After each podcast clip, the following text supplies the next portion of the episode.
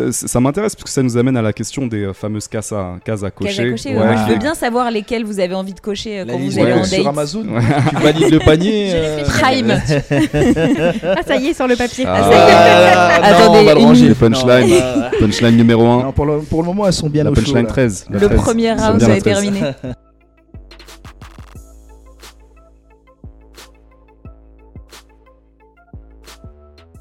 Du coup, on y est. C'est la troisième partie. Ça le est. match retour. Yes. On Comment ça va? Bah écoute, ça va très bien, Mourad. Ouais. Et vous, les filles? Jusqu'ici, tout va bien. Pour l'instant, on n'a pas encore commencé, mais on a hâte. Ouais. On a des choses à dire. Beaucoup de choses à dire.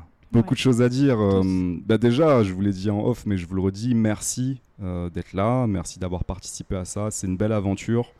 Moi, je me suis éclaté. Ça nous permet aussi de de- d'ouvrir des conversations avec des gens autour de nous. Je trouve ça intéressant. Bien de sûr. réfléchir aussi à ce qu'on a pu dire, des nuances qu'on voudrait apporter aujourd'hui ou pas. Euh, moi, j'ai envie de vous dire, euh, j'ai envie de commencer tout simplement en vous demandant euh, qu'est-ce qui a le plus retenu votre attention quand vous avez écouté euh, notre épisode. Et ensuite, on vous dira ce que nous, on en a pensé aussi de Mhm. votre côté. Tu veux commencer, Marine? Je t'en prie. Ok. Euh, moi déjà, je vais commencer par dire que euh, j'ai été très émue par le, le podcast en lui-même, enfin par les deux épisodes, mais forcément par le vôtre parce que j'y ai pas participé. Euh, j'ai eu en- cette envie de, de, comme je vous l'ai dit tout à l'heure, de, de vous prendre dans mes bras. Mais ce ce câlin de venez, on est, on est ensemble en fait. Euh, et je, je pense que c'est dans la logique dans laquelle on est tous finalement. C'est ce qu'on cherche. Euh, j'ai été émue après, euh, forcément par euh, la sensibilité dont vous avez pu faire preuve quand vous avez parlé de votre famille, de vos sœurs. Euh, j'ai cru entendre parfois mes grands frères et c'était du coup aussi émouvant pour moi. Ça a fait écho en moi. Et après, en fait, vous êtes allé crescendo. Vous êtes allé, euh, vous êtes allé très fort dans l'émotion tout de suite, et ensuite vous êtes allé crescendo. Je vais pas dire dans le négatif parce que je considère pas que c'était négatif, mais dans des choses peut-être un petit peu moins agréables. Vous avez pris des risques. C'est ce que je retiens. Et euh, c'était courageux de votre part de les prendre, ces risques. De toute façon, euh, ces trois épisodes sont un risque en eux-mêmes, mais, mais allons-y. Il faut, de toute façon, je pense. Euh, Il y a des choses sur lesquelles je suis pas d'accord avec vous. Ce, que- je retiens, c'est que moi, j'ai eu la sensation que vous étiez enfermé dans un rôle. Et on en parlera tout à l'heure, mais je me suis dit, oh là là, mais qu'est-ce qu'ils doivent être fatigués. Vraiment, je me suis dit ça de vous. Euh, je vais m'arrêter là. Pour le, premier avis, on, on en discutera un petit peu plus euh, après. Mais je pense qu'on a un avis qui euh, va se rejoindre sur plein de choses parce que je crois que quand je vous ai écouté, la première partie, elle m'a touchée. Mais je crois que j'attendais déjà de savoir ce que vous alliez dire après. La première partie, je me suis dit, bon les gars, venez-en au fait. Vous aimez vos mères, vous aimez vos sœurs, on les aime tous. Ça me touche aussi de l'entendre, mais ça me touche comme si vous aviez parlé de vos frères, ou ça me touchait pas plus parce que c'était votre mère, c'était votre famille, c'était ce lien du sang qui était touchant. Et je me disais, bon, ça se voit que vous avez envie d'aller ailleurs. Si ce podcast il existe, c'est parce que on veut aller dans ce truc de que pensent les hommes et que pensent les femmes. On rêve tous de savoir d'où euh, tous les films euh, qui euh, ressortent tous les 10 ans où euh, on essaye de, de nous montrer euh, ce qui se passe dans la tête des hommes. Et d'ailleurs, je pense que c'est aussi ça qui fait le succès du podcast, c'est toutes les fois où tu as un groupe d'hommes qui discutent. Nous, on n'a qu'une envie, c'est d'être cette petite souris qui entend un peu, parce qu'on a envie de comprendre. En fait, on a envie de se comprendre. Je pense que ce qui nous rejoint tous, Mhm. c'est pas de savoir ce que vous pensez, c'est venez, on se met autour d'une table et on essaie de se comprendre. Et c'est c'est sûrement qu'une histoire d'interprétation. Je pense que tout le temps, quand je vous ai écouté, je me disais ce que vous ressentez, comme on l'a dit un peu en off avec euh, Aurore, vos émotions elles sont vraies, nos émotions elles sont vraies. Il n'y a pas à débattre de est-ce que vous êtes senti touché, euh, violenté, heurté, meurtri. Ça, c'est c'est de la vérité. Mais après, ce que vous en avez fait, c'était dur pour moi, en tout cas, je vais parler que pour moi, d'entendre euh, ce à quoi ça vous avait amené. Et je me suis retrouvée aussi comme Aurore à me dire punaise, les gars, vous nous en auriez parlé, on vous aurait aidé à sortir de ce, de, cette, euh, de ce petit chemin, de cette petite ruelle dans laquelle cette histoire vous a fait vous enfermer Mm. et euh, ou a peut-être créé de la violence en vous. Non pas parce que nous on est des filles parfaites, non pas parce que nous on est des filles bien, pas du tout, euh, loin de là d'ailleurs. Si, on euh, a des filles bien quand même. Sûrement que euh, ce que vous avez vécu avec d'autres femmes, on l'a peut-être fait vivre à certains hommes, donc c'est aussi intéressant de l'entendre.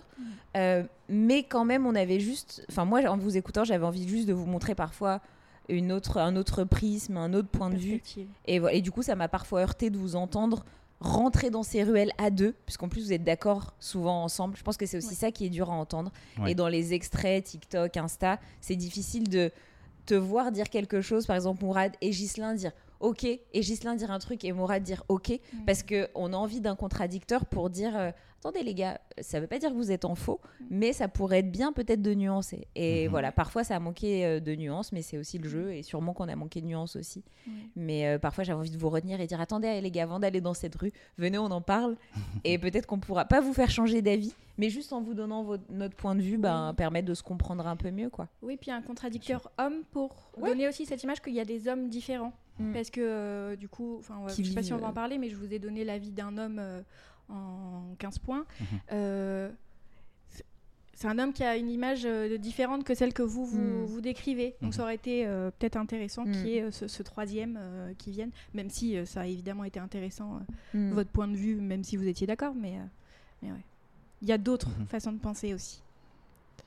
Mais je suis curieuse de savoir ce que vous avez pensé en nous écoutant. Ok, tu veux Ok. commencer, Gislain Écoute, euh, oui, euh, je veux bien. Ben, moi, ce que j'ai pensé, c'est que euh, vous avez, vous avez été, vous avez arrondi les angles, et ça, j'ai bien aimé. parce qu'on fait souvent face à des femmes qui sont assez clivantes et moi j'ai trouvé que vous aviez beaucoup, de, beaucoup de nuances dans ce que vous avez proposé, beaucoup de recul, beaucoup de, de sagesse. Et ce que j'ai ressenti derrière ça, c'est qu'il y avait en fait un, un réel besoin de, de communiquer avant de pouvoir interpréter euh, et de se faire des films, entre guillemets. Donc ça, j'ai vraiment aimé, sachant que vous avez euh, deux euh, systèmes familiales totalement différents. Et j'ai trouvé cette, cette démarche de se rejoindre tout naturellement sur ce point-là. ça m'a vraiment beaucoup touché. Et j'ai vraiment aimé. La chose aussi que j'ai aimé, c'est le fait que, en vrai, même si vous avez votre côté vraiment féminin prononcé, vous aimez avoir des hommes forts, euh, des hommes qui sont euh, qui assument, euh, qui sont euh, C'est là où l'interprétation commence. euh, qui sont euh, On n'a plus acquiescé. voilà. J'ai pas parlé, mais j'ai pensé fort, je Et, crois. et- et- et, euh, voilà, c'est ce que je pense. Après, il y a certains points que je n'ai pas aimés. Par exemple, euh, euh, voilà, euh, bah, quand vous avez dit que euh, euh, l'une de vous a dit, euh, euh, bon, on en reparlera plus tard, mais euh, que euh, bah, on est ce qu'on est et que voilà, euh, euh, entre guillemets, ça poussait l'homme à s'adapter entre guillemets à vous. On, on, en dé- on, en- on- on dé- on développera hein, Oui, là-dessus. Oui, bien sûr. Et, euh, et puis voilà en gros euh, ce que je voulais dire. Euh, mais sinon, c'est, j'ai beaucoup aimé ce que vous avez dit. Et ça prouve qu'il y a des, des femmes euh, qui ont cette réflexion-là euh, à, à vouloir faire un pas vers l'homme. Mm. Et ça, c'est, c'est beau. Ça fait du bien. Ne vous en déplaise, je vais rejoindre Gislain. On précise un truc, c'est qu'on ne se connaissait pas avec Aurore aussi. C'est important de le dire. euh, ouais. Que si nos points de vue se rejoignent, c'est pas parce qu'on évolue ensemble au quotidien et qu'on s'est adapté l'une à l'autre, on ne se connaissait absolument pas. Bien oui, sûr. oui, c'est important de le, le souligner. Vous vous êtes rencontrés littéralement sur le podcast. Vous avez un Ouais. petit peu échangé avant par message, Ouais, mais euh, vous étiez toutes les deux des auditrices. On se connaît avec Gislain, mais on Mhm. ça fait des années qu'on qu'on n'a pas eu euh, l'occasion de vraiment passer du temps ensemble. Bien sûr. Donc là, c'est un petit peu des retrouvailles dans le podcast aussi. Euh, mais pour en revenir au sujet, moi j'ai été très touché euh, de vous écouter parce que vous avez, je trouve, euh, énormément de distance Ouais. sur vous-même. On sent que vous avez déconstruit certaines des choses que vous avez vécues, que vous n'êtes pas dans l'amertume ou le fait de généraliser en disant les hommes, etc. Vous avez vraiment pris des précautions autour de ça, j'ai apprécié. Quand Aurore, tu disais que euh, tu as grandi avec cette idée que les hommes sont des prédateurs et le fait de pouvoir admettre ça et de déconstruire ça, pour moi, ça a été très marquant parce que je pense qu'aujourd'hui, euh, il y a des femmes qui sont encore coincées là-dedans et nous, on le ressent en tant qu'hommes et Mm. on est naturellement sur la défensive. Mm. Euh, Marine, j'ai apprécié que tu admettes que euh, un homme qui s'effondre en face de toi, quelque part, tu te tu te poses des questions et tu dis euh, non, j'ai pas envie que tu sois que comme ça, je veux que tu sois fort aussi, j'ai besoin Mhm. de. Donc ça, pareil, c'est un truc que nous, en tant qu'hommes, on a une frustration très souvent de ne pas avoir des femmes en face de nous qui acceptent de dire ça. Parce qu'on Mhm. ressent et on le vit dans nos expériences qu'il y a un truc comme ça. Euh, donc globalement très intéressant. Après, là où euh, je me pose plus de questions, c'est que j'ai l'impression euh, que vous n'êtes pas allé suffisamment en profondeur dans, en mode... J'ai pas eu l'impression d'avoir accès à vos émotions les plus profondes. C'était plus... euh, on, va, on va vous dire euh, notre cheminement euh, voilà, intellectuel, le travail qu'on a fait sur nous. Vous avez beaucoup parlé de taf, on a travaillé, vous avez beaucoup travaillé.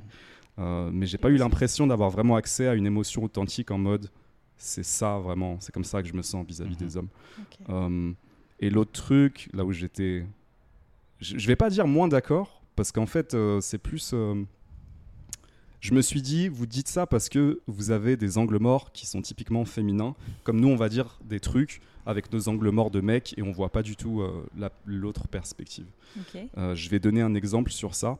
Euh, Marine, quand tu as dit euh, les hommes, euh, euh, pourquoi vous nous prenez pour des manipulatrices? On est super empathique, euh, on n'est pas dans le calcul. euh. Ce que vous avez dit dans votre épisode en plus. Oui. Parce que vous avez été Mhm. beaucoup là-dessus. Oui, Oui. on a beaucoup parlé d'empathie, effectivement, je pense qu'il y a ça, mais, euh, mais je pense qu'aussi il y a la contrepartie de ça, Bien sûr. la contrepartie d'une grande intelligence émotionnelle. D'ailleurs, Oui. ça peut arriver chez des hommes aussi, mais c'est de pouvoir l'utiliser à, À à bon escient. Voilà.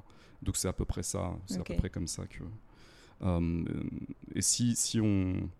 Mais est-ce que ça fait naître une question que du coup tu auras envie de poser parce que tu as dit que vous n'êtes pas allé jusqu'au bout peut-être Ouais. de certaines choses Ouais. Ok, bah je vais commencer. euh, je vais mettre les plats di- direct, euh, les pieds dans le plat. Euh, c'est quoi pour vous le dark side de la femme? Ah. Parce que la dernière rire, fois, J'ai vraiment du dans- mal avec ces questions. Dans ce que vous avez dit, c'était euh, en gros, nous les femmes, on est super empathiques, euh, on Mais se met même toujours ça, à on la l'a place pas des dit. autres. Enfin, il y, a eu- il y a eu un moment comme ça, tu vois. On a dit on a parfois ce truc-là d'être empathique, mais moi j'ai rencontré des hommes qui étaient plus empathiques que moi. Mhm. Tu vois, et qui montraient une empathie euh, qui, moi, me dépassait, tu vois. Mhm. Donc, j'ai du mal vraiment à dire, du coup, pour répondre à ta question, le dark side des femmes, euh, j'ai du mal à te répondre. Parce que j'ai déjà vu le dark side de plein de filles, de plein de femmes. J'ai vu, je connais mon dark side, mais j'aurais, je pourrais jamais dire que c'est le dark side d'Aurore ou de toutes dire. les femmes que je vais croiser euh, Mhm. dans la rue. Et c'est pas pour euh, arrondir les angles, comme Ouais. tu l'as dit, parce que alors on a des angles morts et on les arrondit. Tiens, en plus, ça me fait trop rire parce que c'est le même champ lexical. Il n'y a pas d'angle mort, comme dirait un coach de MMA. et on a des angles morts et on en a tous. Ouais. Mais j'ai des angles morts sur aussi, euh, des fois, de, le fait qu'on vienne pas de milieux euh, identiques. J'ai des angles morts sur ça. Mhm. Et c'est pas une histoire de sexe ou de genre. Ouais. Et du coup, pour te dire, euh, mes angles, mais est-ce qu'on arrondit les angles ou c'est parce qu'on ne voit pas Tu Mhm. vois, parce que du coup, c'est ça vos deux points de vue? Et ben, je crois qu'en fait, je, je ne sais pas. D'accord. Vraiment. Et j'aurais du mal à dire, euh, nous les femmes, c'est vraiment dur pour moi. hein. Et, cette question, elle est intéressante parce que je me dis, est-ce que tu es vraiment honnête Tu vois, Marine dit un truc, n'aie pas peur des commentaires des gens, tu vois, est-ce qu'il y a pas? Mais vraiment, j'ai du mal à dire euh, le dark side des femmes. Mais peut-être que tu as un truc, toi, tu penses à quelque chose Ça m'intéresse. Euh, j'a- J'allais commencer comme toi en disant que je crois pas qu'il y ait le dark side des femmes et en plus j'ai pas envie de prendre la parole de toutes les femmes. Ouais, Et puis, je pense pas qu'il y ait le dark side des hommes non plus. hein. Si, je pense Ah qu'on ouais peut utiliser dark parce Ah. qu'on a tous une part euh, un peu sombre, mais, mais c'est ok d'avoir une part euh, sombre. Enfin, on- le yin et le yang un peu. Enfin, c'est un peu l'idée. Il y a un équilibre, je pense. Mais, euh, mais si je parle de, du, du dark side, même si effectivement j'aime pas trop utiliser ce terme parce que ça, ça paraît très péjoratif, mais je comprends l'idée qu'il y a derrière. Et si je, je parle du mien ou de celui que je peux voir chez les femmes de mon entourage, donc des femmes qui potentiellement vont me ressembler, mais une nouvelle fois, je pense vraiment pas que ce soit celui de toutes les femmes c'est le côté contrôle et le côté critique. Je pense que euh, de par notre histoire, de par nos vécus, on a besoin de contrôle parce que euh, on nous l'a retiré pendant très longtemps. Euh, et donc on veut maîtriser un peu ce qui se passe dans notre Mhm. environnement pour se sentir en sécurité. Et deuxième point, l'aspect critique. Je pense, enfin je, je le remarque dans mon environnement, mais c'est pas une vérité générale euh, qu'on a un esprit critique très développé. On va pas hésiter à vous faire des critiques euh, constructives ou pas, ça dépend de qui là pour le coup. Mhm. Euh, dire, ah, t'as pas fait ci, t'as pas fait ça. Enfin, Mhm. je- là, je vais prendre l'exemple de si je vis avec un homme, mais je vais dire, ah, t'as pas fait la vaisselle, t'as pas fait ça, t'as pas fait ça. Dans les faits, je suis pas sa mère et je veux me- moi-même pas prendre le rôle de sa mère, mais dans les faits, je suis un peu comme ça, je vais critiquer. Mhm. Et euh, je crois que vous en avez parlé un petit peu de comment parfois on peut être blessante. Oui. Et, euh, et si je veux être tout à fait honnête, euh, aujourd'hui, je pense que j'ai une vision différente, ce qui ne veut pas dire que je serais plus capable d'être blessante. Je pense que je peux l'être, même sans m'en rendre compte, Mhm. et parfois même en, en m'en rendant compte. Mais euh, si je prends l'exemple de, de ma relation la plus marquante, celle de 10 ans dont je parlais euh, dans le dans l'épisode euh, sur les hommes, je pense que j'ai eu ce truc de... Je, je vais le critiquer euh, parfois, euh, parfois même devant, devant ma famille. Euh, en disant ah oui non mais il sait pas faire ça mais voilà. Mais parce que moi-même j'avais besoin de me libérer un peu de euh, d'un truc que je vis au quotidien et qui me fatigue un petit peu et qui en soi est vrai mais c'est pas très sympa de le dire devant tout le monde. Peut-être qu'on aurait pu en discuter avant. Peut-être que lui euh, ça l'a mis mal à l'aise etc je pense que ça peut nous arriver. Est-ce que c'est inhérent à toutes les femmes? Est-ce que c'est est-ce que c'est inhérent à moi dans le sens je suis tout le temps comme ça? Non mais ça peut arriver je pense. Ouais. ça peut Moi, je te rejoins sur le premier point. Sur le deuxième, pas, parce que je pense que c'est vraiment une histoire de personnalité Mhm. et de ce que tu vis avec l'autre et comment tu peux exprimer aussi les critiques que tu as à faire avec l'autre ou pas, parce que parfois l'autre te donne pas la place pour, euh, pour avoir des choses à dire. Mais le premier point que tu as évoqué, qui était de dire euh, notre euh, besoin de contrôle Mhm. et de protection, euh, je pense que oui, il y a un truc comme ça chez les femmes, mais c'est pas un dark side. C'est. Je vais pas dire un instinct non plus parce qu'on n'est pas des c'est pas ce truc animal un peu bête mais je trouve que ouais on a besoin de contrôler mais vous aussi quand on vous écoute vous êtes dans vrai. ce contrôle euh, Oui. la peur d'être euh, en fait j'ai vraiment l'impression que les hommes et les femmes on a peur d'être euh, Pas à la hauteur, tout simplement. non tu sais comme si on allait nous prendre notre âme quoi dans la relation Ouais. tu oui. vois et finir la relation et te Et dire exactement j'ai laissé des plumes, mais c'est la peur de tout le temps laisser des plumes. Ouais. Euh. T'arrives à 30 ans, tu te dis, je suis entièrement déplumée. Donc, euh, au bout d'un moment, tu donnes c'est- j'en peux plus c'est bon. C'est ça. Du coup, un- tu vois, j'ai ressenti ça, mais je l'ai ressenti Ouais. chez vous aussi, quoi. Moi, je l'ai ressenti aussi euh, chez vous, de ton côté, quand tu disais. Alors, ça m'a, ça a beaucoup fait écho avec moi, mon vécu aussi. Et je me suis pas dit c'est un truc de femme, mais quand tu parlais de euh, te livrer dans une relation et de sentir que l'autre, euh, euh, en gros, te renvoyait ça en mode, euh, je sais plus, je crois que la phrase c'était c'est quoi ta poésie Ouais. Arrête ta poésie. Ouais, ouais. Euh, moi, j'ai euh, parfois été en face de femmes qui me disent, qui me disaient, mais toi, en fait, tu réfléchis trop. euh, ça se voit que t'es un mec qui réfléchit trop, tout ça. Mm. Ça, pour moi, c'est super blessant parce que Ouais. c'est une remise en question de qui je suis. c'est super Et blessant donc je comprends tout à fait ce que tu disais. Euh, et effectivement, le fait de tirer de ça des conclusions générales sur l'autre sexe, c'est stupide. Mais Je suis d'accord. Alors moi, je pose la question de manière provocatrice, c'est quoi le dark side des femmes? Parce que peut-être Gislain, avant, tu, tu voulais dire un truc Gislain, lui, il avait une réponse. Euh, ouais, je voulais Ouais. une réponse. Effectivement, je voulais une réponse. Ouais, on est frustré, mais- là. On Ouais, est un peu réponse. frustré parce qu'on on, on s'attendait un peu plus de. Si, un petit peu, un petit peu du côté d'Aurore. Ouais, Ouais. un petit peu du côté. elle- Ouais, elle me regarde avec des yeux. Attention à ce que tu dis. très, très, très, très, très, très, très laser. Il, il faut pas lire dans mes yeux. hein. Non, ils non, non, c'est de l'interprétation. Là, vous voyez pas dans les caméras, mais on se mange un coup de pression Ah non verbal. Vous voyez pas la communication non verbale. Voilà.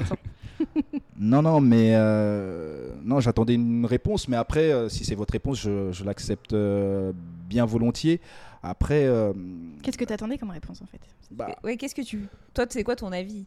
Mon avis à ce niveau-là, c'est que euh, euh, c'est vrai que là où Aurore elle a raison, c'est que euh, les femmes, vous pouvez être très blessantes sans le vouloir, mais euh, et même à des, comment dirais-je, euh, dans des situations délicates, par exemple en famille, euh, c'est gênant en tant que en tant Et ça, c'est arrivé à plein d'hommes de ça faire des arrive à trucs plein comme d'hommes, ça, tu vois. mais il y a quand même, euh, je dirais, il y a quand même une figure, à- à- à- il y a, il y a quand même un- une image à tenir quand vous êtes ensemble. Il faut pas franchir euh, certaines limites. En tout cas, c'est à mon, é- Ok, c'est à mon, c'est à mon, à mon c'est drôle d'entendre ça. Parce que, Parce que euh, je pars du principe qu'on on lave son linge sale euh, à deux, pas en public. Donc euh, c'est pour ça que, juste pour rebondir par rapport à ça, je Bien trouve que c'est, ça peut faire partie du dark side. Je dis pas que c'est une vérité générale, mais en tout cas par rapport à moi, Mm. euh, c'est, euh, c'est très dérangeant. Mais après, euh, comme tu as dit, voilà, tu as évolué et puis chaque femme n'est pas pareille. Mais ce que j'ai envie de dire, c'est que je pense qu'il faut... Bon, c'est difficile, mais il faut savoir en, en fait jongler avec euh, notre environnement Hmm. et ne pas se comporter de la même manière, euh, tout simplement parce qu'on a quelque chose à dire, de la même manière auprès de n'importe qui. Euh, voilà un peu mon, mon idée à ce niveau-là, ma vision. J'ai peut-être un début d'explication à ce truc dans ce que vous, vous avez raconté. Il y a un truc qui est vraiment. euh, qui est un peu le fil rouge de tout ce que vous avez dit. C'était Oui. ce truc entre les femmes de l'intérieur et les femmes de l'extérieur. Oui. Et ça, Oui, sachez que c'est c'est un truc super dur à entendre pour les femmes. Ouais. parce que euh, c'est comme s'il y avait les femmes bien et les femmes moins bien. Et vous avez été là-dessus. C'était le, le fil d'Ariane de quasiment toute votre discussion. Ouais. Euh, ça a commencé par les femmes sacrées, euh, la grand-mère, la tante. On les a tous fait. C'est pour ça que moi j'avais du mal à être émue parce que je me disais les gars, ça du coup c'est quoi de l'autre côté? Parce que vous étiez en train d'idéaliser. Mhm. Alors d'abord vous l'avez pas idéalisé, vous l'avez rendu euh, comme une icône, un truc un peu sacré, la Ouais. grand-mère et tout. Et je me disais, mais du coup, ça va être quoi l'autre côté? Et vous y êtes allé direct. Ghislain t'a dit un truc du genre, euh, bah, quand j'ai découvert les femmes de l'extérieur, j'ai compris que ça serait jamais les femmes de l'intérieur. Et tu l'as dit, franchement, mot pour mot, on pourra Bien regarder sûr, bien sûr. Et c'est dur à entendre en fait pour une femme parce que ça voudrait dire quoi? Que tant qu'on fait pas partie de l'intérieur, on n'aura jamais autant de valeur que. Et vous, vous êtes déjà dans la défiance en vous disant, ça reste une femme de l'extérieur. Et si elle veut devenir une femme de l'intérieur, Mhm. il faudra qu'elle soit ce, tout ce truc de sacrifice que vous avez défendu pour vos mères. En fait, après, c'est encore une fois, c'est une perception. hein. Oui, Mais oui. à vous entendre, en tout cas, vous deux, parce qu'encore une fois, on incarne personne d'autre que nous-mêmes, Mhm. euh, il y avait toute cette liste de choses. Et vraiment, le champ lexical, il est assez fort. hein. Il y a une vingtaine de mots sur elles sont sacrées, Mhm. elles se sont sacrifiées pour nous, l'avoir nous donné de l'amour en permanence. Et à la fin, il y a ce switch de la désillusion de la femme de l'extérieur. Et je parlais dans la dernière fois, et après je m'arrêterai là, je, céderai la place. Mais je parlais de cocher les cases. Et c'est ça, je crois, qui fait que nous, on se retrouve avec cette peur de pas cocher les cases. Et encore une fois, je vais dire moi, ma Mhm. peur à moi de pas cocher les cases. Comme je pense que chez vous, il y a cette peur de pas cocher les cases de l'homme fort, etc. C'est que des, c'est que des perceptions, quoi. Mhm. Nous, on a peur de ne pas être euh, aussi bien que les femmes de l'intérieur. Et en même temps, il y a un truc où on, on sera jamais vos, vos mères, on sera jamais vos sœurs. Et on doit l'avouer, on veut pas ce rôle. Et euh, il y a ce truc de dire, euh, moi en tout cas, je vais parler encore une fois pour moi, c'est de passer notre temps à essayer d'être des femmes de l'intérieur. Et en fait, de se voir que bah, ce qui nous plaît et ce qui crée la relation homme-femme, c'est l'attraction, la séduction de la femme de l'extérieur, quoi Mhm. que vous allez jamais euh, c'est un truc que vous allez jamais dire sur vos mères tu vois Mhm. c'est pas des femmes de l'extérieur et du coup ce truc là ça crée ben cette ambivalence permanente entre vouloir être euh, une fille de l'extérieur séduisante qui plaît qui est attractive mais pas le, le côté dark que vous évoquez euh, manipulatrice euh, est- on est des chats ça j'ai je pense que ça va faire agir du monde Oui. Ouh là là là là là là là nous sommes clairement Ouh pas là des là. chats et, euh, et du coup voilà bon bref je, j'en arrête, je m'arrête là parce que je pense qu'il y a des choses à dire là-dessus. Je pense qu'on va rebondir tous les deux, Ouais, mais je voulais tout de suite dire, euh, c'est euh, intéressant aussi parce Bien que sûr. tu disais que tu cherchais dans une relation un frère. Mhm. Euh, donc pour moi, il y a quand même une. euh, Mais c'est mon, c'est mon erreur à moi. Enfin, je sais que c'est pas la meilleure façon de faire, tu Ouais, vois. mais en tout cas, j'en ai conscience. C'est Voilà, quelque chose que tu as euh, dit. ouais. Donc il y a quand même ce rapport aussi extérieur-intérieur dans ta recherche. Et tu as, raison de dire tout ce que tu as dit. En fait, pour moi, c'est euh, ça symbolise notre cheminement qui est assez similaire en réalité, Ouais. euh, qui n'est pas le cheminement de tous les hommes, euh, par contre, qui est le cheminement, euh, je pense, euh, dont beaucoup de femmes souffrent. Pourquoi Ouais. Parce que euh, on est dans une idéalisation de la figure maternelle et qui ne représente pas du tout la réalité parce que nos mères avant d'être mères elles ont été femmes tout simplement voilà. Et nous euh, étant leurs fils et voilà ayant un petit peu de complexe de deep on, on est beaucoup dans cette idéalisation. Donc pour nous aussi Oui. euh, devenir homme adulte et, euh, et euh, assainir notre rapport avec les femmes c'est déjà aussi désidéaliser désacraliser ce qui est très dur quand on vient de ça, ces figures quasi sacrées, comme tu le disais. Mhm. Et oui, moi, j'ai fait tout un, un- j'ai eu tout un cheminement autour de ça, parce que je me suis rendu compte que, euh, voilà, c'est, il y a la femme, il y a les femmes, Mhm. Enfin, sûr. en généralisant, hein, mais euh, il n'y a Mhm. pas euh, la, la femme sacrée. Exactement. Vous parliez, et ça, ça m'intéresse, et c'est aussi pour ça que je vous posais la question sur le dark side de manière provocatrice. Pas en mode il faut le changer. Pour moi, c'est plus euh, cette histoire de polarité. Je pense qu'il y a, il y a une. En filigrane de tout ce qu'on s'est dit, il y a des histoires de polarité qui sont sorties. pardon. Mm. Masculin, féminin. Euh, c'est comme s'il y avait des archétypes qui étaient sortis de nous dans la Mhm. conversation. Vous parliez de cette énergie maternelle, maternante. En filigrane, il y avait quand même cette réflexion. Et nous, c'était un petit peu l'archétype du protecteur. Ça. Euh, ça ne veut Mm. pas dire que le masculin ne peut pas être maternant ou euh, Bien sûr. le mot qui correspondrait au masculin Mm. et que le féminin ne peut pas être protecteur, protectrice. Si, bien sûr. Mais il y a quand même ces trucs qui sont sortis euh, en positif. Donc je me dis, il y a aussi la réciproque potentielle en négatif qui est inhérente en fait euh, à la polarité du masculin, du féminin, euh, qui n'appartient pas d'ailleurs euh, qu'aux hommes euh, ou qu'aux femmes. hein. Enfin, je pense qu'on a. C'est ma théorie. Euh, voilà. Je sais pourquoi tu dis ça. tu sais pourquoi je dis ça Non, parce qu'on a déjà eu la conversation avec Mourad. euh, Enfin, moi, je n'ai pas une idée arrêtée encore. Je- ma réflexion, elle n'est pas finie sur le sujet. Mais euh, on a eu cette discussion euh, où Mourad disait, tu m'arrêtes si, euh, si je me trompe, qu'on a chacun une part de masculin, d'énergie masculine, féminine Mhm. en nous. Donc euh, les hommes les ont euh, longs et les femmes euh, longs. Euh, mais du coup, dans, dans la discussion qu'on avait, il y avait euh, cette attribution de certaines caractéristiques à l'énergie masculine Mm. et certaines caractéri- caractéristiques à l'énergie féminine, en négatif ou en positif. hein, Il n'y avait pas de jugement de valeur. Euh, et moi, ça me dérangeait de ce truc parce que je me suis dit, ok, on s'enferme dans des rôles. et moi, j'ai pas envie d'enfermer un homme dans un rôle. J'ai pas envie de lui dire, tu dois être fort, tu ne dois pas pleurer, etc. Tout comme j'ai pas envie qu'il me dise, tu es sensible, je dois te protéger, tu, tu, tu es une petite chose fragile. Sûr. Je pense qu'on on peut être ça, tout Mhm. comme on peut être l'opposé, on peut être vraiment tout ce qu'on veut. Et du coup, ça me dérange d'attribuer ces caractéristiques à l'un ou à l'autre, Mhm. euh, malgré le fait que je reconnaisse qu'il y a une énergie féminine, une énergie masculine. C'est juste que je ne sais pas la, la matérialiser, je ne sais pas comment l'expliquer. Peut-être que c'est quelque chose qui doit rester sans mots. Pour l'instant, en tout cas, dans ma tête, c'est sans mots. Euh, mais en tout cas, pas de la façon dont, dont Mourad l'exprimait. Je n'étais pas d'accord avec cette idée. Ok. Moi, je voulais rebondir sur ce qu'avait dit Marine, parce que j'ai pas pu euh, m'exprimer un petit peu, tu vois, parce qu'on a mis les gants de boxe et tout, mais il faut qu'on. D'ailleurs, il y a le sac de frappe. qu'on- Ouais, il y, a euh, les- il y a le sac Mais de frappe derrière. combat sans boxe, hein, le MMA, c'est en direct. Ouais. Petite soumission. Non, clé de bras ou clé de talon MMA direct. Ouais. La soumission, on en parlera après. Ah oui, la soumission. Ouais, la Le co- soumission. Les coachs.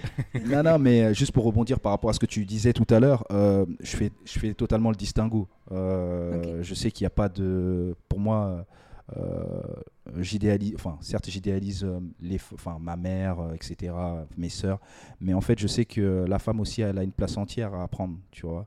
Et il n'y a, pas de- il a pas de liste de courses. Hmm. Mais ça, tu l'apprends avec le temps, avec les expériences de vie. Euh, quand tu es plus jeune, bah forcément, tu as un, un archétype de la femme que tu veux avoir, mais tu déconstruis tout ça de par Oui. euh, ta manière de voir les choses, de par euh, bah, tout simplement le vécu avec euh, certaines femmes, et puis d'échanger aussi avec certains amis et de te rendre compte qu'en fait, bah, que ta manière de voir, euh, ta, manière de voir les choses, ta culture, ton éducation, Hmm. peut euh, interférer à la réelle Oui. objectivité de, de, de ce que c'est d'être en couple et de créer, comme tu as dit, euh, une attraction entre l'homme et la femme. Donc je voulais juste rebondir là-dessus parce que peut-être que j'avais pas clarifié la chose quand euh, on a fait le podcast avec Mourad, mais ça pour moi c'est important de le souligner parce qu'en fait, euh, et j'aime bien le dire, ça c'est la règle, c'est qu'il n'y a pas de règle. Hmm. Et euh, Mais Après, il y a des règles qui nous dépassent aussi. voilà, et je rebondir sur ce que Aurore elle a dit, c'est qu'en fait, même s'il y a le côté masculin et il y a le côté féminin, en fait, il n'y a pas de. faut pas donner une étiquette à chaque personne. Et Mhm. là, je te rejoins là-dessus à 100% parce que on est dans une société où on veut, des- on veut mettre des étiquettes sur chaque personne et au final, ben, ça fausse un peu la réalité et la, la réelle perception de la personne Mhm. qu'on a en face de soi. Je pense qu'il faut juste euh, lire entre les lignes et essayer de faire un pas vers l'autre et communiquer. Il n'y a que ça hein, qui peut euh, nous aider à, à, à- à péter certaines barrières, si je peux me permettre de parler Ouais. ainsi, tu vois. Oui, c'est Donc, exactement euh, ça. Mais je pense que Voilà. même nous, là, qui avons arrondi les angles, comme on l'a dit, et sûrement qu'on l'a fait, ouais. sûrement que, comme disait Mourad très bien, il y a des choses qu'on a dit euh, en filigrane sans s'en rendre compte. Mhm. Ou des clivages qu'on a sûrement fait en filigrane, malgré que pendant tout le temps de la discussion, on est, euh, cessé, on est eu de cesse de répéter que il n'y avait pas de clivage, sûrement Mhm. qu'on l'a fait, et que l'histoire de force, sûr, de maternage, etc., ça revient Ouais. euh, principalement. Mais il y a des, Ouais. je pense que c'est ça le tout l'art de la conversation, c'est-à-dire que je pense pareil sur, autre- sur un autre sujet où vous avez répété plusieurs fois, on est des hommes sensibles, on Ouais. est des hommes doux. Euh, on voyait des agneaux, tu vois, à la fin, ils disaient les gars, ok. Voilà, on y est. Et quand vous avez raconté vos expériences, il y avait Mhm. souvent beaucoup de violence Ouais. à l'écoute de, de, de ces expériences. Même si vous aviez du recul et on voit que vous avez euh, analysé les choses, que vous n'êtes pas dans l'émotion euh, du Pure. moment, quoi, pure et, et- et violente. Mais on ressentait de la violence alors que vous aviez, vous aviez répété plusieurs fois on est doux, on est. À un moment, tu as raconté une expérience, euh, Ghislain, sur euh, une relation que tu avais eue où tu t'es senti violent, dur, désagréable et Bien tout. sûr. Euh, même ça se sentait que tu le vivais mal aujourd'hui de repenser à ce moment-là. euh.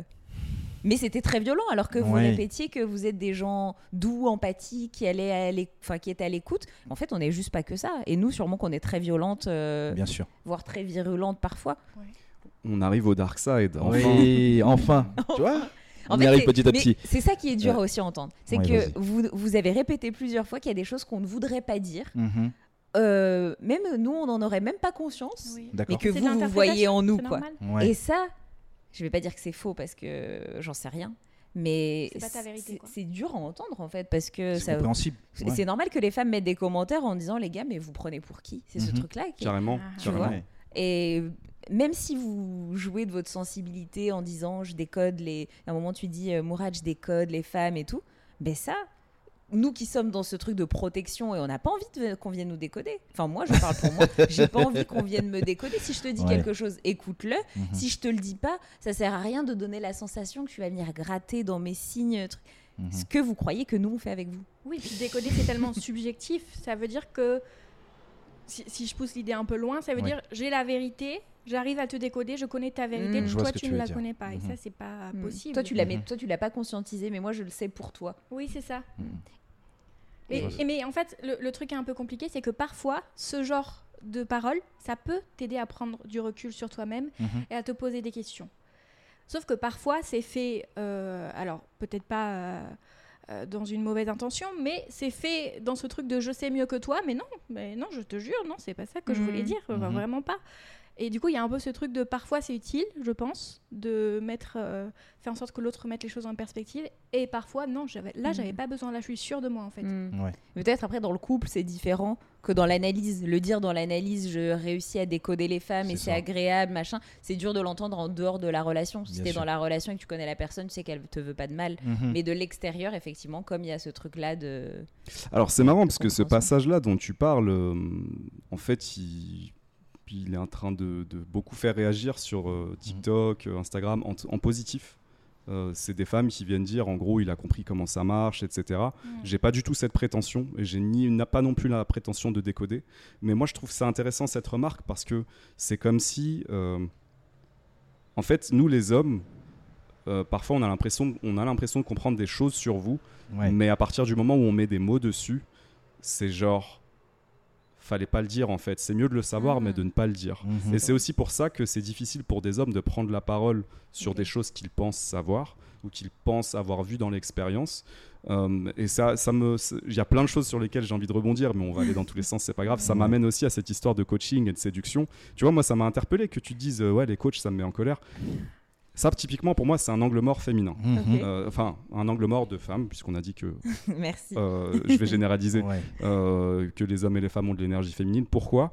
Et pas peut-être pas toutes les femmes, je ne sais pas, mais en fait, il y a des hommes pour qui c'est très difficile de séduire. Et vraiment, Bien je sûr. pense que concrètement, ils sont invisibles pour 99% des femmes, parce que euh, pour plein de raisons, hein, voilà, je vais pas forcément les détailler, mais pour eux, en fait, euh, juste se plaire à une femme dans leur vie, C'est le challenge de leur vie. C'est le parcours du combattant. C'est un Ouais. truc Ouais. et j'ai l'impression que dans votre vie de femme, euh, une grande partie des hommes en fait sont invisibles.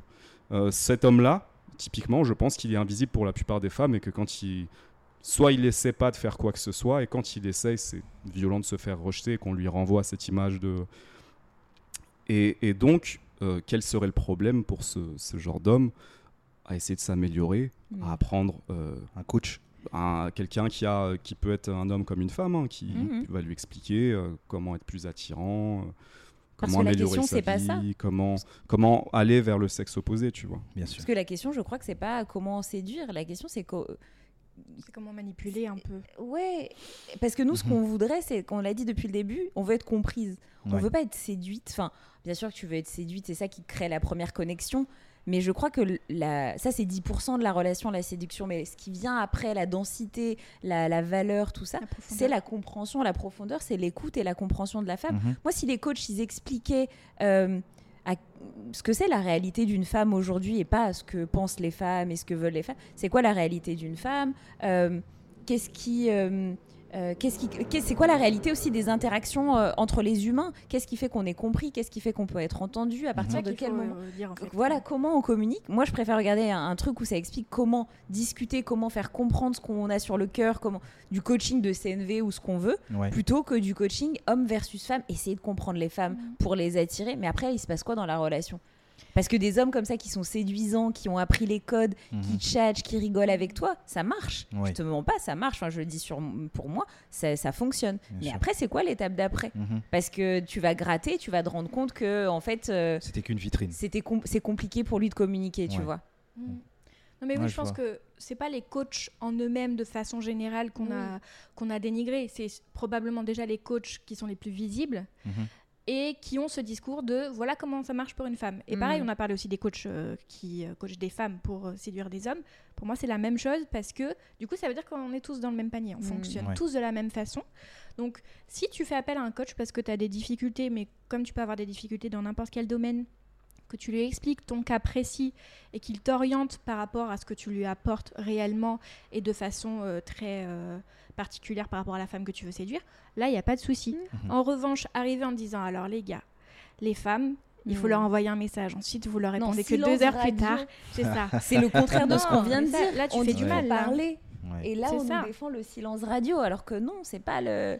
Ouais, je, je Sur le coup- un en particulier, euh, je donnerai pas son nom, mais qui, qui passe beaucoup sur les réseaux et à Ouais. chaque fois que je le vois, je me dis non, non, non. Mais non, ils sont Je, nombreux, je Encore lui. de qui tu parles. Ouais, encore lui. Il sévit. Mais moi, j'ai Encore une fois. dire- Ah oui, ouais, Oui. bon. Mais- C'est un petit jeune, il, Ouais, c'est un petit jeune il a pas. fougueux. Voilà, exactement. Oui, Mais c'est un, ce- peu, c'est un peu pour le buzz aussi, je pense que c'est- ça fait des vues. Il en joue, ça, ouais. voilà. Mais pour ce que tu dis, va voir un psy. Ou va voir un thérapeute. Ou va Mm. voir... Mais pourquoi tu vas aller voir un homme qui, lui, a son- mais ça, à la clé? ça, Marine, c'est toi, ta manière de voir les choses. Bien sûr, mais il y a certains dis. hommes qui sont pas prêts à avoir des psys. Il y a certains hommes qui sont pas prêts à avoir des Mais thérapeutes. les coachs sont dangereux. Ils peuvent être dangereux. Ah, mais là-dessus, je suis d'accord. Mais le, truc, c'est que, tu sais, il y a certains hommes, quand ils sont dans une situation assez délicate ou qui savent plus comment faire, il faut se mettre aussi à la place de Bien ces gens-là. sûr. hein, Mais que- ça existe pour des femmes aussi. hein. Bien sûr. Vraiment. Vi- Ouais, c'est réciproque aussi pour les femmes, effectivement, tu as raison. Mais il faut se mettre à leur place. Des fois, bah, ils trouvent ce, ce moyen-là pour pouvoir essayer de bah, peut-être euh, euh, gravir les échelons beaucoup plus rapidement ou faire les choses beaucoup plus rapidement Mhm. pour pouvoir se débrider et aller euh, vers le sexe opposé beaucoup plus facilement. Mm. Après, je dis pas que c'est bien, mais euh, on- qui sommes-nous pour dire si c'est bien ou pas Ah non, c'est clair. Ah oui, Tu vois? non, mais Moi, je trouve Donc, que euh, j'étais agacée par ce truc de coach et je trouve que c'est un peu dangereux parce que Bien clairement, c'est parce qu'ils ouvrent la conversation et la limite. Voilà, Ouais. ça, ça- ça leur donne comme une grille de de- d'action ou d'équation à, à résoudre, Ouais. alors qu'en fait, il y a peut-être des choses à résoudre chez eux, leur confiance en eux, leur, Mhm. leur, leur estime d'eux-mêmes, tu vois. C'est pas une histoire de la femme, il faut réussir à, à faire ça pour qu'elle puisse te répondre et qu'elle soit intéressée. Ouais. C'est quoi qui te rend intéressant, toi, en tant qu'humain, tu vois Mhm. Bien sûr, mais ça c'est un travail euh, de long terme. C'est un travail de longue haleine qui prend du temps, te construire, te trouver, etc. Mhm. Euh, pour moi, euh, dans la vie d'un homme, il y a vraiment une histoire de conquête euh, de son identité. Quoi. Je dois construire et c'est difficile. C'est difficile. Euh, effectivement, après, euh, après, voilà, je pense qu'on arrondit bien les angles sur ces histoires de coaching. Mais je pense vraiment que typiquement, il y a des gens qui ont compris la séduction et qui sont capables de transmettre. Après, ça ne veut pas dire Mm. euh, que tu vas avoir une relation saine, que Oui, tu vas pas être un manipulateur, que tu Ouais. vas pas apprendre des techniques justement de, de PNL ou de tout ce, tout ce que tu veux pour euh, manipuler, pour détruire des sûr. gens. Il y en a, bien sûr. Ou tu vas pas être Euh, toi-même finalement, potentiellement. Exactement. Mais tu vois, typiquement, euh, très souvent, c'est marrant parce que quand un homme demande à une femme euh, comment séduire, on va lui dire euh, sois toi-même. Et en fait, Ouais. c'est le pire conseil que vous puissiez C'est nous donner. Ouais. Euh, parce, que, euh, parce que le mec qui est pas intéressant, tu lui dis sois toi-même. Il va faire n'importe quoi. Ouais, Il a besoin d'être aiguillé, il a besoin d'une Mais boussole. les gars, il y a veut- personne qui est pas intéressant. Oui, c'est ce que j'allais dire. Ça veut dire quoi être pas intéressant? C'est juste que lui, il sait pas ce qui chez lui est intéressant, mais Alors, je parle de, je parle de Oui, précisément. d'hommes Ouais. euh, qui vraiment euh, n'arrivent pas à avoir de femmes dans leur vie. Mhm. Vraiment, ne connaissent que du rejet, euh, que des râteaux. Euh, c'est le désert. Et Mhm. parfois, ça dure des années comme ça. C'est Donc, du je manque pas. de confiance en soi. Il y a plein de problématiques, dont le manque de confiance en soi. Enfin, tu peux. Le vécu aussi. Voilà. Ouais. Mais euh, pour moi, il n'est pas intéressant euh, pour les femmes parce que les femmes le rejettent. C'est c'est pour ça que je me permets de dire ça. Mais bien sûr, foncièrement, l'histoire de chaque personne est intéressante. Mhm. Mais il y a quand même ce truc-là. Euh, et ouais, ça, c'est un truc, j'ai l'impression que c'est difficile à concevoir Ouais. pour vous-même. bah, je Mhm. l'avoue, Je- moi, c'est vraiment difficile à concevoir. Je Ouais. me dis, un gars, s'il a du mal à, à avoir des relations, des interactions avec des femmes, Mhm. c'est que je pense, il sait pas où interagir pour, enfin, quoi raconter de lui comment dire, pour créer de la connexion. Et c'est juste euh, quoi raconter de lui, c'est pas quoi raconter. Mhm. C'est pas quoi inventer ou quoi essayer d'être, quoi paraître, c'est quoi raconter. Bien sûr que si un gars il vient, il te parle avec beaucoup de distance, ça va être difficile de l'entendre, mais comme n'importe quel humain. Ouais. Vous, un gars, et vous êtes des hommes, vient vous parler, et vous parle à moitié, il est un peu, euh, il tourne la tête, vous allez même pas l'entendre, euh, alors que c'est un homme, c'est même pas une histoire de, de séduction, c'est une histoire de communication. Mhm. Et je trouve qu'aujourd'hui, il y a euh, pléthore de vidéos sur euh, la communication euh, homme-femme, des coachs, etc. Mais il y a aussi toute une catégorie de vidéos et de contenus qui sont géniaux aujourd'hui, auxquels ces mêmes hommes, ils ont accès Mhm. Pour essayer de voir comment on communique mieux et comment on prend sa place dans la société et pas comment on prend sa, sa place parmi le troupeau de femmes louves qui ne nous calculent pas et qui détournent le regard quand on est là. Parce que vraiment, moi, je trouve que j'ai été plein de fois intéressée par des hommes qui n'avaient rien à voir les uns avec les autres. Et C'était pas que le fort qui allait me regarder, me faire des petites blagues. Ouais. Au contraire, celui-là, je crois qu'arrivé à un âge, tu le vois venir, tu vois. Tu sais quand euh, il est en mode crooner, euh, ok, ça va marcher, c'est de la séduction. Ouais. Mais je sais pas ce qu'il y a au fond, je sais pas qui il est, tu vois. Mhm. Encore une fois, c'est ma- mon point de vue. Ouais, Et puis je, je pense que soit toi-même, c'est il y a plusieurs versions de nous-mêmes. Oui. Même moi, quand je vais euh, à un premier rendez-vous ou même dans le monde professionnel ou amical, je vais pas être euh, toutes les facettes de moi d'un coup. Je vais les donner au fur et à mesure, au fur et à Mhm. mesure que je prends confiance, que, que je vois aussi euh, là où on peut trouver un intérêt commun avec la personne ou, ou même l'inverse. Euh, J'ai d'ailleurs différents groupes d'amis Mhm. euh, qui ne se ressemblent mais pas du tout euh, les uns avec les autres. euh, et avec qui on s'a- on s'apporte des choses très différentes. Donc pourquoi est-ce que ce serait, ce serait différent dans le dating? Tu arrives, euh, on a chacun notre histoire, soit toi-même, soit peut-être 20% de toi-même. Mhm. Après, tu me donneras 25% si tu te sens prêt, et moi aussi, je te donnerai 25% si je, si je me sens prête. Mhm. On apprendra à se connaître, en fait. C'est ça le truc. Ouais. Mm. Je, je te rejoins là-dessus, Aurore, parce que euh, pour ma part, euh, moi j'ai toujours aimé euh, vouloir plaire aux gens dès le départ. Et ça m'a causé du tort, ça m'a desservi. Et j'ai appris avec l'expérience qu'en fait, ben, des fois, faut, ça sert à rien de montrer une facette où tu veux directement accrocher les gens. Tu ne sais pas qui t'as en face de toi, toi tu sais ce que tu vaux.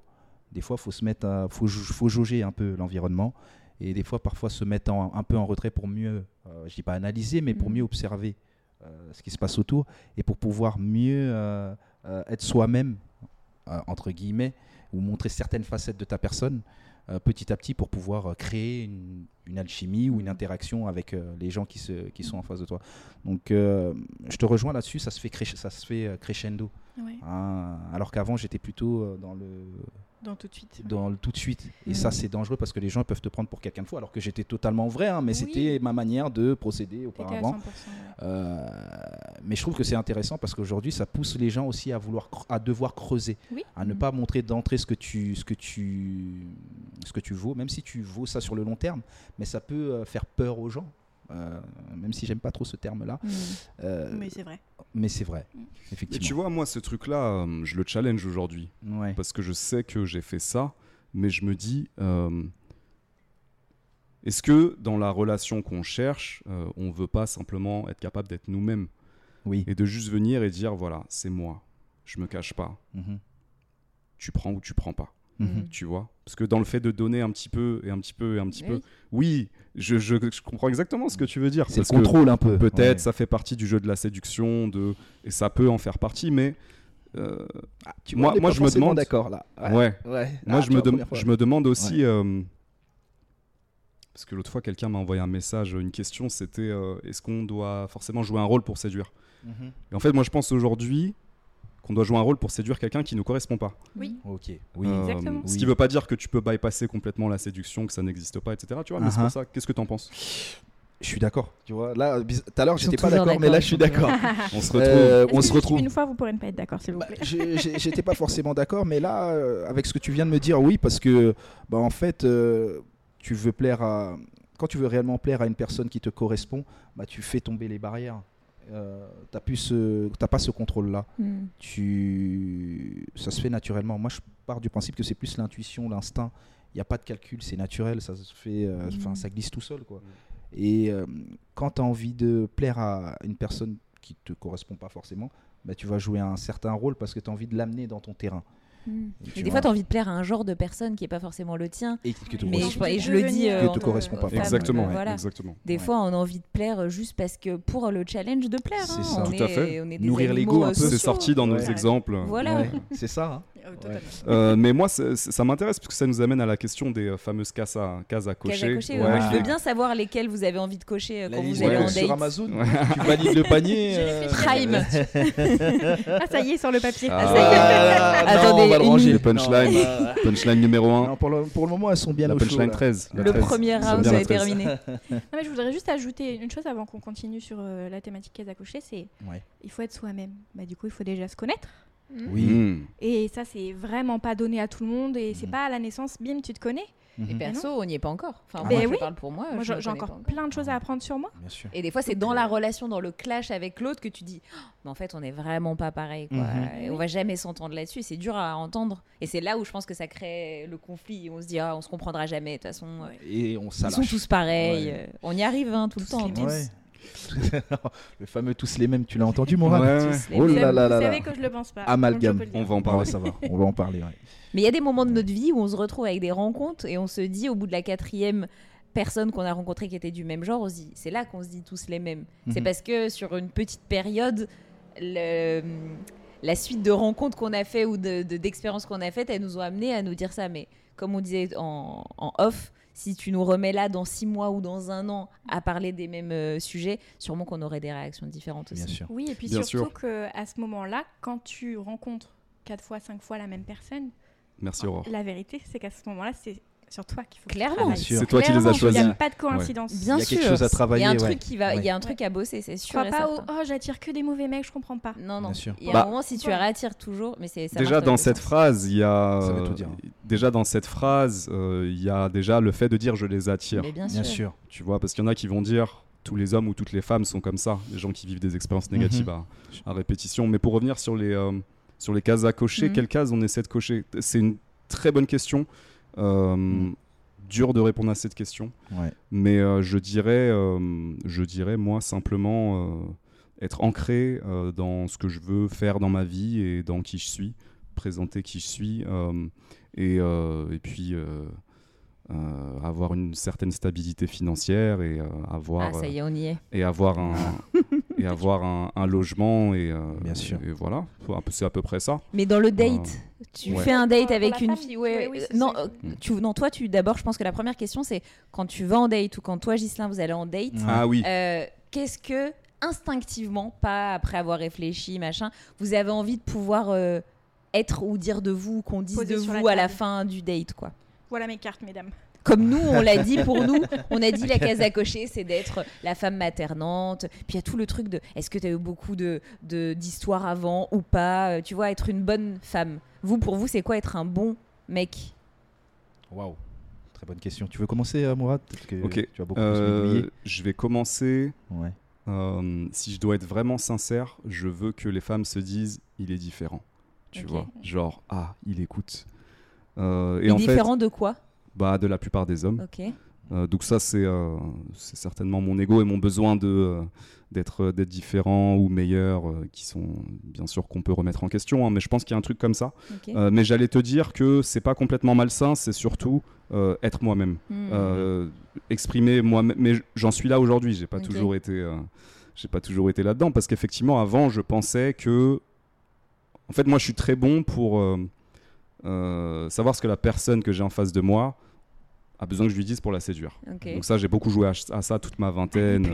Il a avec- dit j'ai joué à chat. vois, Mais c'est- tu finis toujours par te faire rattraper Jouer à chat, exactement. dans ce genre de situation. Et je me vrai. suis fait rattraper. Ouais. systématiquement. C'est parce la vie, hein, C'est ouais. une forme d'imposture. Tu peux maintenir Ouais. l'illusion jusqu'à un certain niveau, mais comme tu le disais, tu te retrouves dans une relation. Oh merde, je suis pas la personne que j'ai Parce prétendu. que moi aussi, Ouais. je sais très bien faire. Donc Le, plafond de verre. Voilà, mais, mais euh, je dirais qu'aujourd'hui, avec plus de maturité et, et des cicatrices et des femmes aussi que j'ai fait euh, souffrir, je voulais parler de ça parce que on parlait tout à l'heure de, on a dit qu'on était des hommes sensibles, empathiques, mais je voulais nuancer ça.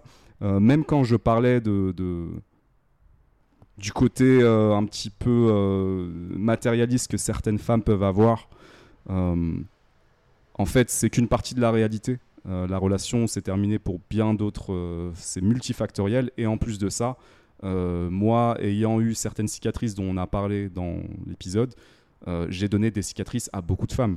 Donc c'est pas parce que je fais monsieur euh, sensible, empathique, euh, je sais, je comprends les femmes, blablabla.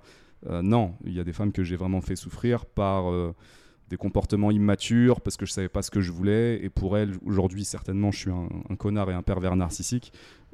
Voilà. Et, et c'est pour ça que c'est intéressant aussi cette question du dark side, parce que euh, on l'a tous euh, à différents degrés. Euh, maintenant, pour revenir aux, aux cases à cocher, ouais, je pense. Je pense ça, et puis le côté, le côté indépendant, c'est important. Euh, moi, je le sens dans les rendez-vous, euh, dans les dates, que d'une manière plus ou moins subtile, les meufs vont te dire Ah, au fait, t'habites où Euh, J'habite chez ma mère. Ouais. là, tout de suite, il y a, il y a jugement. Ouais, ouais, et là, et là ouais. tu vois même l'expression de son visage. J'habite- pas chez ma mère, hein, mais c'est pour vous. Ouais, ouais. Euh, Caricaturé, donc il y a, il y a quand même euh, ce côté où euh, voilà après aujourd'hui j'ai pas particulièrement besoin de prouver quoi que ce soit mais il y a eu un long cheminement quoi ça n'a pas toujours été comme ça Parce que vous pensez que dire que vous habitez euh, chez votre mère, ça vous donne un côté. euh, Mais il y, a- il y a plein de femmes, enfin, il y a sûrement des femmes qui le pensent. hein. Pour ma part, j'ai des potes qui sont dans, ce- dans cette situation-là et c'est compliqué pour eux Ouais. parce qu'ils se retrouvent euh, face à des femmes qui, euh, qui sont trentenaires et elles ont envie de construire et ça crée euh, bah, un premier blocage, mais je dirais c'est naturel dans la société dans laquelle on Mm. vit aujourd'hui. Ça devrait pas être naturel, mais ça devient naturel. Mm. Mais le, le truc que tu dis, c'est est-ce que c'est par facilité, tu vois? Donc Oui. tu poses la question est-ce que dans la relation, euh, il est prêt à. euh, parce que c'est beaucoup de sacrifices, c'est beaucoup Oui, d'efforts, euh, même pas que financier, c'est Mm. juste qu'avoir un appartement avec quelqu'un, euh, Ouais. c'est un, un- C'est un un engagement, exactement. Mais t'as pas remarqué que la plupart des gens, euh, de manière générale, hein, euh, ils cherchent plus la facilité. On veut plus se triturer le cerveau. Mm. Tu vois, par exemple, enfin pour répondre à ta question de tout à l'heure, euh, au premier date, euh, qu'est-ce que tu veux que bah, la femme elle retienne de toi? Moi, je veux qu'elle se dise que tout est possible. Il n'y a pas de, il a pas de limitation. C'est juste les croyances limitantes qu'on a dans la tête qui nous, Mm. qui nous brident. Après, je dis ça, c'est facile, mais Que tout est possible avec toi avec dis, moi, bien sûr, bien sûr que c'est pas la vérité d'aujourd'hui n'est pas celle de demain. Après, ce sont entre guillemets des grands discours, mais euh, quand tu sais que tu viens d'en bas entre guillemets et que tu connais la difficulté, bah tu sais que tu ne peux que avancer, que même si tu Mm. retombes, tu sauras rebondir encore plus haut. Moi, c'est surtout ça le truc que Mm. j'ai que j'ai du mal à, à- à transmettre, à te retranscrire parce que je suis encore célibataire aujourd'hui. Mais euh, mais euh, tu vois, j'ai pas réellement de case à cocher. Je veux juste que la personne se sente à l'aise à côté de moi, qu'elle se dise que voilà, on est bien, c'est tout. Après, le reste se fera naturellement. Ça Oui. se- Mais le problème, c'est qu'aujourd'hui, en fait, on voudrait tout tout de suite. C'est Ouais. c'est le problème de ces cases à cocher parce que Mhm. en soi, on peut euh, avoir envie de retrouver ch- certaines caractéristiques chez quelqu'un, mais c'est les vouloir tout de suite. Mm. De toute façon, c'est dans la, dans la discussion. Dans le... Je sais plus, j'entendais quelqu'un qui disait c'est le, le septième date, c'est le premier. Tu Mhm. vois, euh, je trouve que c'est vrai. Oui, parce que Tu- je commence à être vrai. C'est pas au premier date que tu sais quoi que ce soit sur la personne, à Mhm. part à quoi elle ressemble, quoi. Ouais. Franchement, Mais euh, Mhm. Mais, là- mais là, on parle des femmes qui, qui, euh, qui, qui aiment pas quand, euh, par exemple, l'homme vit chez sa mère. Moi, ça m'est déjà arrivé quand je discute en premier lieu sur des sites de dating. Mhm. Euh, Salut, tu vis seule? Non, je venais de me séparer, je vis chez mes parents momentanément. Mhm. Non, je vis euh, avec mes parents. Ok, bon bah allez, ciao. Parce que du coup, dans la tête de la personne, là maintenant tout de suite, j'ai pas la situation, j'ai pas toutes les cases de cocher. Mhm. Du coup, on, on omet totalement le fait que j'évolue et que, enfin, déjà d'une, c'est pas grave hein, de vivre Ouais. chez ses parents, disons-le. Euh, ça peut même être cool. Il y a des avantages, Mhm. comme ne pas payer de loyer. mais puis même Ouais. passer du temps avec ses parents, moi je me dis c'est que Mais le oui. gars il peut rester avec oui, ses Super parents. bien. Qui peut euh, Enfin, prétendre ça dépend euh, pour qui aussi. quand ça se passe bien et que tu vis avec tes parents, c'est magnifique. Ouais. Moi je trouve ça magnifique. Ça dit quelque chose de la relation euh, avec la famille, tu vois aussi. Mais oui, non, Mhm. mais oui, ça peut, ça peut avoir des très bons côtés en fait, euh, ça. Et puis ça peut être un moment de ta vie où tu te cherches, où c'est juste plus pratique pour toi de faire ça. Mais, mais oui. Mais après, Mhm. je, je- je comprends aussi parce que on a, ça fait peur parce que il y a ce côté Ouais. un peu tanguy. Voilà. de ouais, est-ce ça. que, est-ce que il est là momentanément et il me dit qu'il est là momentanément euh, alors qu'en fait euh, ça fait 10 ans que c'est momentané et en fait euh, il- juste il, il bouge pas dans sa vie. Mhm. En fait, c'est ça qui ressort de cette idée. Parce que toi tu as besoin de ça. C'est ça. Mhm. Ou est-ce que c'est c'est- c'est c'est vrai, c'est juste un moment et voilà quoi. Moi je voudrais dire simplement un truc besoin d'un mec pardon. ambitieux, excuse-moi de te couper, Marine. Peut-être que tu as besoin d'un mec ambitieux en face de toi par rapport à. Ça c'est ce ta case à cocher, ça. Non, Ghislain. pas du tout. Non mais est-ce que toi t'as envie qu'on puisse dire de toi que t'es un mec ambitieux quand même? Ça Parce me que tu dis tout est possible. ça, me- truc. ça me ferait plaisir, mais je m'arrête pas là-dessus. Ok. Parce que euh, ça serait flatter mon ego. Hmm. Et je suis pas sur l'ego. Enfin, du, du moins, j'ai appris avec le temps à, à me détacher de, de l'ego parce que c'est ce qui bouffe l'être humain. Après, c'est Mm. mon interprétation des choses. Mais euh, je pense qu'il faut avoir l'humilité de se dire, bah voilà, on, on y va et on verra. Euh. Après, ça marche tant mieux, ça marche pas tant pis. hein, mais euh, voilà, en tout cas, je pars du principe que j'ai envie que. T'as envie qu'on se dise ça de Voilà. toi Oui, Mais C'est t'aimerais qu'on se c'est dise ce quoi que d'autre t'es en même temps, sûrement que c'est ce que tu, Je tu tâche. pensais être et ce que Je tu tâche. être. Je tâche. ouais. Moi, je voudrais bien dire un truc sur les. Peut-être un dark side des femmes, mais qu'on s'est construit entre nous. Ouais. C'est ce truc de- du premier date où ça m'a fait réagir quand tu as dit euh, on essaye d'être. euh, de montrer qu'on est différent des autres mecs. Mhm. Euh, je pense que ça existe aussi chez les femmes, de vouloir tout de suite dire je ne suis pas ces autres femmes. Mais pas parce qu'on est contre euh, les, les autres femmes du genre, Mhm. mais parce que à force d'entendre des discours d'hommes dire les féministes, non merci, euh, les femmes indépendantes, euh, c'est bon là qui gère tout là. tu vois, en fait, c'est un discours qu'on a nous aussi euh, créé de toutes oui. pièces sur la base de plein de trucs entendus des réseaux sociaux. On n'en parle pas assez, mais ça aussi, ça, ça biaise aussi nos relations. Le fait qu'on soit des vitrines de nous-mêmes toute la journée, c'est ça aussi qui crée des cases avant qu'on ait rencontré la personne. Carrément. Et du coup, moi, je, vais reparler de moi. Moi, je me suis retrouvée plein de fois à, vouloir donner la sensation que j'étais une femme différente de ces féministes. Et les féministes, je sais même pas qui c'est parce que je crois que depuis le début de la conversation et des autres épisodes, on ne voit que des femmes sur le parvis de l'opéra, seins nus, qui sont des fémènes et qui ne sont pas des, que des. le- c'est une partie des féministes, ce qu'elles font. Je le connais pas assez pour le juger ou pour avoir un avis dessus, mais on a tous cette, cette euh, imagerie euh, collective sur le féminisme qui n'est pas que ça, tu vois. Et ça crée des clivages que nous, on a créés entre nous. Donc ça veut dire que nous, on s'oppose entre nous sans se voir. On est déjà en train de dire, je veux pas être comme cette femme que tu imagines, qui n'existe pas en plus, tu vois. Enfin, Mhm. qui n'existe pas. Qu'on a créé en tout cas, peut-être qu'elle Ouais, existe. tu mais- vois le symbole de Voilà. la fémène seins nus, mais tu connais pas son histoire. C'est Voilà. du- c'est un être Donc, humain Ouais. avec. euh, Moi, en tout cas, j'ai toujours besoin de dire à l'homme, Ouais. t'inquiète pas, Je suis pas Euh, je suis aussi dans ton camp, tu Ouais. vois, on parlait de la dernière fois de ça. Et, et c'est un truc euh, spontané, mais c'est, je sens que c'est pas, c'est pas aligné avec ce que j'ai envie de dire. J'ai pas envie d'être contre les femmes, tu vois. J'ai pas envie de dire je suis pas comme les, tes ex, ou je suis pas. Parce que sûrement que je suis peut-être comme ses ex, tu vois. euh, Et ses ex, c'est pas que des mauvaises personnes. C'est pas parce qu'il est Bien plus sûr. avec elles que c'est toutes des mauvaises personnes. Mais il y a un Mhm. truc, en tout cas, que tu peux acquérir qu'arriver à un certain âge, euh, je crois. Euh, c'est ce recul-là euh, Bien sûr. par rapport aux autres personnes de ton genre, tu vois. Comme les mecs essayent de dire, mais attends, moi j'ai une grosse voiture. Alors moi, le truc de la voiture, j'aimerais bien qu'on en parle. Parce que je crois, C'est pire qu'une dick pic. là. et j'aimerais bien pareil. les- Voilà. que les gens disent dans les commentaires qui est-ce qui s'intéresse vraiment au modèle de la voiture des mecs. Ouais. Parce que ce truc-là, j'ai jamais autant entendu. Marine, il y, a- il y a- il y en a des femmes. Il y en a. Ah, il y en a. Il y a- il y en Ça a. veut dire qu'il veut. Non, même pas, mais faut... on met les pieds dans le plat, comme on a Ouais, dit. ouais, il y en a. Mais ça euh, m'intéresse de donc, savoir. euh, faut pas, faut pas se mentir. Il y a certaines femmes qui sont axées sur le matériel. Il faut pas. Aujourd'hui, on est, on est dans une société où tout- tous les coups sont permis entre guillemets. Donc. euh, Mm. Mais du coup, nous, on moi, se retrouve à défendre ça, à Voilà. devoir dire, moi, ça m'intéresse pas, comme Ouais. si on voulait pas que l'autre pense qu'on Et soit euh, vénal ou j'en sais rien. Ouais. Mais alors que personne n'en a parlé, tu vois ce que C'est je veux ça. dire. Mm, Voilà. Après, je. Tu voulais dire quelque chose, Aurore. Ouais, mais moi j'ai remarqué que je faisais un truc dans, dans mes dates de façon générale. C'est que je, reproche aux hommes de m'enfermer dans un rôle euh, de la femme euh, qui coche les cases de euh, à la fois je suis indépendante, je suis ambitieuse, je suis féminine, telle que la société le, re- le représente, parce que je pense qu'il y a plein de façons d'être féminine. Mais je, coche, je coche pardon, ces cases de la femme un peu parfaite, enfin ils me demandent de les cocher. Et dans les faits, moi je joue à ça aussi. Je joue à ce truc de j'ai pas envie qu'ils me voient comme la mère, comme l'utérus. et, euh, et dans les faits, je, je me présente comme étant une candidate euh, viable.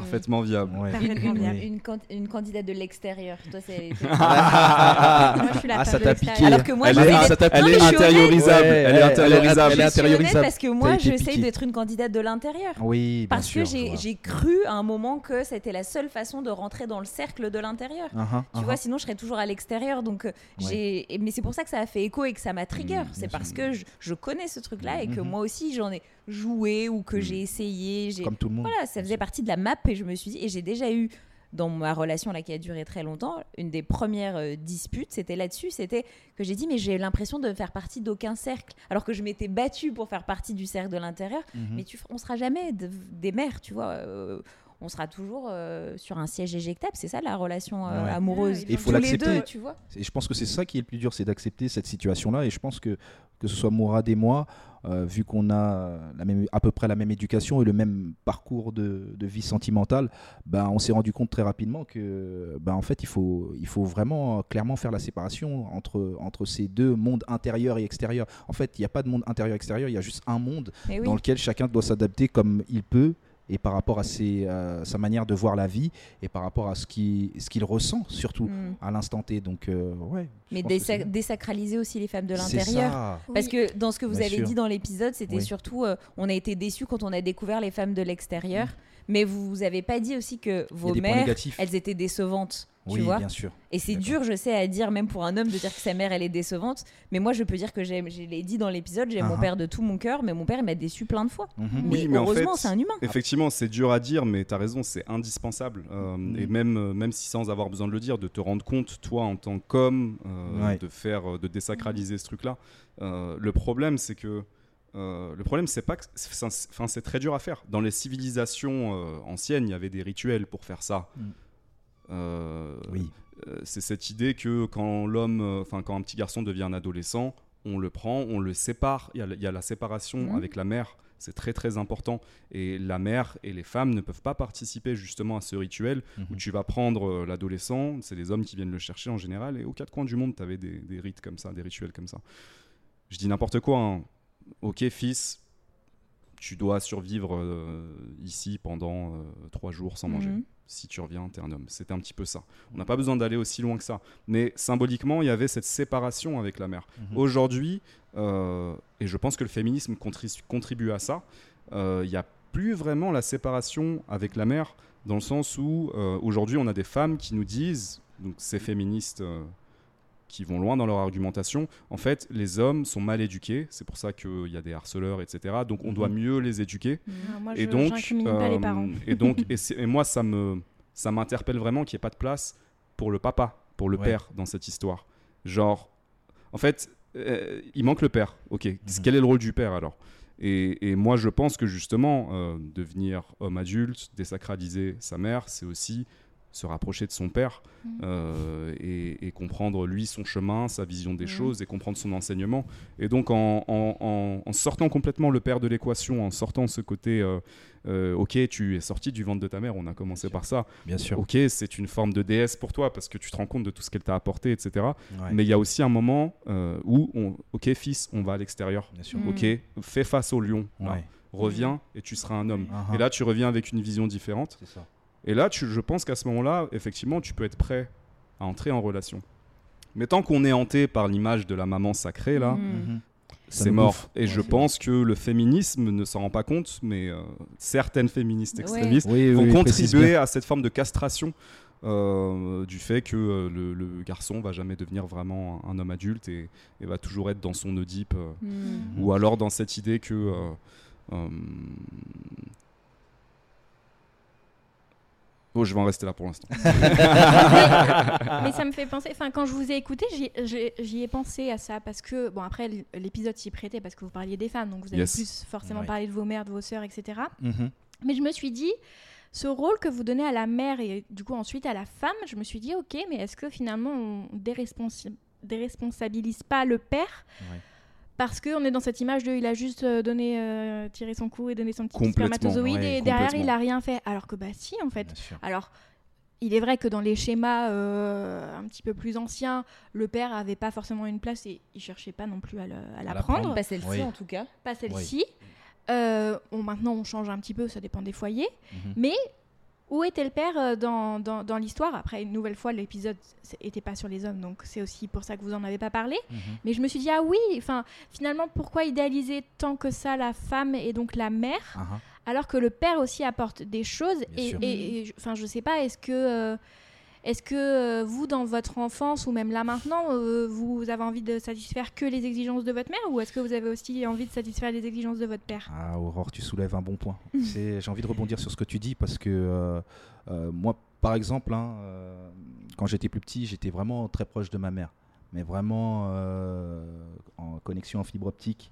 Vraiment, c'était incroyable, fusionnel. Et en grandissant avec des expériences de vie et en, en échangeant avec d'autres personnes, et j'ai amélioré ma relation avec mon père. Parce que quand j'étais plus jeune, j'étais en restant mesuré, j'avais euh, cette déception par, de par les agissements de mon père, sans pour autant rentrer dans les détails. Mais euh, euh, je trouvais qu'il ne prenait pas sa place comme moi je l'estimais. Mm. Et euh, du coup, j'avais un regard un peu euh, un négatif sur lui, alors que lui, il faisait son maximum pour faire en sorte que moi, je puisse être la meilleure personne possible Mm. et le, le meilleur homme possible, sachant que je, je suis le seul euh, fils qu'il a. Mm.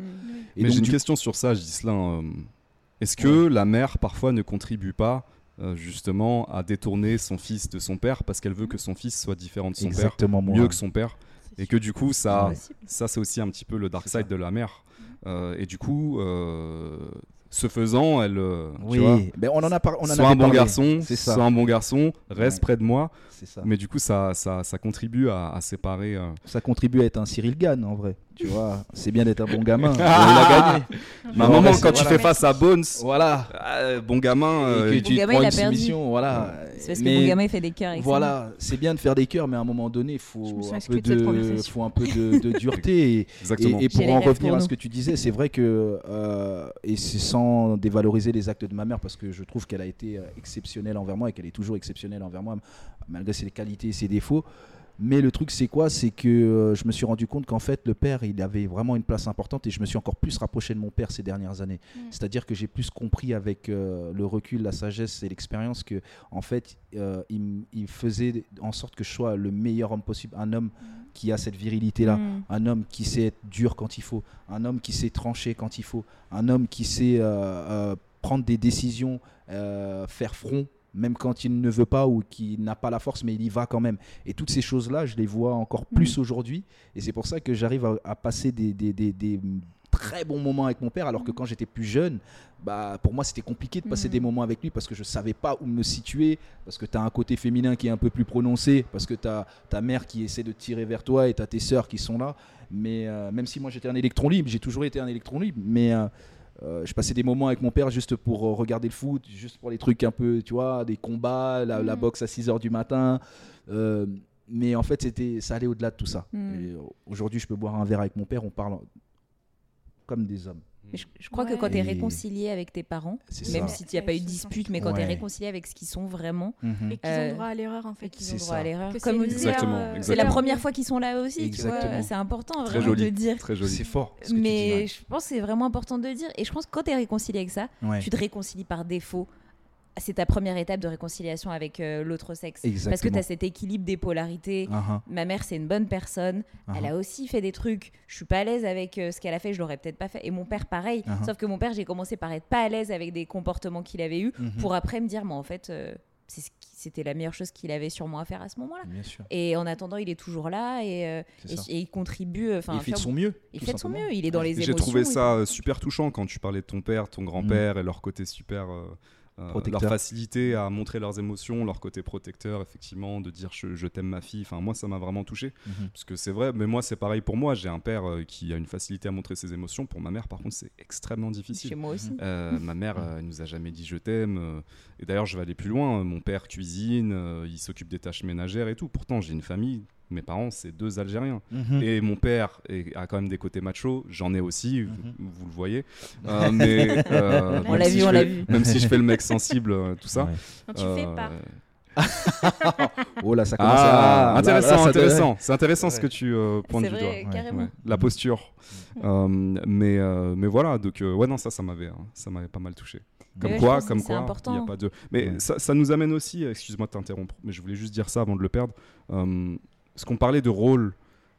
Et en fait, aujourd'hui, quand on parle par exemple de la libération de la femme, je pense qu'on devrait plutôt parler de la libération du choix, tout simplement. Oui. Euh, pour les hommes comme pour les femmes, vous avez le choix d'être qui vous Mhm. voulez, comme vous voulez, et de trouver la personne ou les personnes, pour certains, euh, qui vous correspondent. Mhm. Fin. Et vous aussi, messieurs. Et nous aussi, Et voilà, ça va.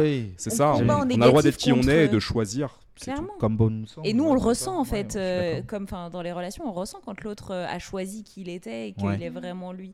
Ça fait trop du bien. Et je trouve qu'on fait que se battre contre des gens qui n'existent pas, Bien sûr. des femmes qui n'existent pas et que vous, qui n'existent pas non plus, euh, que vous projetez sur nous et que nous on projette sur vous. Mhm. Et, et c'est c'est un combat qu'on mène contre des gens qui n'existent pas. Mais oui, on Ouais. se bat nous en tant que femme avec nous-mêmes et, et- et C'est avec ça, eux, contre une Ouais. image, C'est un fait, double combat et c'est difficile. Exactement. Et c'est pour ça que quand tu as dit euh, vous n'êtes pas fatigué, j'ai Ouais. ressenti ce truc-là. Mhm. oui. Et moi, j'ai été longtemps fatiguée aussi. Hein. Je dis pas que je, je me suis réveillée un matin et je me suis dit on peut être tout ce qu'on veut. euh, Les hommes Mhm. sensibles, c'est chouette. euh, Les hommes forts, c'est trop bien. Moi aussi, j'ai carrément cherché mon père mille fois.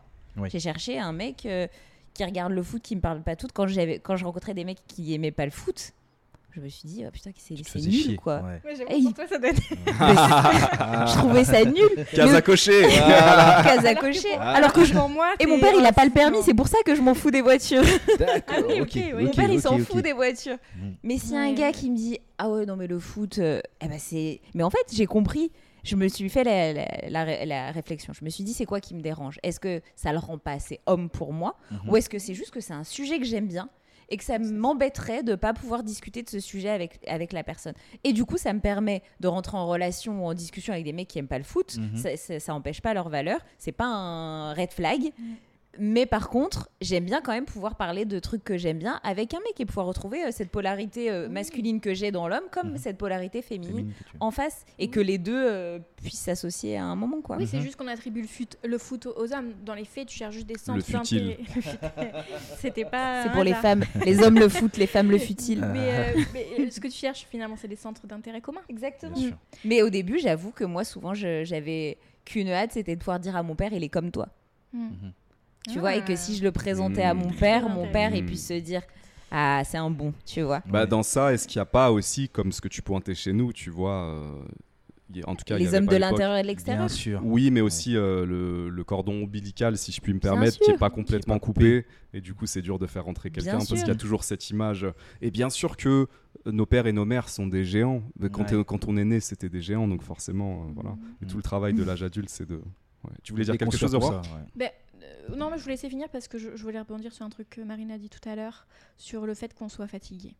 Ouais. Ah Ah, oui, oui. alors j'ai. Ouais. Dit que J'ai un truc à dire sur ça. Vous, je, je me suis dit, vous devez être très fatigué, mais si je veux être euh, tout à fait honnête et si je veux partager euh, une émotion du moment, moi je suis épuisée. D'accord. Je suis épuisée par. euh, enfin, malgré le fait que j'ai dit que, euh, que tous les hommes ne sont pas les mêmes et que je refuse de détester les hommes, aujourd'hui je suis épuisée de ce rapport aux hommes, euh, toutes sphères confondues. Euh, heureusement, euh, ça évolue. Professionnellement, euh, j'ai rencontré des hommes qui étaient très mauvais. Mhm. Euh, et je précise bien que c'était ces hommes-là qui étaient mauvais. Aujourd'hui, j'ai- j'ai de la chance. D'ailleurs, je, je- je- je vais le dire parce que tellement je, je suis reconnaissante de ça. Aujourd'hui, j'ai un chef que, que j'adore et, et qui. Mm. J'ai pas trouvé l'homme de ma vie, j'ai trouvé le chef de ma vie. Euh, c'est et ton chef quand même. Oui, non, non, non, mais dans la prof- non, mais dans la Ça commence comme ça. Non, il n'y a, pas de. y a- y a- C'était pas ça que je Elle, voulais elle- dire. elle a les yeux qui brillent. hein. C'était le, le rapport de soumission que je voulais noter. Non, mais il n'y a pas d'ambiguïté et justement, il n'y a pas de rapport de soumission. Et c'est, enfin, quand je dis le chef de ma vie, c'est dans le sens Le il a partenaire. il a le management qui est adapté à moi et moi, je pense que je suis manageable de la façon dont lui il aime manager. Mm. D'accord. Euh, mais, mais du coup, ouais, je, je suis- je suis épuisée parce que du coup, professionnellement, bon, c'est en train de se régler. Euh, amicalement, je suis en train d'apprendre, comme je le disais dans le premier épisode, à... j'apprends ce que c'est que l'amitié homme-femme parce que mon rapport à moi a changé et que, et que aussi j'accepte euh, d'autres choses. Mais euh, je suis épuisée quand même. Parce que, euh, on disait tout à l'heure, les, les 4-5 hommes que tu vas rencontrer qui seront tous les mêmes, bah, j'ai pas forcément rencontré des hommes qui étaient tous les mêmes, mais à chaque fois que. euh, ah, ça me fait un peu bizarre de dire ça. À chaque fois que je me suis livrée à un homme, à chaque fois que je me suis dit, vas-y, Aurore, tu, vas-y, lâche-toi, sois toi-même et, hésite pas et, et laisse-toi aller, où j'ai voulu lâcher un peu ce contrôle, à chaque fois, on me l'a fait regretter. Mm. Et je parle pas de faire regretter dans le sens. euh, Je suis un peu je parle pas regretter dans le sens. euh, juste, je vais, euh, je vais te quitter parce qu'on va pas s'entendre. Je parle regretter foncièrement de je vais te faire du mal Mhm. euh, réellement. Mhm. Je parle de du mal émotionnel dans le sens où je vais pas faire très attention à tes émotions. Puis je parle de, de, de- de mal physique. Je parle Mhm. de réellement euh, comme me voler ma tranquillité, me, me écraser tout le travail que potentiellement j'aurais fait euh, sur moi. Euh, même si dans les faits, euh, je prends ma part de responsabilité dans le fait où les conséquences que les gens, de façon générale, vont avoir sur moi, euh, c'est la mienne, c'est pas, c'est pas la leur. Mais dans les faits, il y a des gens qui agissent de telle façon que, Mhm. Pff, à un moment donné, dans ta vie, tu es obligé de. Enfin, tu peux pas les ignorer ces conséquences. Tu- ta, ta bulle, elle est, Percé. on l'a, on l'a- percée, on l'a bafouée, on a fait tout ce que tu peux Ouais. imaginer de négatif. Et aujourd'hui, vraiment, j'en- peux plus. En fait, je peux le dire, j'en peux plus aujourd'hui. Je te comprends totalement. Et si je peux me permettre de rebondir sur, tes propos qui sont très touchants, euh, ça fait écho en moi aussi, parce que, euh, mais d'une manière différente, parce qu'on n'a pas la même sensibilité. Euh, moi, c'est pareil. C'est chaque fois que j'ai voulu, entre guillemets, baisser ma garde, ben, c'est là où je me suis senti, j'ai envie de dire, entre guillemets, trahi.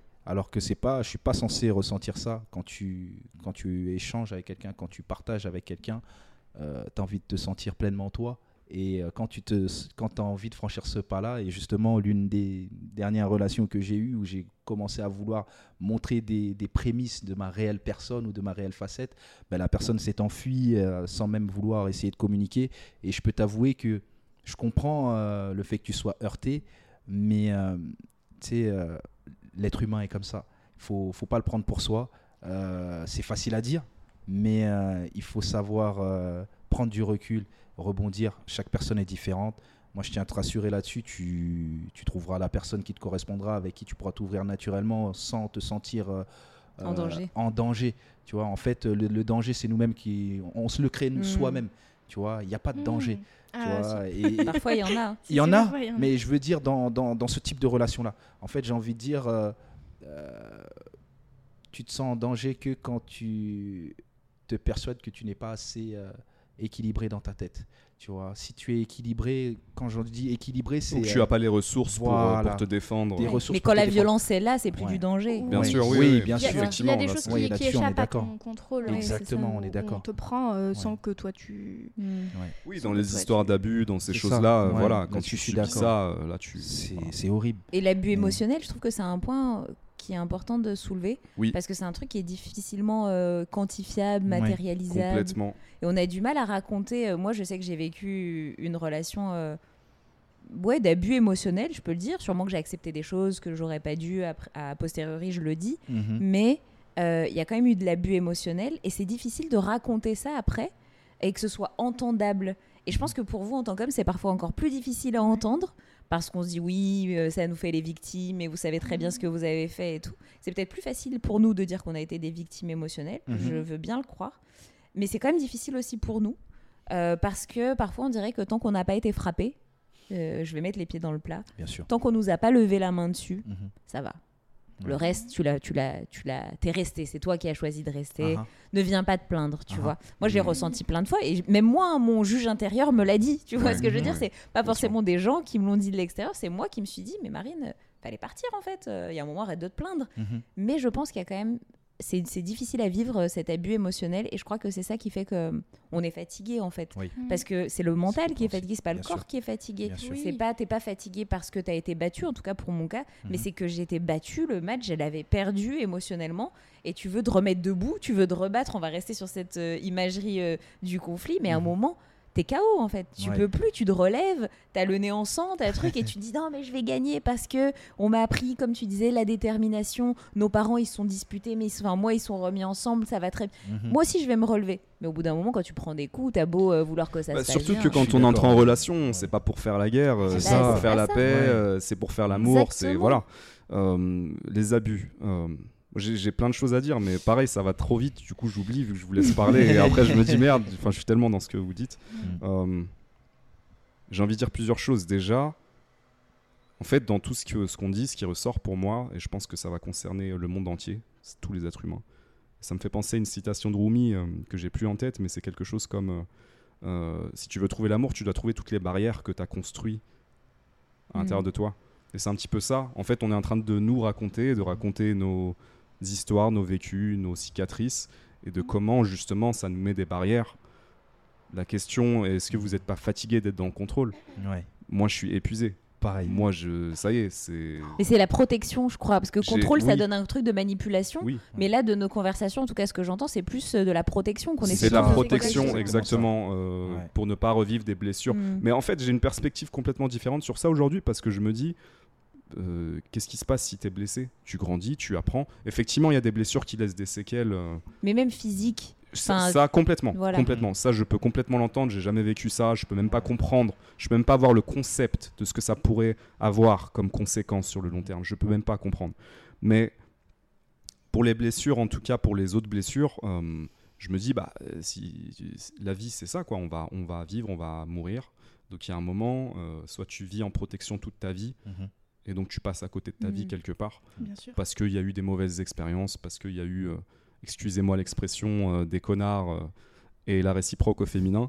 Euh, Tu l'as pas dit. hein. Je l'ai Ouais. pas dit. Dis-le comme ça, on est, voilà. euh, voilà. des connasses. Voilà. Euh, Ah, tu l'as bien prononcé quand même. Ah, t'as entendu ça, le, sac- le sifflement. On va là. y aller doucement. oui. Euh, et voilà, mais, euh, mais ouais, il y a un truc comme ça. Donc ouais, moi je suis, je suis, euh, je suis épuisé en tout cas de jouer à être quelqu'un d'autre que qui je Mhm. suis. Bien euh, sûr. Bien sûr. D'ailleurs, le podcast, ça me plaît parce que je, c'est une manière pour moi de montrer qui je suis et toutes Mhm. mes facettes et de Mhm. dire, euh, voilà, il n'y a pas de posture, euh, il y en a de temps en temps, hein, parce que c'est drôle. Ouais. Euh, mais ouais, et, et, euh, moi j'ai quand même envie, Aurore, de t'amener sur cette euh, punchline que tu avais donnée, enfin cette phrase qui est très forte dans le dans le dans l'épisode que vous avez fait où tu disais j'ai grandi avec cette idée que les hommes étaient des prédateurs. Est-ce que tu peux nous parler de ça et de comment t'es arrivé justement à la remettre en question? Mhm. Ok. Euh, alors déjà, comment cette idée elle est arrivée dans ma tête? De plusieurs façons. J'ai j'ai parlé du père euh, dans, dans- dans l'épisode qu'on a fait avec Marine. Euh, ça a joué une très grosse partie de, de cette idée. Euh, pour moi, l'homme est devenu euh, synonyme de violence euh, dans sa façon de communiquer ou autre. Et ensuite, il y a aussi les femmes de mon entourage. Pour le coup, je ne vais pas en cibler une en particulier parce que il y en a eu plusieurs. Ça peut être ma mère, mes sœurs, mes tantes, les, personnes à l'école, les copines, etc. qui, qui ont eu parfois ce truc de euh, Ah, tu vas sortir à cette heure-ci? Mais tu, vas te faire agresser si tu sors à cette heure-ci. Et il y a eu euh, Ah non, alors, tu as le droit de porter une jupe, mais par contre, pas si tu dépasses 20, euh, 21 heures et que tu vas prendre le RERD. Enfin, c'est un peu ce truc-là. Euh, et et ça a été ce truc de. On m'a jamais dit euh, défends-toi. On m'a dit euh, tu vas être victime. Alors, on me l'a pas dit comme ça, évidemment, hein, c'est l'interprétation que j'en fais, mais on m'a dit tu vas être victime des hommes. Prépare-toi, tu vas être victime des hommes. Dans les faits, en plus, je l'ai vu, ça s'est vérifié. Mais est-ce que le fait que c'était dans ma tête, ça n'a pas influencé alors Ouais, sûrement que je l'aurais vécu dans tous les cas, mais peut-être Mhm. que je l'aurais moins vécu de façon différente. Uh-huh. Mais il y a eu cette idée qui a été euh, installée en moi. Et là, je vous le dis, euh, je vous le dis avec du recul, évidemment, parce que sur le coup, je m'en rendais pas compte.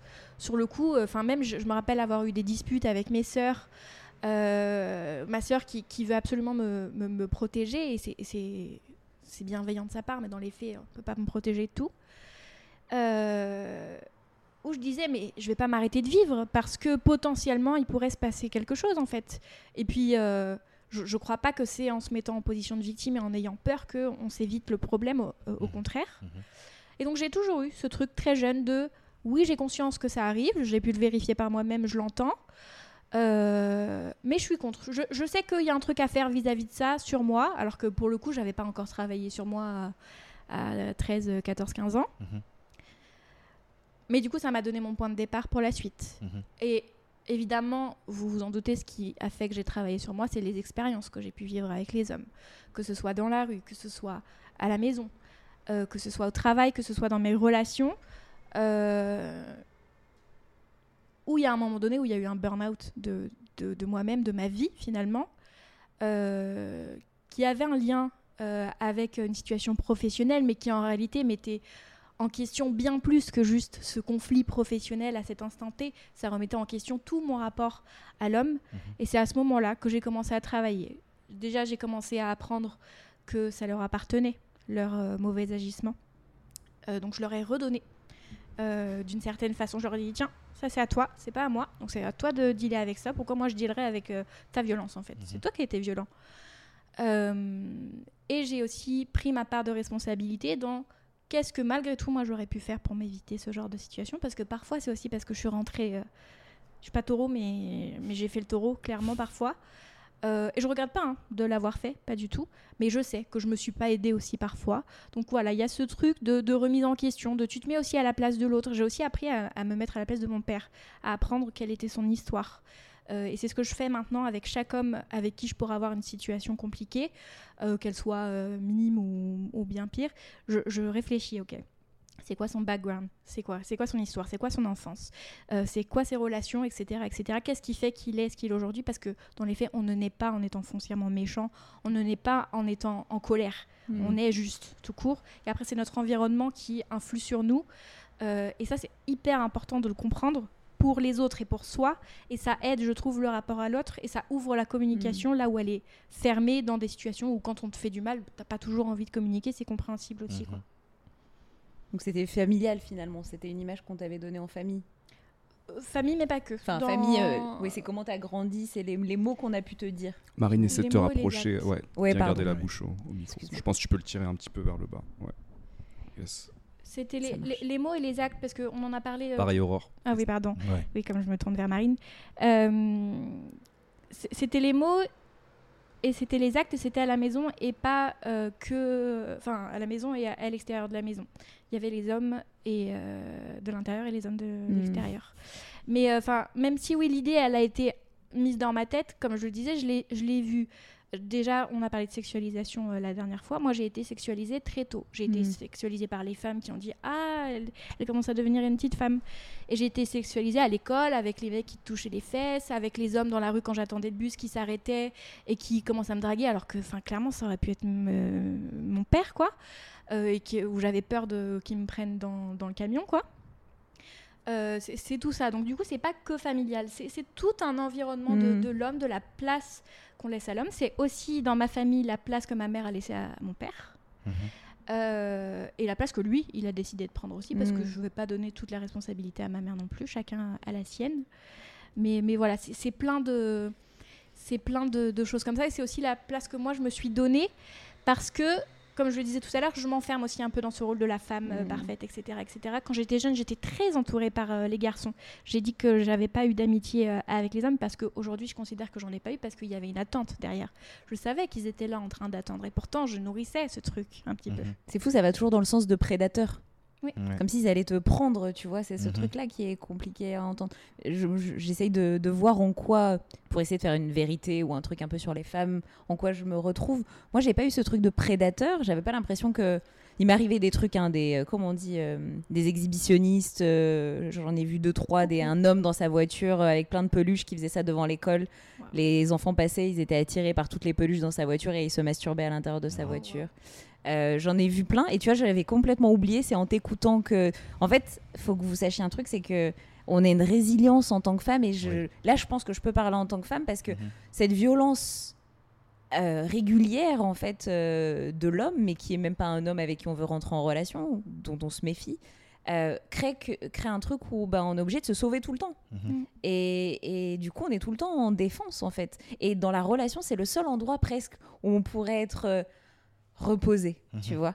Et c'est pour ça que on voudrait être reposé parce qu'on n'a pas l'impression. Enfin, moi, je pense pas que tous les hommes soient les mêmes. Et le jour où je veux rentrer en relation avec quelqu'un, c'est pas l'exhibitionniste que j'ai croisé dans la rue. Ça n'a rien à voir. Je j'ai même pas pensé à lui quand on parlait de relations homme-femme, enfin, du rapport homme-femme. Mhm. Et du coup, c'est le seul endroit où on voudrait du repos. Et en fait, moi, en tout cas, pour l'instant, c'est l'endroit où j'en prends le moins. Mm. Et je préfère être en relation d'amitié, en relation professionnelle, en relation euh, éducatrice, comme quand je donne des cours de théâtre à des garçons et tout. J'adore, c'est mm. simple, c'est facile. Chacun sa place, c'est des garçons, on met de la distance. Et on, ne me prendra pas à cet endroit-là, tu mm-hmm. vois. Euh, il y aura pas ce, je me mettrai pas en danger euh, émotionnel. Et mm-hmm. pourtant, je me mets en danger sûrement parce que je raconte des choses de moi et tout. Mais j'ai pas l'impression qu'à un moment on va, mm on va, on, va voler mon, mon, calme, ma tranquillité, tu vois. Mais cette résilience dont tu parles, elle, elle fait grandement partie de, de l'épuisement. Oui, bien sûr. Moi, je me sens épuisée parce que je, je, sais que je suis forte. Je sais que toutes les batailles que j'ai dû mener, je les ai menées et que, alors, j'ai réussi à en tirer le positif, même là où ça aurait été compliqué de tirer euh, une, une, seule miette de, de positivité. Mais je suis fatiguée. Mm. En fait, j'ai, oui, ok, je peux être forte Est-ce que je dois tout le temps l'être? Mais c'est sacrificiel ça en fait. à un moment donné. ouais. C'est vraiment sacrificiel. Ouais. Et, et c'est pour ça que moi, j'ai eu du mal à entendre quand vous parliez de vos mamans. Mhm. Euh, J'imagine que c'est des êtres incroyables, Ouais. mais c'est difficile à entendre parce que nous, on se voit aussi dans cette position-là. Mhm. Et ça nous coûte d'être euh, cette femme sacrée, d'être cette femme qui se relève, d'être cette femme qui se bat et tout. Du coup, quand on vous entend dire ça, moi, je sais que ça me trigger parce que j'ai envie juste de dire, mais on aimerait bien être imparfaite, tu Mais vois. en fait- Mais vous le faites déjà. Vous Oui. le faites déjà. Moi, c'est c'est- c'est ça que je retiens. Vous le faites déjà. Donc, en fait, peut-être que c'est une croyance que Sûrement. vous créez. Après, c'est ma perception des Mais c'est choses. je sais comment on a penses, grandi. Je dis Ouais. juste un dernier truc par rapport à l'éducation qu'on a eue. Moi, j'ai aussi entendu euh, euh, ma mère se méfier des autres femmes, Mhm. tu vois. Euh, et du coup, j'ai grandi en me méfiant tout le temps des autres femmes, des femmes qui étaient à l'extérieur de la relation. Je me méfiais même pas des hommes, je me méfiais de ce que les femmes, elles pouvaient aller mettre dans la tête d'un homme et comment elles pouvaient les détourner de ce que j'étais en train de vivre avec lui. Donc pareil, encore une fois, je me suis trouvé des, des ennemis invisibles, tu vois. Mm. Euh, et et c'est tout lié. En, en fait, on vit avec des fantômes et des fantasmes. Et c'est la même chose, Je suis la pas même sûr que ce soit complètement des fantômes et des fantasmes, je vais te dire pourquoi. Vas-y, ça Euh, m'intéresse. On avait parlé avec Ghislain de la compétition entre les femmes. euh, Oui. Moi, j'aimerais Ah oui. bien avoir votre avis sur ça parce que c'est très intéressant. Moi, il y a un truc qui m'intrigue, c'est que je remarque que quand je suis avec une belle femme, les autres femmes me regardent beaucoup plus. Euh, et parfois, je sens même, en tout cas, j'ai presque l'impression de percevoir ce qui se passe, et ça se passe même par le regard. C'est en mode euh, Ah ouais, toi, t'as quelqu'un Ah ouais, toi, t'es avec lui Et genre, ça se regarde de haut en bas. Ah ouais, lui, il aime, il aime les meufs comme ça. Il y a un truc comme ça. Est-ce que. Donc, c'est pour ça que je te dis est-ce que c'est que des fantômes? Est-ce qu'il n'y a pas une vraie compétition euh, entre les femmes qui est d'ailleurs, à mon avis, selon ma perception et mon expérience, est bien plus violente que la compétition que tu peux avoir entre les hommes? Même si nous, les hommes, on a l'impression d'être jugés euh, par rapport à notre valeur sur le marché. Mm. Est-ce que t'es bankable ou pas, blablabla. Est-ce que Ah. t'es alpha male, blablabla. Bref, tous ces clichés de merde là. On a quand même l'impression d'être jugé de cette manière. Est-ce qu'il n'y a pas d'une autre manière une vraie compétition entre les femmes? Euh, que nous, en tout cas, on a l'impression de percevoir que vous percevez. Je pense qu'elle est un peu iconique cette, euh, ce truc-là. C'est un peu un truc de- d'histoire, de, livre, de, de à ce à quoi on a été biberonné, parce qu'on a été biberonné à la même chose. hein. Euh, moi, je pense que l'effet positif de tous ces trucs de féminisme, de choses que vous nous renvoyez, ça a créé une sororité hyper forte entre les femmes. Moi, j'arrive à un âge où j'ai de l'amour par défaut pour euh, les autres femmes. Parce que je sais ce qu'on vit. Et je crois que c'est aussi ça qui a facilité la conversation avec Aurore la dernière fois. C'est que Mhm, j'avais pas mhm. de jugement sur qui elle était en fait. Ouais. Je savais que c'était euh, une personne qui faisait, c'est un être humain qui faisait de son mieux. Mhm. Et du coup, je crois qu'il y a, enfin moi, je parle encore une fois pour moi, j'ai une sororité par défaut. Je me fais des amies filles facilement quand elles sont dans cet même état d'esprit. On se connecte plus facilement. Et j'ai j'ai rencontré euh, récemment euh, plusieurs femmes qui sont devenues euh, je dirais pas des sœurs parce que ma sœur elle va écouter, elle veut jamais que je dise sœur pour quelqu'un d'autre qu'elle. Ah. Mais Tu l'auras dit deux fois, hein, dans le dernier dit, épisode et je dans l'ai dit, celui-là. je l'ai dit. Je- J'espère qu'elle l'écoutera pas. C'est ancré. Euh, ce, ce sera pas coupé, hein. Mourad, Ce tu fais pas pas ça. À ce moment-là, peut-être qu'elle sera dans la cuisine. c'est- ma- plus que c'est mon âme sœur. Ma petite, ma petite sœur, c'est mon âme sœur et les autres, ce sont que des sœurs ou des frères. Mais euh, j'ai vraiment ce truc ouais, de rencontrer des femmes et de, de les aimer profondément. Et combien de fois on s'est dit entre femmes, je sais pas si ça t'est arrivé, si t'étais un mec, ça serait beau. J'aimerais rencontrer un mec qui soit comme toi. Alors ça, c'est intéressant aussi. Bon, plein de choses à dire. Comme Ouais. je vais pas pouvoir tout dire tous tous les moments où j'ai envie de Moi, je rebondir. sais, mais- j'ai des copines, ça serait mais- les hommes de ma vie, je serais l'homme de leur vie. Hein, si, euh, Alors Ouais. partons sur ça. euh. Ok, cette profondeur des relations que vous pouvez avoir entre femmes, Mhm. nous, ça peut nous intriguer aussi. Mm. Parce que, d'ailleurs, je t'ai vu euh, poster un truc comme ça, Aurore, une fois. C'était un, je crois que c'était une story où, où quelqu'un disait, euh, en gros, euh, je vais le dire un peu n'importe comment. Tu, en gros, la profondeur des relations que j'ai avec mes amies femmes fait que quand je rencontre un homme, Ah oui. euh, je suis un peu déçu, quoi. Tu Ouais. vois Est-ce que vous pouvez nous parler de ça? Euh, ouais. En fait, ça part de quand j'ai des problèmes avec des hommes. Ou juste quand, Ah, je, quand- juste quand je sors avec, euh, avec un homme et que je le raconte à mes copines. Yes. Ouais. Et bien mes copines, et je- non, je vais pas dire mes copines, je vais dire mes amis, parce que je fais la distinction entre les On deux. est d'accord. Parce que pour moi, je vais donner ma définition de l'amitié pour que vous puissiez comprendre. L'amitié, c'est être capable euh, d'être honnête. C'est être capable de te dire euh, oui, là, ça se fait pas ce Mm. qu'il a fait, mais là, toi aussi, tu aurais pu faire euh, Mm. autrement. Pour le meilleur et pour le pire. Exactement. et j'adore parce que mes amis, du coup, elles me connaissent depuis des années. Ça fait plus de dix ans qu'on se connaît. Je, je pense à deux en particulier. Je leur fais des bisous d'ailleurs. Euh, elles me connaissent et elles sont capables de euh, se mettre à ma place. Alors qu'on est très différentes toutes les trois, on a un groupe de trois, on est très différentes. Il y en a une qui est thérapeute, il y en a une euh, qui a euh, un métier qui n'a rien à voir avec la thérapie et qui est peut-être moins dans le développement personnel, alors que on va être deux à être très dans le développement personnel, etc. Et ça fait, la, ça fait une certaine richesse entre nous trois où elles sont capables de se mettre à notre place. Et on, a certainement un, un, mode de fonctionnement qui est commun, qui est lié à l'émotion, que on dit que vous n'avez pas, alors que dans les faits, je suis persuadée que vous l'avez. C'est juste qu'on ne vous a pas appris à le développer mhm. autant que ce que nous, on nous a appris à le développer. Et voilà, elles sont là capables de se mettre à notre place. Elles sont là capables de, de nous remettre à notre place aussi. Euh, et elles sont euh, elles-mêmes. Et on revient à ce qu'on mhm. disait tout à l'heure, du coup. Moi, je crois que c'est la vulnérabilité. Moi, je peux être complètement vulnérable avec mes amis, tu vois. Que je leur dise que que je suis imparfaite, que je galère sur un truc, que ça me saoule, tu vois. Je vais utiliser les mots que j'utilise dans ma tête, en fait. Je vais dire la même chose que ce qui se passe dans ma tête, je vais le dire à cette personne. Ce que j'ai l'impression d'être incapable de faire en relation. Mm. En tout cas, pas tout le temps. Mais dans les faits, c'est pas vrai parce que. Tu voulais. Ah, j'ai plein de choses à dire tout le temps. nos amis, il y a des choses que nos amis nous apportent que nous apporte pas et que un homme va nous apporter. J'intègre totalement. Il y a plusieurs choses euh, sur lesquelles j'ai envie de rebondir. Un, le côté vulnérabilité, se sentir accepté tel qu'on est. Je comprends effectivement que mhm. parce que par notre vécu, on, a eu des blessures, etc. On, est un peu plus méfiant dans notre manière d'être. Mais est-ce que dans la relation, justement, avec un homme pour vous, avec une femme pour nous, on n'aurait pas envie de pouvoir effectivement exprimer qui on est sans avoir besoin d'être sur le contrôle ou la retenue. Bien sûr. Voilà. Bien sûr.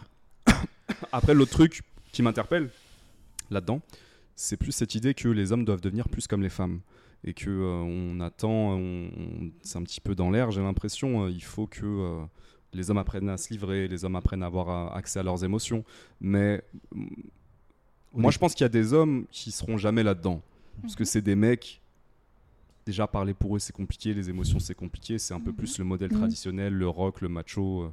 Voilà, moi j'en connais plein, ils regarderont jamais mon podcast. Juste le, concept même que je parle, mm. ça les perturbe profondément. Bien sûr. Ils vont même pas m'en parler, mais j'en ai comme plein, on est comme ça dans ma famille. Hein. Vous mm. connaissez ces modèles un petit peu euh, méditerranéens. Euh, mais ça bouge. Ça, bouge, oui, oui. Mais ces mecs-là, ils existent. Et ces mecs-là correspondent à un certain type de femme mm-hmm. qui en fait a pas envie d'avoir elle en, face d'elle.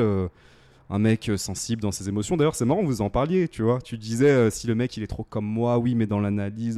Donc je me demande si justement, en réalité, si t'es pas plus comme vos amis, est-ce que parfois ça dépolariserait pas complètement le truc au point où il y aurait plus d'attraction?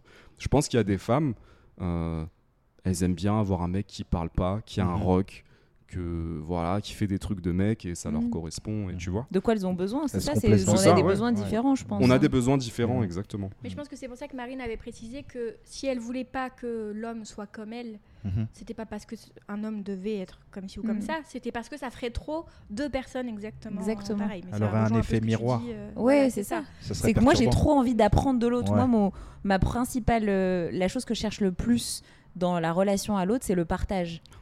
Mm. C'est vraiment la valeur principale pour moi dans ma vie, c'est le partage. Uh-huh. Quand je l'ai pas en relation, je l'ai dans d'autres euh, territoires de ma vie, disons.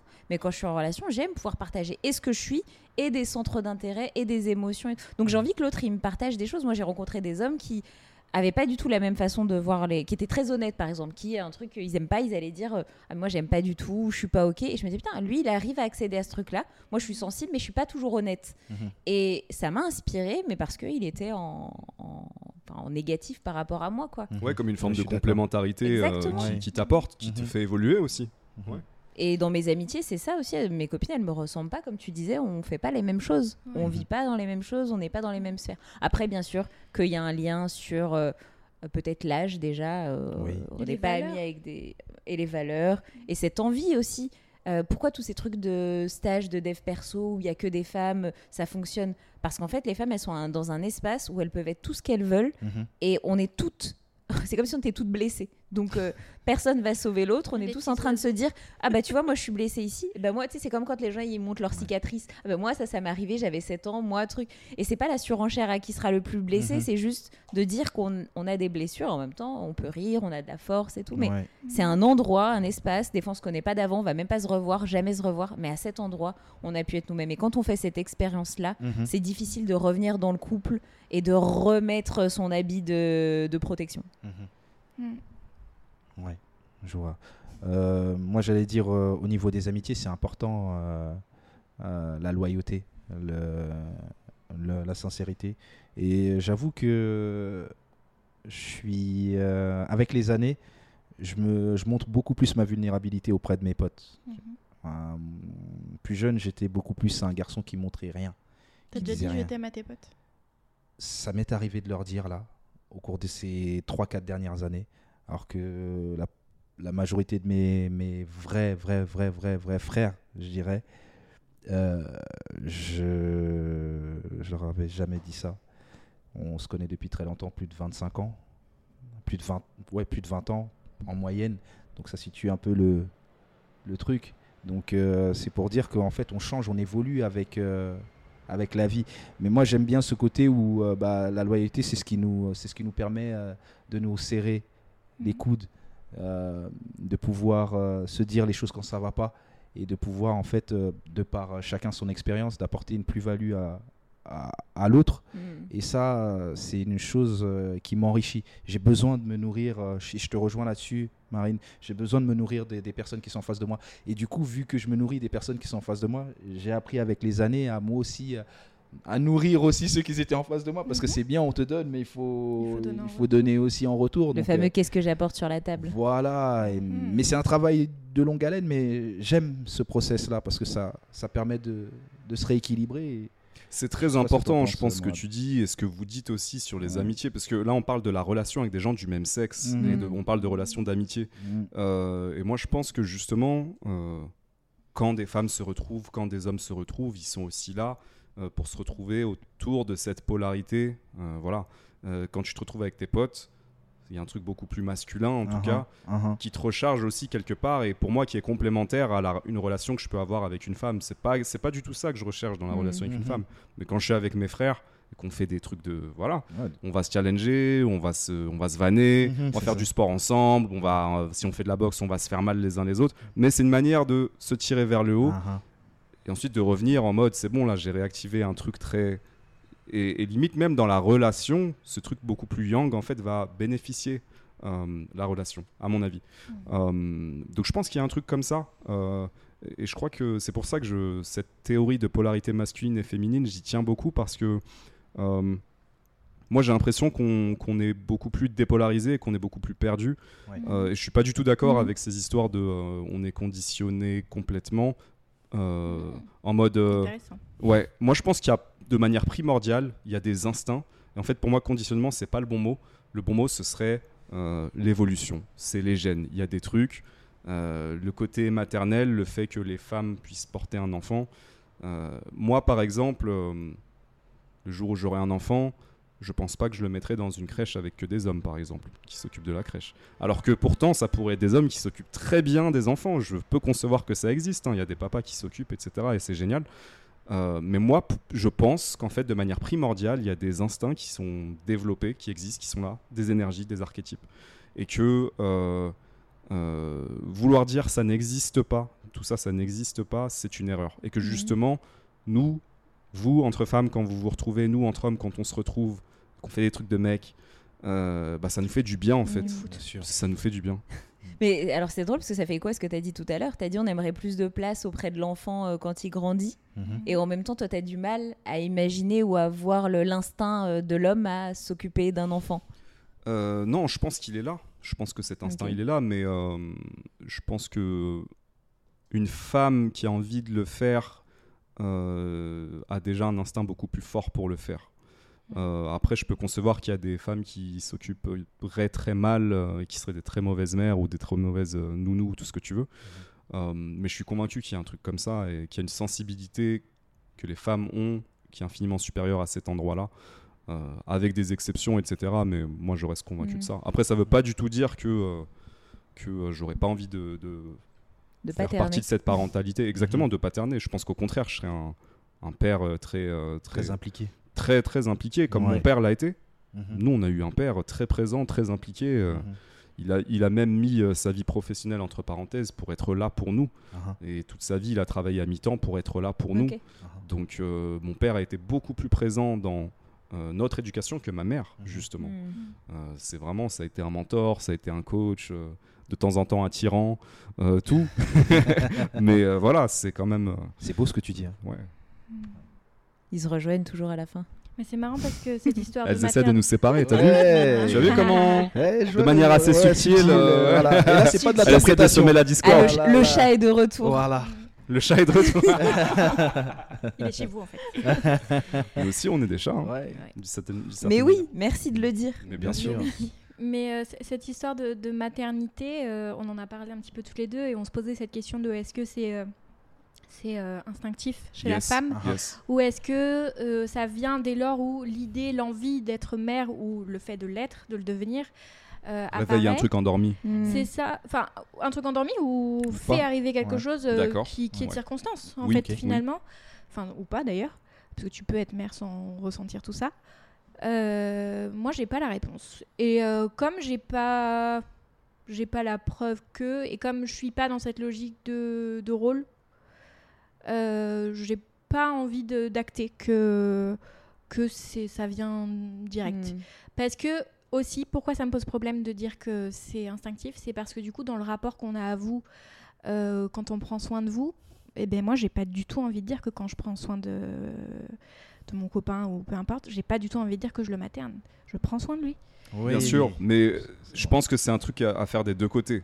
Si lui, euh, il est dans son Oedipe et euh, dans son complexe, il cherche une maman, Mm. il peut l'interpréter comme ça. Mhm. Mm. Alors Et toi, tu vas fait, peut-être attirer justement des hommes qui euh, sont dans cette quête-là. C'est ça, alors que si lui, euh, il a fait euh, le taf de son côté, c'est assez évident pour lui qu'il cherche pas du tout une maman, et qu'il va pas interpréter ça comme ça, tu vois.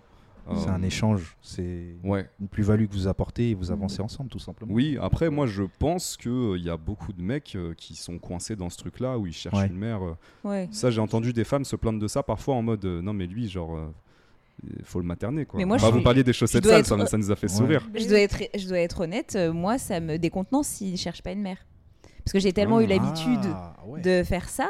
Je, je ne sais faire que ça. Je n'ai connu que ça. Ma mère, euh, c'est c'est la meilleure mère de mon père. Uh-huh. Euh, parce que mon père, il a grandi loin de ses parents, etc. Donc, euh, je sais que ma mère, elle apporte ça. Mon père, après, elle lui apporte plein d'autres choses. Mais Mhm. j'ai connu que ça. Et je me suis déjà retrouvée avec une psy qui me disait euh, c'est quoi vos exemples de couple? Ben, J'étais incapable de dire un exemple de couple que je trouvais équilibré. Donc moi, j'ai des, je n'ai vécu quoi le couple qu'au travers de ça. Donc si Mhm. demain je rencontre un homme et qui me dit mais je reprends pas soin de moi, t'inquiète, je gère, euh, c'est pas ton rôle, Ça va te déstabiliser. ça va, mais ça serait super intéressant. Mais je sais que rien que de vous entendre le dire, ça me trigger parce que je- c'est à cet endroit-là où je suis en confiance aujourd'hui et que je sais que je réussis euh, et, et je- je- que j'y suis bien aussi. Je dois avouer que ça me. Je suis alignée aussi quand je suis comme ça et quand je donne euh, ce truc un peu peut-être maternant qui prend Ouais, soin mais euh, je pense que tu peux être euh, comme ça, Mhm. euh, avoir tout cet amour à donner, et que tu le fais de manière naturelle parce que ça fait partie de toi, que t'as pas envie d'être autrement, Ouais. sans que ce soit nécessairement perçu comme étant euh, tu te mets dans le rôle de la mère. Ça. ça. peut être, je pense que ça peut être une, une manière de montrer toi ton amour Ton dans amour, une ouais. relation. Mm. Et effectivement, euh, après c'est comment l'autre aussi reçoit, comment l'autre donne. Enfin, c'est Mm. toutes ces compatibilités. Mais je pense que Faut un euh, juste milieu, en fait. oui, et surtout, faut pas se censurer dans Ouais. sa manière. euh, moi, je sais que dans une relation, d'ailleurs, ça me cause des problèmes, Mhm. mais en vrai, je- j'ai compris pourquoi. euh, j'ai énormément d'amour à donner, je suis comme ça. En fait, Oui. c'est plus fort que moi. Mhm. C'est tellement plus fort que moi que je suis un très mauvais plan cul. Mais vraiment, c'est, je peux pas m'empêcher. Je peux pas mettre de, de distance. Mhm. J'y arrive pas, en fait. C'est soit je suis tellement distant que tu vas dire le mec n'a aucun sentiment, mais parce Mhm. que protection. Soit je suis moi et, et- et j'ai beaucoup d'amour à donner. Est-ce qu'on n'est pas tous comme ça Ouais. Je, je qu'on- suis pas sûr. En tout cas, Ou tout ou rien, tu vois, ou ce truc de complètement fermé ou ouvert, mais à chaque fois, enfin souvent, pour l'instant, nos expériences, quand on a été ou trop ouvert, on s'est dit merde, C'est ça. j'y ai laissé des plumes. Encore une fois, on Bah oui, parce que tu donnes beaucoup d'amour et je fais, je fais partie de ces gens-là aussi. J'ai beaucoup d'amour à donner et je rejoins aussi ce que tu avais dit, euh, Aurore, parce que et ça m'avait euh, vraiment touché quand tu avais dit ça, parce que tu sais, quand tu es une personne qui a beaucoup d'amour à donner, euh, canaliser cet amour-là, c'est difficile parce que tu pars un peu dans tous les sens et, Et la de personne trouver un lieu où tu peux le faire. et de trouver un lieu où tu peux le faire Et et, une personne avec qui une tu peux le personne faire. avec qui tu peux le faire. Et jusqu'à présent, jusqu'à preuve du contraire, j'ai pas réussi à trouver une personne qui me permettait de Mhm. pouvoir justement canaliser euh, cet amour-là, parce que soit j'en donnais trop, ou soit j'en donnais pas du tout. Donc du coup, j'étais dans des polarités différentes, et ça créait à chaque fois, bah, comme toi, Mourad, bah soit euh, bah, c'est trop pour la personne et elle n'arrive pas à gérer et bah, elle lâche l'affaire, ou soit bah, j'étais dans un dé- désintéressement total ou un, un Attention, faut comportement pas je m'en qu'on confonde l'intérêt avec l'amour aussi. Parce Oui. que des fois, donner beaucoup d'intérêt pour une personne, ça veut pas dire l'aimer. Oui. Euh, et je suis la première à parler de ça parce que moi, j'ai eu des fois cru donner trop d'amour et que Mhm. l'autre en donnait pas assez. Non, j'avais juste la peur de perdre l'autre et je donnais beaucoup d'intérêt, beaucoup de- d'intensité, mais c'était pas, euh, c'était pas forcément. Je vois la subtilité que de l'amour, tu vois. de, de- de- de ta phrase, de ce que tu mais veux bon, dire. après, Mm. c'est. Mais je, je pense qu'on se retrouve sur ce truc de se dire, Ouais. on a tous envie de pouvoir être nous-mêmes, mais aussi dans le fait de donner de l'amour à C'est ça. 2000% sans avoir peur euh, bah, de l'endroit, de, de la sphère. De... Mais, moi, là, j'ai une question qui me traverse l'esprit quand tu dis Vas-y. ça. Est-ce qu'on peut réellement donner de l'amour à 2000% Bah oui, regarde quand on est dans cette sororité, on est ou dans, dans des relations de famille, comme on l'a dit depuis le début. Ça, ça me trigger. Oui, mais là, c'est la famille, mais avec, avec Mais- euh, la personne avec qui tu vis. Ça me trigger que tu que tu euh, Qu'on dise que c'est qu'entre nous, désolé, vous n'êtes pas les bienvenus. ça ou que ou que ce soit un modèle de comparaison parce qu'encore une fois ça nous amène à cette idée que il faudrait que vous soyez un peu plus comme ça il faudrait que vous soyez un peu plus Ouais. comme nous Non, il faudrait que vous pas. soyez un peu plus capable de ressentir et de, de, non, de de, nous ne pas accueillir jouer de cette avec ça. manière C'est C'est pas d'être autre chose. d'accord ne tu, pas tu le mets là ça. Ouais. dans le sens euh, C'est ce que vous vulnérabilité allez en euh, faire. on est accueilli totalement Parce qu'on a tous dit qu'on avait essayé de le faire. Mhm. On n'a pas dit qu'on le faisait pas. On a dit qu'on a essayé et que quand on l'avait fait, ça s'était mal passé. Ah. Donc moi, je dis pas qu'on peut pas le faire avec vous. Je dis juste qu'il faut que l'homme en prenne soin et ne le voit pas comme un acquis. C'est pas parce qu'à un moment on donne Ah, de l'amour à aussi une chose qu'on 2000% veut que ça y est, c'est fini. T'as parlé d'une fille qui était acquise à ta cause et tu l'as, tu l'as très bien dit. C'est à ce moment-là où tu t'en es éloigné. Mais c'est Ouais. pas parce qu'on montre de l'amour à un moment qu'on est complètement acquise. Du coup, nous, on se retrouve dans des situations où on donne pas beaucoup d'amour parce qu'on se dit si je donne tout maintenant, le gars, il va se dire c'est trop facile et il va s'en aller. Donc, on se retrouve à, à, à- à- comment dire, à euh, contrôler le robinet, alors que nous tous autour de cette table, on n'a Ah pas ah. envie de contrôler le robinet. Ça Ouais. nous fait chier de d'être en train de nous réguler. Ça Mhm. rend les relations pas Et intéressantes. on se en retrouve fait. avec ce truc de trop Mhm. ou pas assez. Moi, j'ai pas envie d'être trop ou pas assez. Tu Oui, vois, quand tu que disais j'ai pas envie d'en donner trop, non, moi j'ai envie juste de donner ce que j'ai à donner. Ouais, Et quand j'en donne trop, c'est qu'il y a un problème. Quand je, si, si je suis dans le trop, c'est qu'à un moment j'ai eu peur de Mais perdre est-ce que tu t'en et- rends voilà. réellement compte à l'instant T? Parce que ça aussi, c'est difficile à, à juger, à jauger. Je sais pas ce que vous en pensez, les Ben, filles, mais. Ça, ça Ouais. revient à un truc que je voulais dire tout à l'heure sur le fait qu'on se protégeait. Ouais. Euh, je sais pas si je vais retrouver le fil de ma pensée, mais je trouve que ce qui est difficile, c'est pas d'avoir donné et d'avoir été euh, trahi ou qu'il n'y ait pas eu de loyauté. Mhm. C'est d'avoir un moment baissé les armes. euh, non, c'est d'avoir comment dire, d'avoir contrôlé et que ça n'ait pas marché. Mm. Je crois que c'est un peu ce qui nous embête tous, c'est d'avoir essayé de, ouais, de bien positionner les curseurs. On savait ce qu'il fallait faire. En même temps, on a mis un peu de thérapie Oui. et tout. On sait, on s'est bien ajusté. Mais je comprends pas, cette fois-ci j'ai fait attention. Et là, j'ai tout fait et ça marche Ça a pas. quand même pas vois. marché. Ouais, ouais. Euh, il y a plusieurs C'est une question, je ne sais pas. Oui, oui, oui, très intéressant. En fait, dans tous les cas, tu prends le risque que ça marche pas. Ouais. Euh, autant être soi-même à ce moment-là, euh, quitte à sur un malentendu, comme on dit. Mais voilà. oui. Euh, mais par contre, euh, il y a un truc dont on n'a pas parlé et qui pourrait euh, être interprété dans ce qu'on dit, c'est l'histoire de la dépendance affective. Oui.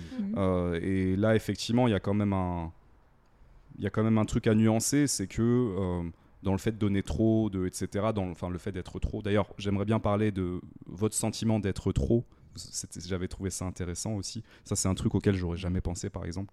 C'est un truc qu'on Euh, entend souvent. Ouais, Mhm. ouais, ça, ça m'intéresse. Mais avant de, avant de venir à ça, euh, il y a quand même cette histoire de dépendance affective. Et euh, moi, je sais que, euh, étant plus jeune, euh, j'ai pu être dans des dépendances affectives euh, parce que justement, j'avais. euh, j'avais un, un terrain, disons, euh, favorable à ça.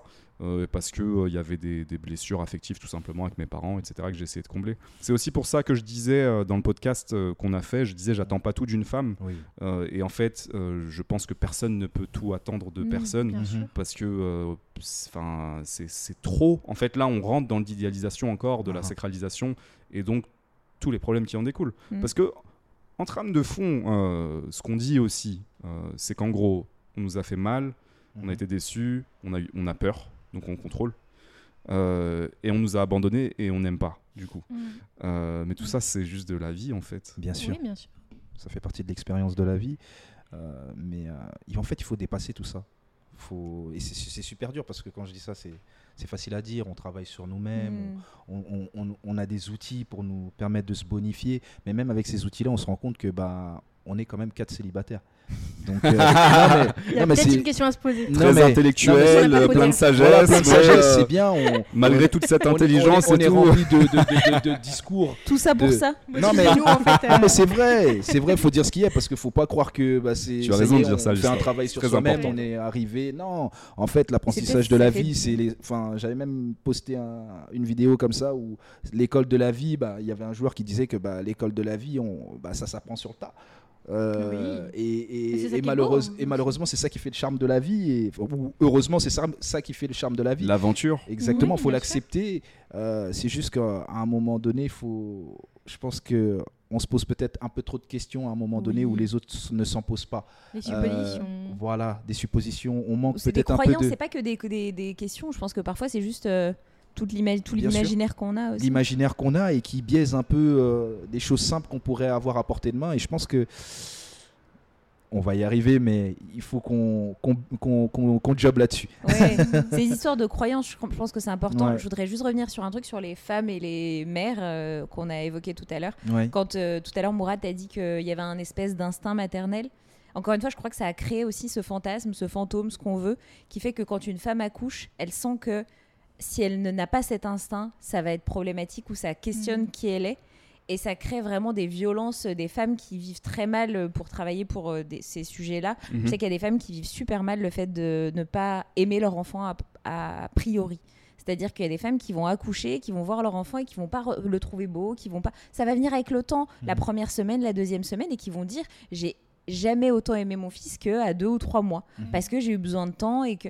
Mais encore une fois, c'est cette imagerie là, cet imaginaire de la femme qui plane au-dessus de nos têtes Mhm. qui a enfin, qui a violenté euh, cette femme-là. Alors que si cette femme, elle a entendu plusieurs fois qu'elle avait le droit de pas être par défaut une mère maternante, le jour où son enfant arrive, peut-être même qu'elle aimera plus tôt Mhm. que ce truc-là de voilà, elle va Ouais. même pas se poser la question, elle n'y a pas de elle doit être, Mhm. elle se dit juste je suis Mhm. et sûrement que la relation à son enfant, il sera elle sera plus simple parce que ce sera pas la relation à son enfant plus la relation à la mère qu'elle doit être et elle a pas deux relations à Plus gérer. l'image qu'elle doit projeter, Plus potentiellement le jugement qu'on lui renvoie de dire euh, en fait euh, c'est pas une bonne mère, euh, Exactement. elle s'occupe pas bien. Ouais, j'avais jamais euh, vu ça comme ça, mais effectivement. ouais. C'est pour ça que tout ce qu'on dit en général sur les hommes en général, que vous vous dites sur les femmes en général, on s'en rend pas compte, mais ça a un impact très fort. Et peut-être que même une conversation au détour d'un dîner que vous allez avoir et qui va avoir une ado de 15 ans qui va entendre cette phrase, elle va l'intégrer et elle Mhm. va se dire, ok, à un moment j'ai entendu deux hommes Mhm. qui m'inspirent dire que c'était important pour eux que les femmes elles soient comme ça, Mhm. donc je vais tout faire pour être comme ça. Mhm. Et moi, je sais que j'ai entendu plein de phrases qui après ont constitué euh, l'image que je devais être, tu vois. Euh, et après, il faut redéconstruire. Mais c'est pareil pour nous euh, avec sûrement, ce qu'on voilà, entend. dans, les- dans le même sens, Ouais. complètement. Ouais. Je sais que les phrases qu'on dit euh, sur les hommes, elles ont un impact fort. Ouais. Ouais, je pense même que vous le sous-estimez cet impact. De, de, de, parce que euh, les hommes euh, seraient moins connectés à leurs émotions, euh, du coup on peut tout leur dire. Ça- avant d'aller sur le truc d'être trop, ça nous amène aussi aux abus émotionnels. Et je pense qu'il y a des hommes qui vivent des abus émotionnels en couple, Mhm. ils en parleront jamais, Ouais. ils sont incapables de le gérer parce Mhm. que en fait c'est pas leur truc. Enfin, vraiment, ils, ils- enfin, ça les laisse complètement. Je pense qu'il y a des, des vrais euh, pervers narcissiques au féminin. Mais clairement. Euh, et que nous, et- quand on a accusé Ouais. quelqu'un d'être un pervers narcissique, comme tu l'as très bien dit, on l'a sûrement été. Et c'est important de Bien se sûr. poser la question à quel moment on a joué de ça. Mhm. Exactement. Parce Donc, que la euh, marge est fine. Clairement. Oui, ouais. Et c'est une interaction. Donc il n'y a pas que un qu'un Et c'est une interaction des deux côtés, bien sûr. Mm. Mais, euh, mais ouais, je, je- je voulais préciser ça. ouais, vous vouliez rebondir sur un autre truc? Non Bah, moi, je voulais rebondir sur la maternité. Oui. Euh, moi, c'est un truc qui me fait très peur, la maternité. J'ai euh, toujours grandi euh, en disant je n'aurai jamais d'enfant. Euh, dans les faits, c'est pas vrai. Et là, euh, maman, n'écoute pas ça, s'il te plaît, parce qu'après, elle va me demander quand est-ce que je vais lui faire un petit-fils ou une petite fille. Ouh. Oh. Mais, euh, Mais on a une pression comme ça, il faut pas qu'on oublie ça. Je, je, Enfin, je que te vous préviens, avez je couperai pas. mais- Je couperai pas. C'est Aurore. pas grave. Tu, tu vas le dire? T'es Ouais. prête? C'est bon, je suis prête. Je suis tout oui. On est Maman. tout oui. Oui. Maman, c'est c'est pas vrai. Je- Peut-être que je voudrais un enfant un jour. Euh, non, mais oui. De- Dans les faits, j'ai dit. Je l'ai dit parce qu'à un moment donné, je le pensais. Mais je l'ai aussi dit parce que je voulais me protéger de euh, quel rôle on pourrait me donner à l'heure actuelle en tant que femme qui n'est pas mère. Euh, et je voulais pas ça. Donc, euh, à chaque fois qu'on me pose la question, euh, alors en fonction de à qui je parle, je vais dire non, je veux pas d'enfant. C'est un raccourci. C'est un peu comme quand tu veux pas parler de ton travail. Bon, non, je veux pas d'enfant. Comme ça, il n'y a pas de sujet. Il n'y a pas le sujet de quand est-ce que tu vas en avoir. Déjà, les gars, laissez-moi avoir un mec et après, j'aurai peut-être genre un enfant. C'est ça la réponse.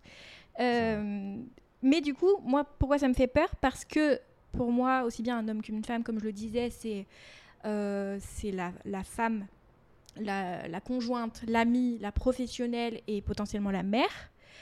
Et euh, la maternité est un rôle tel que pour moi, ça mettrait en péril potentiellement euh, mon rôle de femme, donc moi qui je suis. Euh, mais c'est normal, dans un sens, euh, tu, tu, tu fais naître, euh, il y a un être humain, tu vas t'en occuper, il n'a pas choisi d'être là, tu prends cette responsabilité euh, d'avoir un enfant, c'est normal que tu le mettes en priorité d'une certaine façon. Mhm. Et pour autant, euh, mal- malgré le fait que je sois consciente de ça, j'ai ce truc de j'ai pas envie de perdre ce truc. J'ai envie de continuer à avoir un rapport de séduction avec mon conjoint. J'ai envie de continuer à avoir un, rapport de séduction avec moi-même, de me trouver belle, de prendre du temps pour moi, que ce soit physiquement ou mentalement, de, travailler sur moi comme je le fais maintenant. J'ai envie de garder du temps avec mes amis, etc. etc. J'ai envie de garder ma, ma carrière euh, pour laquelle je travaille dur. Euh, et je me dis, ok, tout ça, ça fait peur en fait. Mm. Et quand je vois que quand je parle à un homme, la première chose qu'il veut savoir au premier date, c'est si je. si- non, il me demande même pas si je veux des enfants. Il me dit qu'il veut une tribu. Mais moi, est-ce que j'en veux ou pas? Il me pose même pas la question. De toute façon, je suis une femme, je veux forcément des enfants. Je suis faite pour Tu, ça. seras, tu cocheras pas la case si tu veux pas d'enfant. Ah mais il, il se pose même pas la question de si je la coche. Il, il fera en sorte que je la coche, je Mm. pense. euh, bon, je prends pas les pilules, heureusement, il pourra pas la trafiquer, mais euh, voilà. T'as déjà dit ça euh, T'as t'as déjà posé une question comme ça dans un premier rendez-vous? Est-ce que tu veux avoir des enfants ou... Au premier rendez-vous, non. Au vois deuxième. Ça toujours. euh, Par message Non. après Ouais, le premier rendez-vous exactement. Non. Combien il lui a Au dit? fait? Non, non, non, pas au premier rendez-vous ni au deuxième, mais après, je pense que c'est au-delà de, enfin, au détour d'une discussion qui se fait naturellement et t'amènes ce sujet-là. Euh, mais c'est vrai que pour ma part, j'ai- j'avais grandement et un, un très fort euh, attrait à devenir euh, père, mais déjà il faut trouver quelqu'un, il faut trouver la Mhm. personne euh, idoine. Euh, mais en fait, aujourd'hui, en fait, j'ai réussi à déconstruire tout ça. En fait, je prends les choses comme elles viennent. Et je suis assez surpris d'ailleurs de dire ça parce que euh, quand j'étais plus jeune, je voulais vraiment, euh, comme, comme mes parents et de par ma culture, euh, se marier, euh, avoir des enfants, voilà. Mais euh, non, aujourd'hui, ma vision, elle est totalement euh, différente. J'ai juste envie de euh, déjà rencontrer une belle personne avec qui je sais que je pourrais avancer avec elle et que je pourrais lui confier et, je- et qu'elle pourra me confier cette responsabilité d'être parent. hein, parce que c'est réciproque, bien évidemment, c'est pas un géniteur et une mère. une Donc mère- en fait, t'as juste, euh, comment dire, enfin juste, c'est pas juste, mais euh, ton calendrier a changé. T'es- T'as envie d'avoir des enfants, mais t'es moins pressé. Tu- Ouais. Tu, as besoin de construire une relation d'abord et de prendre du temps. Ça que tu dis. Mais t'as pas changé d'avis sur le fait d'avoir des enfants. J'ai pas changé d'avis, mais c'est juste que ma perception a changé. Euh, dans le sens où j'avais, je voulais tellement ça qu'au final, quand tu l'as pas à 25 ans, quand tu l'as pas à 30 ans, ah, tu te rapproches des 35 Mm. ans, tu commences à te dire ah là là là là. Mais alors ça qu'il y a pas restait- de, il y a pas de pas de date règle. de C'était quand même Il une, case à voilà. cocher pour toi sur la femme que tu rencontrais. Si elle te disait je ne veux pas d'enfant, et c'est. euh, Ah, mais c'était rédhibitoire. Ok. Ah, mais je l'assume. Ouais, non, mais, c'est pour je comprends que- aussi que ça puisse être rédhibitoire si t'es pas sur la même longueur d'onde, Oui, que t'es sûr. sûr de pas vouloir d'enfant. Tu veux vivre à la campagne et l'autre il veut vivre à la ville et que Voilà, c'est c'est ça. le même, Ouais. c'est la même chose. Ouais, ouais, bah forcément, si tu veux avoir une famille et que la personne en face te dit non, non, c'est pas mon. Effectivement. Ouais, c'est ça. Il n'y a, y pas de commencer, compatibilité. Voilà, exactement. Mm. Après, le fait de le demander dès le premier rendez-vous, ça me paraît quand même un peu excessif. c'est trop. Ça arrive très souvent. Hein. c'est vrai. Ouais, ouais, bien sûr. Bah, parce qu'en fait, pas que ce soit une question deep, au contraire, pour les gens, c'est une question facile de un peu on rigole, comment tu te vois?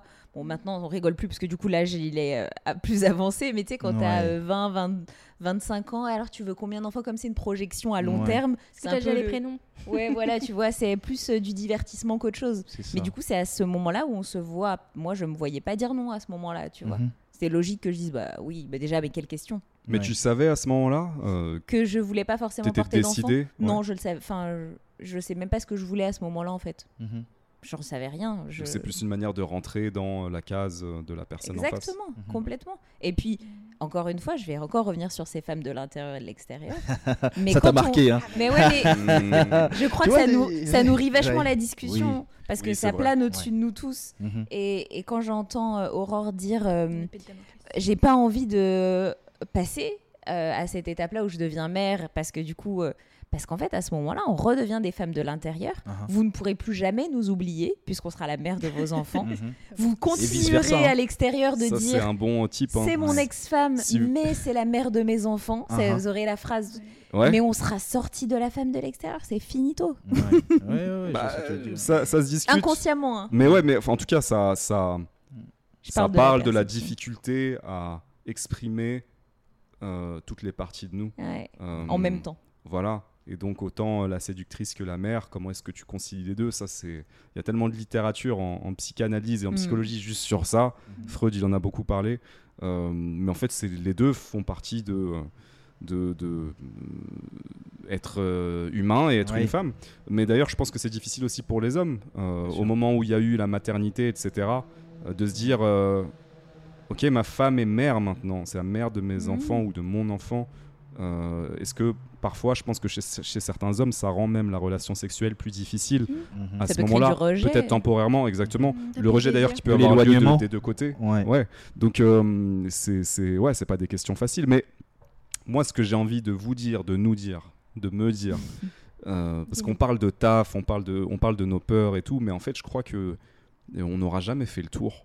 Euh, et je crois qu'à un moment, il faut juste se lancer. En fait, faut juste euh, Bah, bien sûr. quand quand la, la, la- quand il y a euh, est-ce qu'il y a la bonne personne ou est-ce qu'il y a euh, la Non. personne que tu, qui est là et avec qui peut-être tu vas faire un peu de chemin et, et tu vas euh, peut-être beaucoup de chemin et tu vas plonger quoi. Tu dis Mm. ok Bah oui, j'ai peur, j'ai ceci, j'ai cela, mais allez on teste, on y va. Hmm. Mais c'est pour ça qu'on le fait toujours et qu'après on se prend des murs et que du Bien coup on souffre et voilà. Mais on le fait dans, dans les faits, on y Et va je pense quand qu'il même. faut Bien continuer de le il faire. faut continuer Ouais. de le faire. oui, oui, oui. Mais je pense qu'on perd du temps quand on essaye d'être quelqu'un d'autre et qu'à bout d'un moment, on essaye, on Ah. essaye d'être nous-mêmes, tu vois. Ah, tu parles bien. Mm. Ah, bah, C'est là où on perd du temps. Mais c'est pour ça que je pense que ce qui nous fatigue, c'est d'essayer de d'être euh, je ne sais qui ou bien ou ce qu'on veut.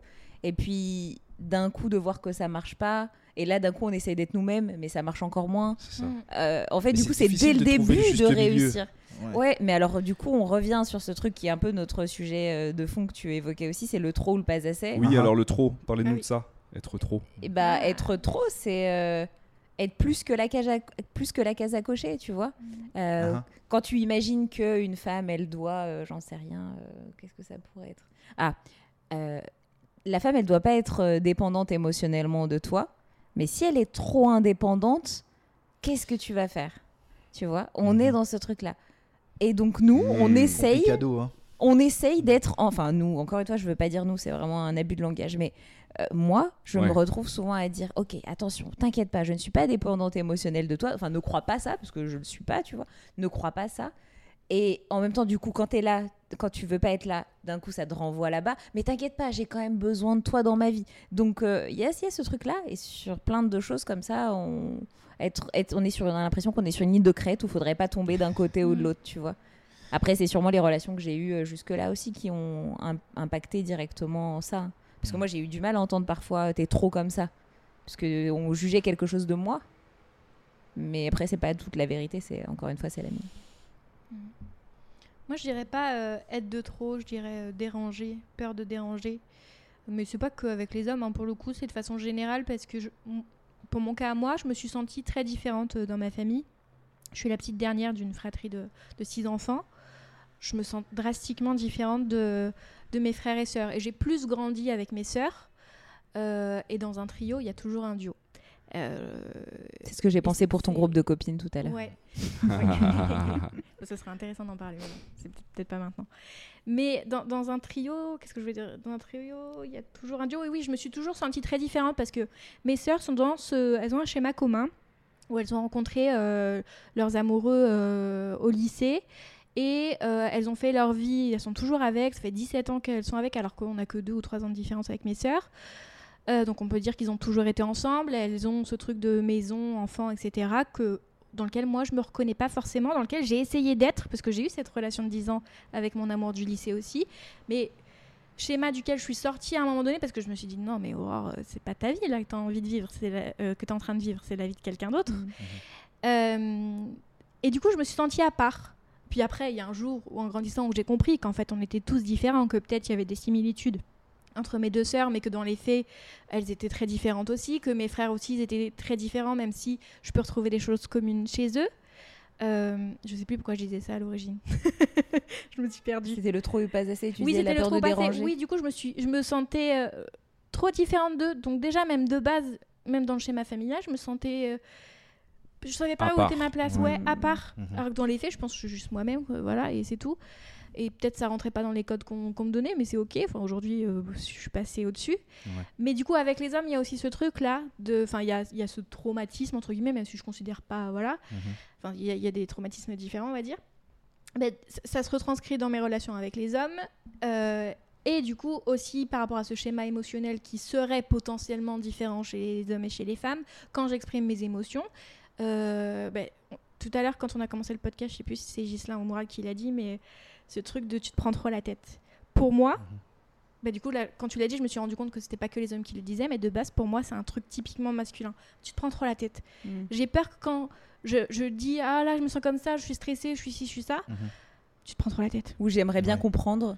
Et là, on te renvoie, un, tu te prends trop la tête. Ouais. Ouais. Et toi, Mourad, avant que je puisse intervenir, tu- par rapport Euh, à, à ce de... Je pense Ce que profondément, euh, il y a beaucoup d'hommes euh, qui sont euh, complètement euh, désarçonnés devant euh, la profondeur émotionnelle de- des femmes, de leurs femmes. Mm. C'est un truc qu'ils ne peuvent pas contrôler, qu'ils n'arrivent pas à comprendre, et c'est en mode quand ça se passe, c'est genre, ça y est, c'est la tempête dans l'océan. Mm. Oula, euh, moi je suis sur le bateau, je sais pas ce qui va se passer, tu sais quoi, je vais partir, c'est plus simple.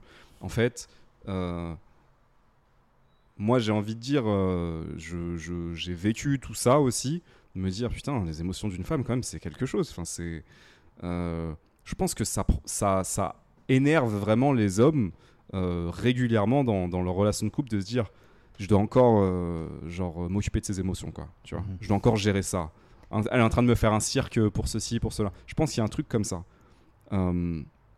Alors que ce qu'on attend, c'est pas de la gestion. oui Ouais. alors que c'est pas c'est pas du tout mais c'est- plus fort que nous. mais, mais c'est comme ça que, que très souvent l'homme va le vivre reçu. euh, en mode euh, ouais mais euh, c'est- enfin t'es trop compliqué ça pourrait pas être plus simple euh, euh, quoi encore? Mm. encore? Genre ça s'est déjà ça, passé hier on trop. doit- hein. Ouais, on doit. Voilà, ouais, c'est trop, c'est ça, c'est trop. On doit encore avoir cette conversation. Euh, et, et- et je pense que justement, ça, c'est un travail que les hommes doivent faire aussi, euh, d'apprendre à, à appréhender euh, cette profondeur émotionnelle Mhm. avec différents degrés pour Oui. différentes femmes, parce qu'il y en a qui ont une profondeur, profondeur émotionnelle océanique et, et- et qui peuvent fa- te faire vivre des trucs euh, incroyables dans le positif comme dans le négatif. Et que, en fait, ça, je pense, c'est. Pour moi, je, moi, je l'associe au féminin. Peut-être tu ne seras pas complètement d'accord, mais moi, je l'associe à, à cette féminité et au fait qu'en fait, euh, je pense que la relation peut vraiment arriver à un niveau incroyable euh, quand l'homme, en fait, est capable de rester ancré et, et de. de, de- d'accepter Mm. cette profondeur émotionnelle, de la laisser s'exprimer, de la faire, de, la- de lui permettre de s'épanouir et non pas d'être dans la retenue parce qu'il y a des blessures, il y a des jugements constants. Mhm. Et je pense que c'est à cet endroit-là qu'il y a vraiment une, re- une relation euh, qui peut être euh, euh, magnifique. Parce que Mhm. sinon, on est tout le temps en retenue. Ouais. Nous, les hommes, on est en mode euh, bon, faut pas que, tu vois, faut que, je- faut que je, faut pas que je, je trigger le truc parce que il va y avoir un déferlement d'émotions et je peux pas gérer. Et du coup, vous, vous êtes là en mode euh, ouais, mais non, je peux pas lui dire ça, il va pas supporter. Mm. Non mais là ça va être trop. Non mais là il va. euh, Il y a une meuf qui m'a dit ça un jour. euh, ça m'a marqué. Je suis pas complètement d'accord avec ce qu'elle disait, mais c'était. euh, Non mais je sentais que si je te disais vraiment ce que je ressens, genre tu le supporterais pas. Mhm. Genre ce serait trop pour toi.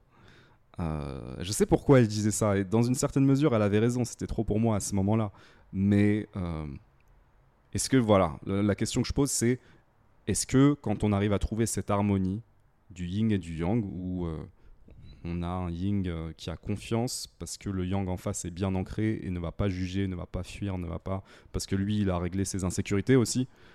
Est-ce que là, à ce moment-là, n'y a pas quelque chose de très beau qui se passe si, quand. Oui. on est capable de s'ouvrir et d'être accueilli en fait dans la profondeur de notre être Mm. Ouais, non. C'est que tu as une quête commune, c'est ça, pas, de jugement, la quête commune que ça se passe de cette façon-là, Mhm. des points de, de convergence sur des goûts. Parce Ouais. que là, on parle beaucoup de profondeur, mais il y a des choses euh, niveau 0 ou 1. Tu as raison, Qui sont même détails, pas, ouais, euh, Voilà, qui euh, sont importants. qui sont importants. Exactement. Au fond, on- là, on fait les.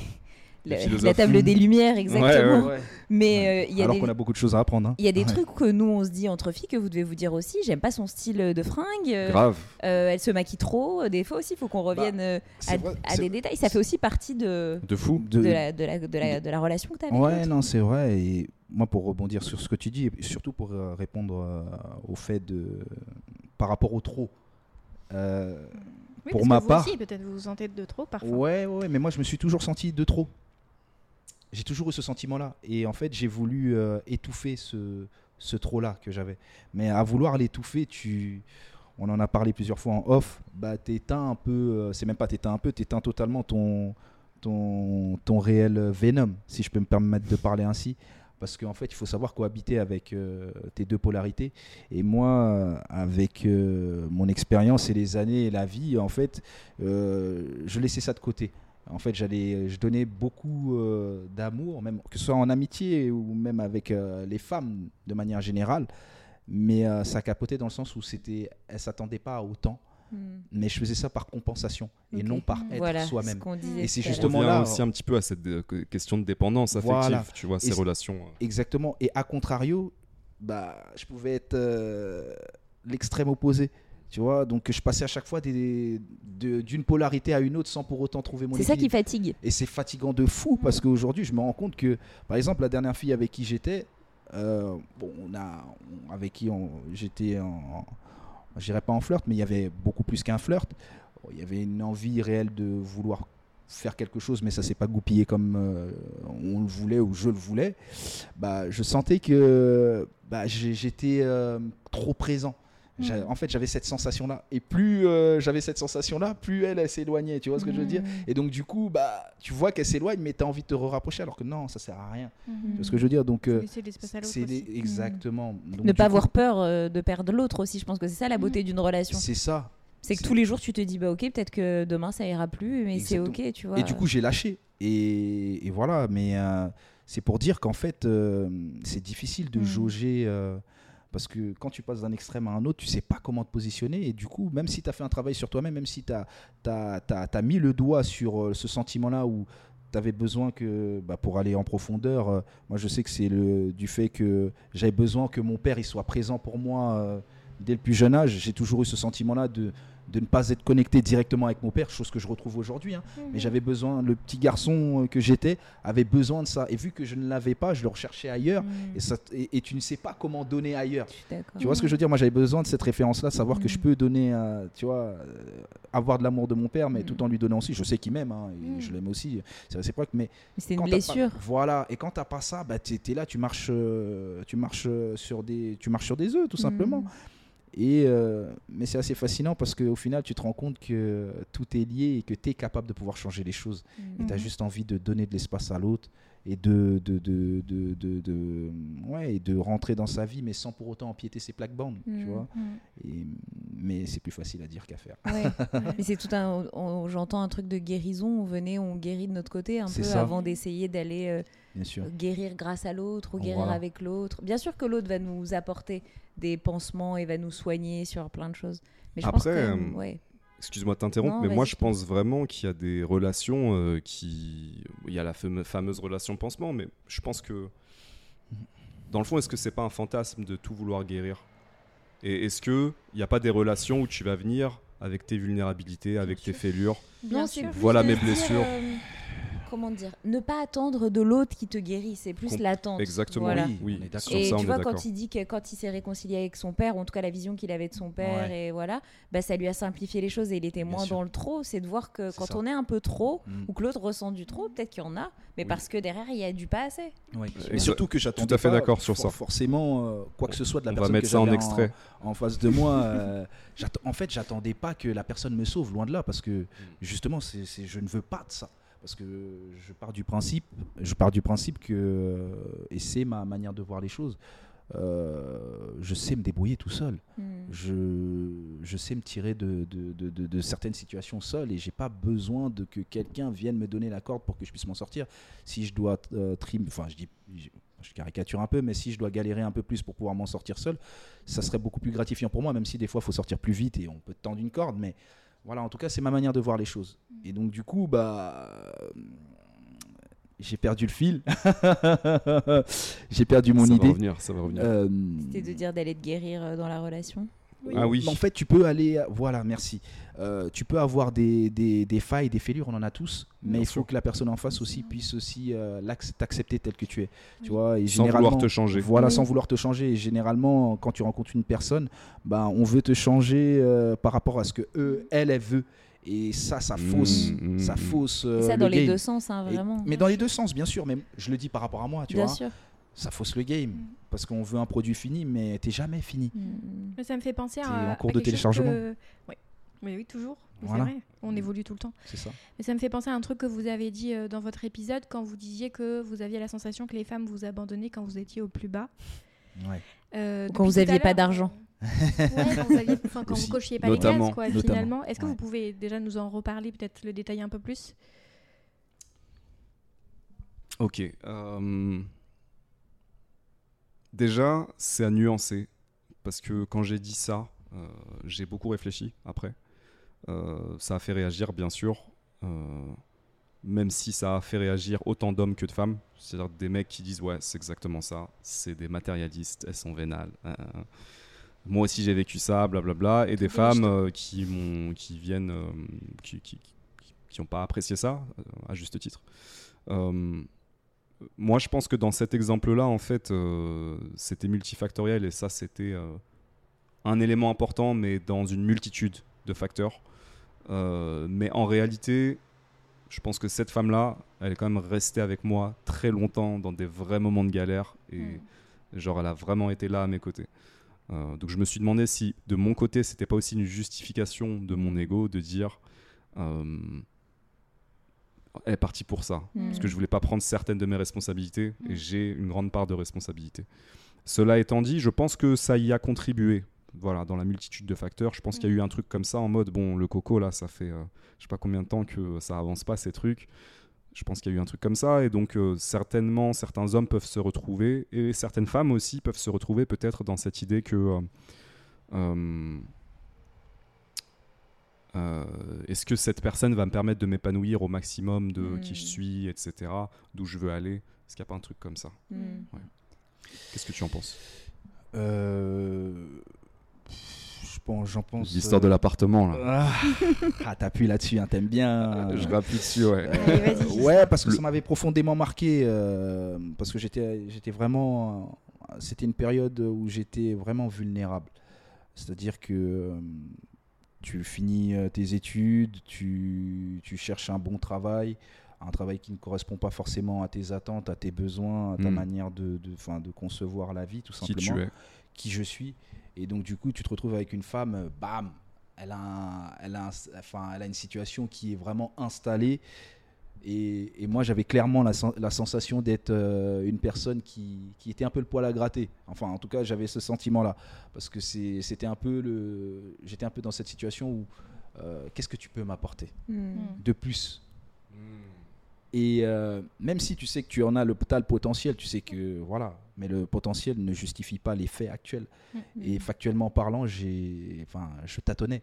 Et ça, c'est dur pour un homme d'accepter que tu tâtonnes alors que tu veux être avec une femme et construire, évoluer avec une femme que, que, que tu aimes réellement et qui est juste. Et le pire, c'est qu'elle est venue, euh, elle est, elle est venue vers moi justement parce que elle sait qui je suis et euh, au départ, elle m'a aimé pour ma personne, mais au final, elle, Exactement. elle, m'a- elle, m'a- elle, a- elle est partie pour ce que je ne pouvais Ouais, pas lui apporter de manière euh, matérielle. Et ça, c'est, je pense que c'est, ça a été la double peine pour moi. Mm. Mais, euh, mais ça m'a grandement aidé parce qu'en fait, euh, ça m'a juste permis de réaliser qu'en fait, des fois, faut pas chercher trop.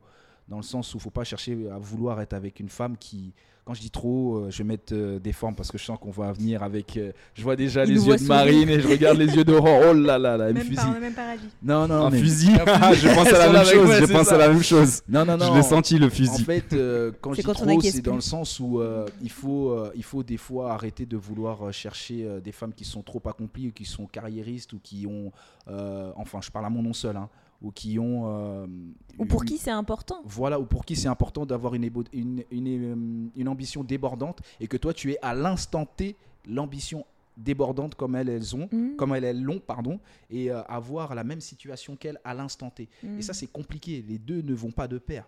Euh, chacun a ses- son, sa, pierre à amener, sa pierre angulaire à amener euh, à la relation. Et si déjà il n'y a pas cette acceptation de l'autre tel qu'il est, euh, ça fausse le- la Mhm. chose. Et moi, je me suis senti vra- vraiment, mais. euh, euh, oui, c'est ça, le poil à gratter. Et du Mhm. coup, bah, ça c'est plus je, mon plus j'étais en insécurité de par ma manière d'être, bah, plus elle, euh, elle appuyait là-dessus et puis elle s'est, elle s'est barrée et elle m'a fait comprendre que clairement c'était pas, Que c'est pas ce qu'elle cherche. voilà, mais après c'est la vie. Hein. C'est ça m'a forgé parce que derrière après j'ai pu aussi, ça m'a mis un gros coup de pied aux fesses Mm. euh, bah, pour euh, trouver mon, mon propre chemin et aller vers d'autres contrées et m'accomplir un peu plus Mais il y a des moi-même femmes pour qui c'est moi-même. important. Moi, je discute avec des copines, et d'ailleurs, on n'est pas d'accord sur ce sujet, où Ouais. elles vont dire, euh, par exemple, je vais raconter, euh, je vais parler d'un gars que j'aime bien et que, Mhm. qui pourrait m'in- m'intéresser ou m'attirer. Et quand elles vont dire, mais il fait quoi dans la vie? Et que je vais dire, oh, j'en sais rien, ou euh, un truc qui n'a pas de valeur euh, sociétale, je- bah, il bosse pas en ce moment. Elle va me dire, mais toi et je Comment dis, tu mais- fais? Ouais, Parce qu'en fait, pour moi, c'est pas important. Et ah. c'est pas, ça veut pas dire que je veux pas quelqu'un. Parce que je- quand je vous écoutais parler la dernière fois, je me disais, mais on cherche tous quelqu'un qui a un truc qui va nous tirer vers le haut. Bien sûr. Bien Il y a sûr. des gens qui cherchent, qui veulent que ce truc-là, il soit financier parce que ça va les stimuler. Ils Mhm. vont se dire, ah ok, euh, le gars, il a de l'argent, on va faire, on va voyager, on va faire des trucs et tout que pour l'instant je peux pas me permettre, donc ils vont chercher ça. Moi, ce que je vais chercher, c'est quelqu'un qui m'inspire et qui fait des trucs ou qui a des trucs, qui pense des choses Mhm. que moi, j'ose pas me permettre de penser, d'être, euh, même de faire. C'est ça qui va m'inspirer. C'est pas son niveau de, son niveau financier en tout cas pour moi. Et j'ai des copines qui vraiment, il va y avoir des clashs où elles vont me dire, mais Marine, et un peu d'ambition. Pour elles, c'est ne pas avoir d'ambition que chercher quelqu'un qui. euh, Et pourtant, c'est des filles très bien. Des Mais tu pas vois, c'est intéressant Mais- l'ambition à travers l'homme, pas Mhm. l'ambition euh, elle-même, euh, tu vois, En tant que telle, seule, ouais, parce que dans si- leur carrière. Elles, elles disent ça parce qu'elles, elles sont ambitieuses dans leur carrière Mmh, et d'accord, qu'elles ont du mal à être avec un mec qui est pas ambitieux dans sa Il faut carrière. qu'il soit au moins au niveau, si ce. Voilà. Si Et que lui, il ait aussi ce truc important pour ah. lui. Comme elle, elle est à fond dans son taf, elle voudrait que le gars, il soit aussi à fond. Ce que Ah je comprends. Bien sûr. Moi, ça veut pas dire que je suis pas à fond dans mon taf, mais ce qui est important dans mon taf, c'est la transmission, le partage, le fait de faire des trucs de dingue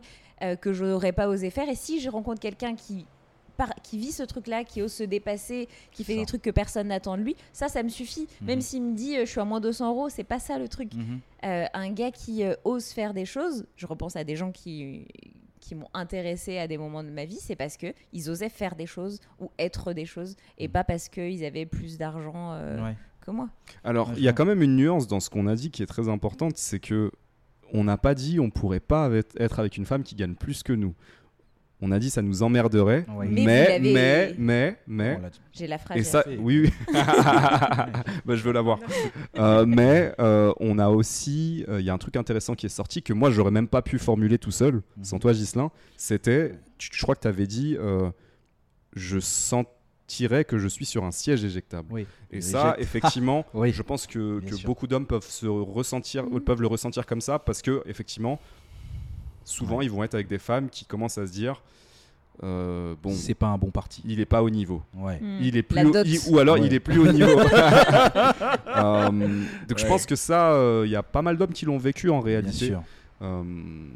Après, c'est super que ce soit pas tout le temps comme ça et que vous Ouais, soyez il y pas a toutes vraiment comme plein ça de femmes et, qui pensent pas à et- ça. et Ouais. heureusement, et C'est heureusement. Rassurant parce qu'on est d'ailleurs parce accompli, que on peut, en fait, ouais. on, se- on demandera pas trop si nous on a assez derrière. Ah, ah. Tu vois. euh, Bah, je pense que ça dépend, aussi, ça dépend aussi des valeurs et de, de ce que Ouais, une femme attend dans exactement. un. Oui, il n'y a pas de d'un règle d'un homme. Il n'y a pas de règle. Oui. La seule règle, c'est qu'il n'y a pas de Il n'y règle. a pas de règle, exactement. ça. Mais il y a quand même des tendances. Oui, il y a quand même des tendances. Mais euh, au début, moi, je ne je me suis pas reconnue dans ce que vous avez dit euh, quand vous avez parlé d'abandon et j'ai pas été d'accord quand vous avez parlé des salaires. D'accord. Euh, et puis après, j'ai réfléchi, je me suis dit, ah, si peut-être un petit peu. Mhm. Il y a eu des fois où j'ai abandonné, entre guillemets, mais c'est pas que j'ai abandonné, c'est que j'ai quitté la relation parce que je considérais que l'homme mm, me mettait trop en position de mère vis-à-vis de lui, dans le sens où euh, il attendait trop que je l'éduque, ouais, aussi, et euh, trop ce rôle de guérisseuse. J'étais là pour régler ses problèmes. Ouais, Dans les faits, moi, mes, mes problèmes, je les ai réglés moi-même. Alors, mon coco, tu vas les régler toi-même aussi. Et, et, et je te dis même pas ça en te prenant d'eau, je te dis ça parce que ça va te faire du bien de le faire. Mhm. Et après, tu te sentiras mieux. Et on pourra vivre ou tu pourras vivre une relation beaucoup plus intéressante avec quelqu'un. Là, dans les faits, maintenant, tout de suite, il faut que tu te concentres sur toi, pas Ah sur ah. quelqu'un d'autre, en fait. C'est Ah. Dans vais ce pas pouvoir que... te, te sauver. C'est Ah ça, oui. c'est pas à moi de le faire. J'y arriverai pas. Avec toute la volonté que On j'y mettrais, j'y arriverai pas. C'est ça. hein, Ouais, c'est un peu ça, mais j'ai- ouais. Eu un homme qui m'a dit suis- qu'il était bien que quand euh, j'étais là, mais Ouais. je le voyais, c'était même physique, que je voyais qu'il était tout en stress quand j'étais pas là et que quand j'étais là, tout d'un coup, il était apaisé. Il me disait T'es ma magicienne. T'étais Oh, sa c'est- bouffée d'oxygène. Comment, ouais. comment ça te faisait te sentir euh, de, de constater ça? Bah, c'est flatteur dans un sens parce que tu dis J'apporte à la personne, mais je me dis La personne est. Elle est rien sans toi? Oui, j'ai pas envie que la personne elle soit rien sans moi. Elle est Mhm. dépendante. Du coup, Ouais, c'est ce qu'on disait tout à l'heure. Elle est, affective, c'est une forme de dépendance. Et du coup, avant que j'arrive, euh, enfin avant que j'arrive dans sa vie, euh, il faisait comment? Du coup, enfin, je, je- je me pose plein de questions. Ah, ah. Et euh, Comment cette chose fragile a-t-elle pu survivre aussi longtemps mais non, mais- En plus, elle le veut pas pour son enfant. Elle veut pas qu'il y ait quelqu'un qui l'empêche et que qui lui enlève sa dépendance. Donc clairement, un gars. euh, Ça... Le micro, le micro marine. Pardon. Mais oui. Hmm. Vas-y, vas-y. Non, c'était tout. Oui. non, mais oui, il y, a eu ça. Et puis, il y a eu le, enfin, ce que vous dites là sur le fait que vous êtes sur un siège éjectable euh, pour euh, les différences de salaire. Mhm. Euh, si je vais être tout à fait honnête, euh, c'est pas la question de qui gagne plus ou qui gagne moins. Dans les faits, si moi je gagne, euh, euh, je, dis- je dis n'importe quoi. euh, si je gagne, euh, on fait pause peut-être. Ouais, pause. Ouais. Je sais pas pourquoi quelqu'un sonne, c'est bizarre. Alors, euh, bah, moi, par rapport à, à toi, Aurore, j'ai bien aimé euh, quand tu as dit euh, que tu t'assumes pleinement. Mhm. euh, parce que euh, c'est Quand je important. parle des photos? Oui, quand tu parlais des photos, exactement, parce qu'il faut Ah, préciser le contexte. Euh, parce que euh, c'est important d'avoir euh, un regard envers soi-même qui est, euh, qui, est, euh, qui est positif. Mais je dirais pas que positif, mais qui est. euh, enfin, se traiter à sa juste valeur. Bienveillant. Être bienveillant envers soi-même. Mm. C'est super dur dans notre société actuelle d'avoir un regard bienveillant envers soi-même. Donc j'ai trouvé ça très intéressant et, et que tu mettes des mots là-dessus et que tu l'affirmes avec conviction. Euh, peu importe le regard d'autrui, tu te sens en phase et tu es ancré euh, par rapport à, à ce que tu véhicules, Mm. tout simplement. Donc j'aimerais que tu développes un peu comment comment tu as eu ce déclic-là, qu'est-ce qui t'a amené à, à pouvoir faire ça, notamment par rapport à la photographie, comment ça Mm. t'est arrivé de cheminer euh, Bah, ça Ça rejoint un peu ce qu'on a dit tout à l'heure quand je parlais de quand j'ai fait le burn-out et etc. Enfin, pour moi, Mhm. ça a été un peu le, le point de départ à- au travail que j'ai fait pour moi, sur moi. Je pense qu'on travaille euh, globalement tout le temps sur soi, mais là vraiment, il y a eu un vrai boulot de, on déconstruit euh, ce qui ne m'appartient pas. Enfin, je déconstruis ce qui ne m'appartient pas, et du coup, j'apprends à me connaître Mhm. euh, parce que je savais pas qui j'étais. J'ai mis très longtemps avant de savoir qui j'étais. Euh, et je pense que c'est la pire chose que, que je puisse souhaiter à quelqu'un, de pas savoir qui il est, d'être Mhm. perdu comme ça. T'es Mhm. perdu avec toi-même finalement. Et, euh, et une fois que j'ai appris à savoir qui j'étais, du coup j'ai appris à accepter qui j'étais réellement Ah. pour les côtés euh, positifs, les parts, les parts d'ombre. Euh, ça veut pas dire qu'aujourd'hui j'ai pas d'insécurité, ça veut pas dire qu'aujourd'hui il n'y a pas des choses sur lesquelles je me questionne. C'est présent, mais j'accepte que c'est là. Je Mhm. suis qui je suis. Je sais aussi, je connais aussi ma capacité à évoluer sur les choses qui peut-être me plairaient pas chez moi. Ah. Mais je m'aime telle que je suis aujourd'hui. J'attends pas, euh, j'attends pas d'être la prochaine version que j'ai prévu d'être pour Mhm. m'aimer, parce que c'est ce que je faisais. Euh, je, je disais que j'avais euh, souffert de troubles du comportement alimentaire depuis l'âge de 9 ans. Euh, j'ai souffert de troubles du comportement alimentaire, ça a été de l'anorexie, ça a été de la boulimie par la suite. Enfin, il y a tout un Ah ouais. cheminement quand on, quand on passe par les TCA et quand on en guérit. Mhm. Euh, c'est pas linéaire. Euh, et forcément, mon rapport au corps, avec tout ce qui peut euh, empêcher un bon rapport au, au corps autre que les TCA, moi j'avais en plus ce- cette chose-là. Et forcément, mon, mon corps, je lui ai fait du mal. Mhm. Je lui ai fait du mal avec les TCA, je lui ai fait du, du mal avec d'autres choses. hein. Mhm. J'ai fait des choses graves envers moi-même. Euh, et puis un jour, je, je me suis regardée dans le miroir et je me suis dit, je t'aime, quoi. Mhm. Et je pense que, enfin, je, je souhaite vraiment à tout le monde. Je sais que c'est pas facile parce que parfois, quand j'en parle avec mes amis, euh, il y a cette phrase de oui, mais toi, tu as travaillé sur toi-même, donc c'est facile pour toi de dire ça. Je dis pas que c'est facile, c'est hyper dur, vraiment. C'est le travail de toute une vie et, et je dois encore continuer à travailler là-dessus. Mhm. Mais aujourd'hui, je m'aime tel que je suis maintenant et demain, je m'aimerai tel que je serai demain. Mhm. Mais déjà, step by step, tu es qui tu es là maintenant, euh, avec tes, tes, tes défauts, tes qualités. Mhm. On t'accepte, on t'accepte pas. C'est juste que tu peut-être pas avec les bonnes personnes. C'est ça. Et puis, puis voilà, c'est ça qui compte en fait. Et surtout, On sent que t'es euh, ancré. Ouais, on sent que tu es ancré, que tu t'es réconcilié avec toi-même Mm. et que tu as une forme de, de, de, de, de- de détachement, mais d'attachement avec ton corps. Oui. C'est particulier ce que je te dis. Je sais pas si Ça Voilà, fait sens, ouais. ça fait sens. Et, et je trouve que c'est ça qui est fort et ça fait qu'en fait, euh, euh, peu importe l'environnement où tu seras, en fait, ça changera pas le regard que tu auras envers toi-même. Mm. Et je trouve ça vraiment beau, tu vois. Je... Et ça me parle, Mm. tu vois, parce que j'ai à peu près le même cheminement euh, euh, dans mon parcours de vie, parce que moi, j'ai toujours été un peu plus sec euh, étant jeune. Et après, euh, avec les années, euh, j'ai pris du poids jusqu'à arriver au quintal quand même. Mm. Et ce qu'il ce qu'il faut savoir, c'est que quand tu arrives au quintal, bah, tu sens que, comme on a dit tout à l'heure en off, le mal a dit, Mm. c'est que tu caches beaucoup de mots, Mm. M-A-U-X, Oui. et, et, et, et du coup, tu te rends compte qu'en fait, il faut que tu changes quelque chose, mon coco. Tu vois, Mm. donc euh, comme toi, tu te regardes et tu dis non, il faut que ça change, mais, mais limite, ça devient, c'est un champ de ruines dans lequel tu es. Donc tu sais pas par où commencer, mais tu y vas, tu fais.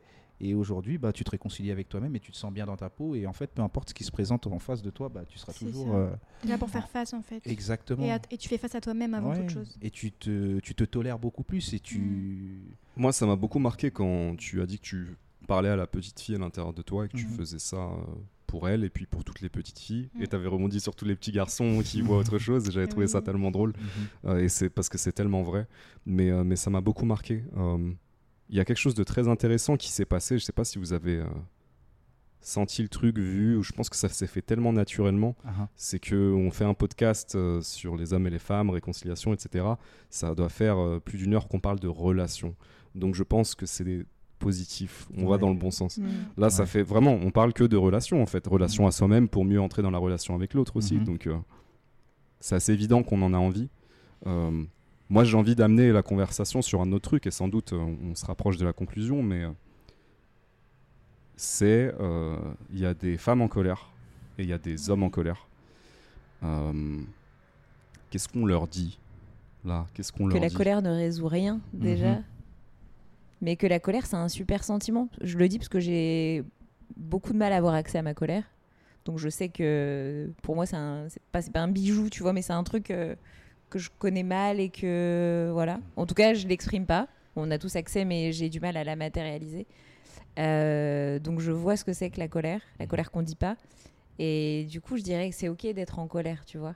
Et c'est quand on rejette cette colère et qu'on pense du coup que c'est l'autre du coup qui a un problème. Parce que les gens en colère, souvent, ils savent pas qu'ils sont en colère. Mhm. Ils se disent, ouais, mais si je suis en colère, c'est parce que l'autre a fait, c'est parce que l'autre a dit, c'est parce que l'autre se comporte. Non, tu es en colère, point. Viens réfléchir à cette colère, d'où elle vient. Elle vient pas forcément que de l'autre, elle vient peut-être pas que de la personne, que de la femme de l'extérieur, mais Ouais. peut-être de la femme de l'intérieur Ah, aussi. tu me l'as- souvent je rappelé. vais, te hein, la, je te la rappeler. T'inquiète pas, c'est bien rentré dans mon crâne, il n'y a pas Non, de mais- souci. Je ne redis plus jamais. Ah. mais c'est Ah. j'aurais comme j'aurais pu dire euh, la séduction et l'amour tu vois qui sont deux notions séparées et, euh, et ouais je pense que les gens qui sont en colère faut qu'ils se posent la question d'où ils parlent c'est vraiment important de se poser la question de c'est quoi c'est quoi ton histoire c'est quoi pourquoi t'en arrives à être en colère aujourd'hui c'est quoi tes relations d'avant d'où est-ce que tu parles parce que c'est ça qui fait que tu es en colère et contre qui tu es en colère Mhm. et avant de remettre en question l'autre viens pose-toi les questions question. de Mhm. Ouais, c'est quoi l'ensemble euh, Qu'est-ce qui constitue cette émotion? Et la colère, c'est une des émotions, mais elle est Mhm. constituée de plein de choses. La colère, ça peut être de la peur. La Mhm. colère, ça peut être de la douleur. La colère, ça peut être, euh, ouais, ça peut être de la crainte. Ça peut être euh, de la tristesse. Parfois, dans la colère, il y a de la tristesse aussi. Mhm. Et souvent, les gens qui sont en colère, ils sont tristes. Tu Oui. vois?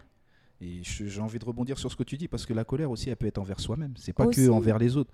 Tu vois. Euh, je, vais parler à mon nom seul. euh, moi, les, les principales colères que j'ai pu avoir, c'est pas envers les gens. C'est de m'être rendu compte que j'ai pas été assez euh, euh, j'ai pas assez vu les choses, j'ai pas été assez tolérant envers moi-même. Et ça, je dis ça auparavant. Maintenant, je, Mm. je suis en, en réconciliation avec moi-même. Mais quand tu quand es en colère envers toi-même, je trouve que c'est même deux fois plus dur Mm. parce que tu pars de deux fois plus loin. Parce que quand c'est envers les autres, c'est juste ton regard que tu dois changer.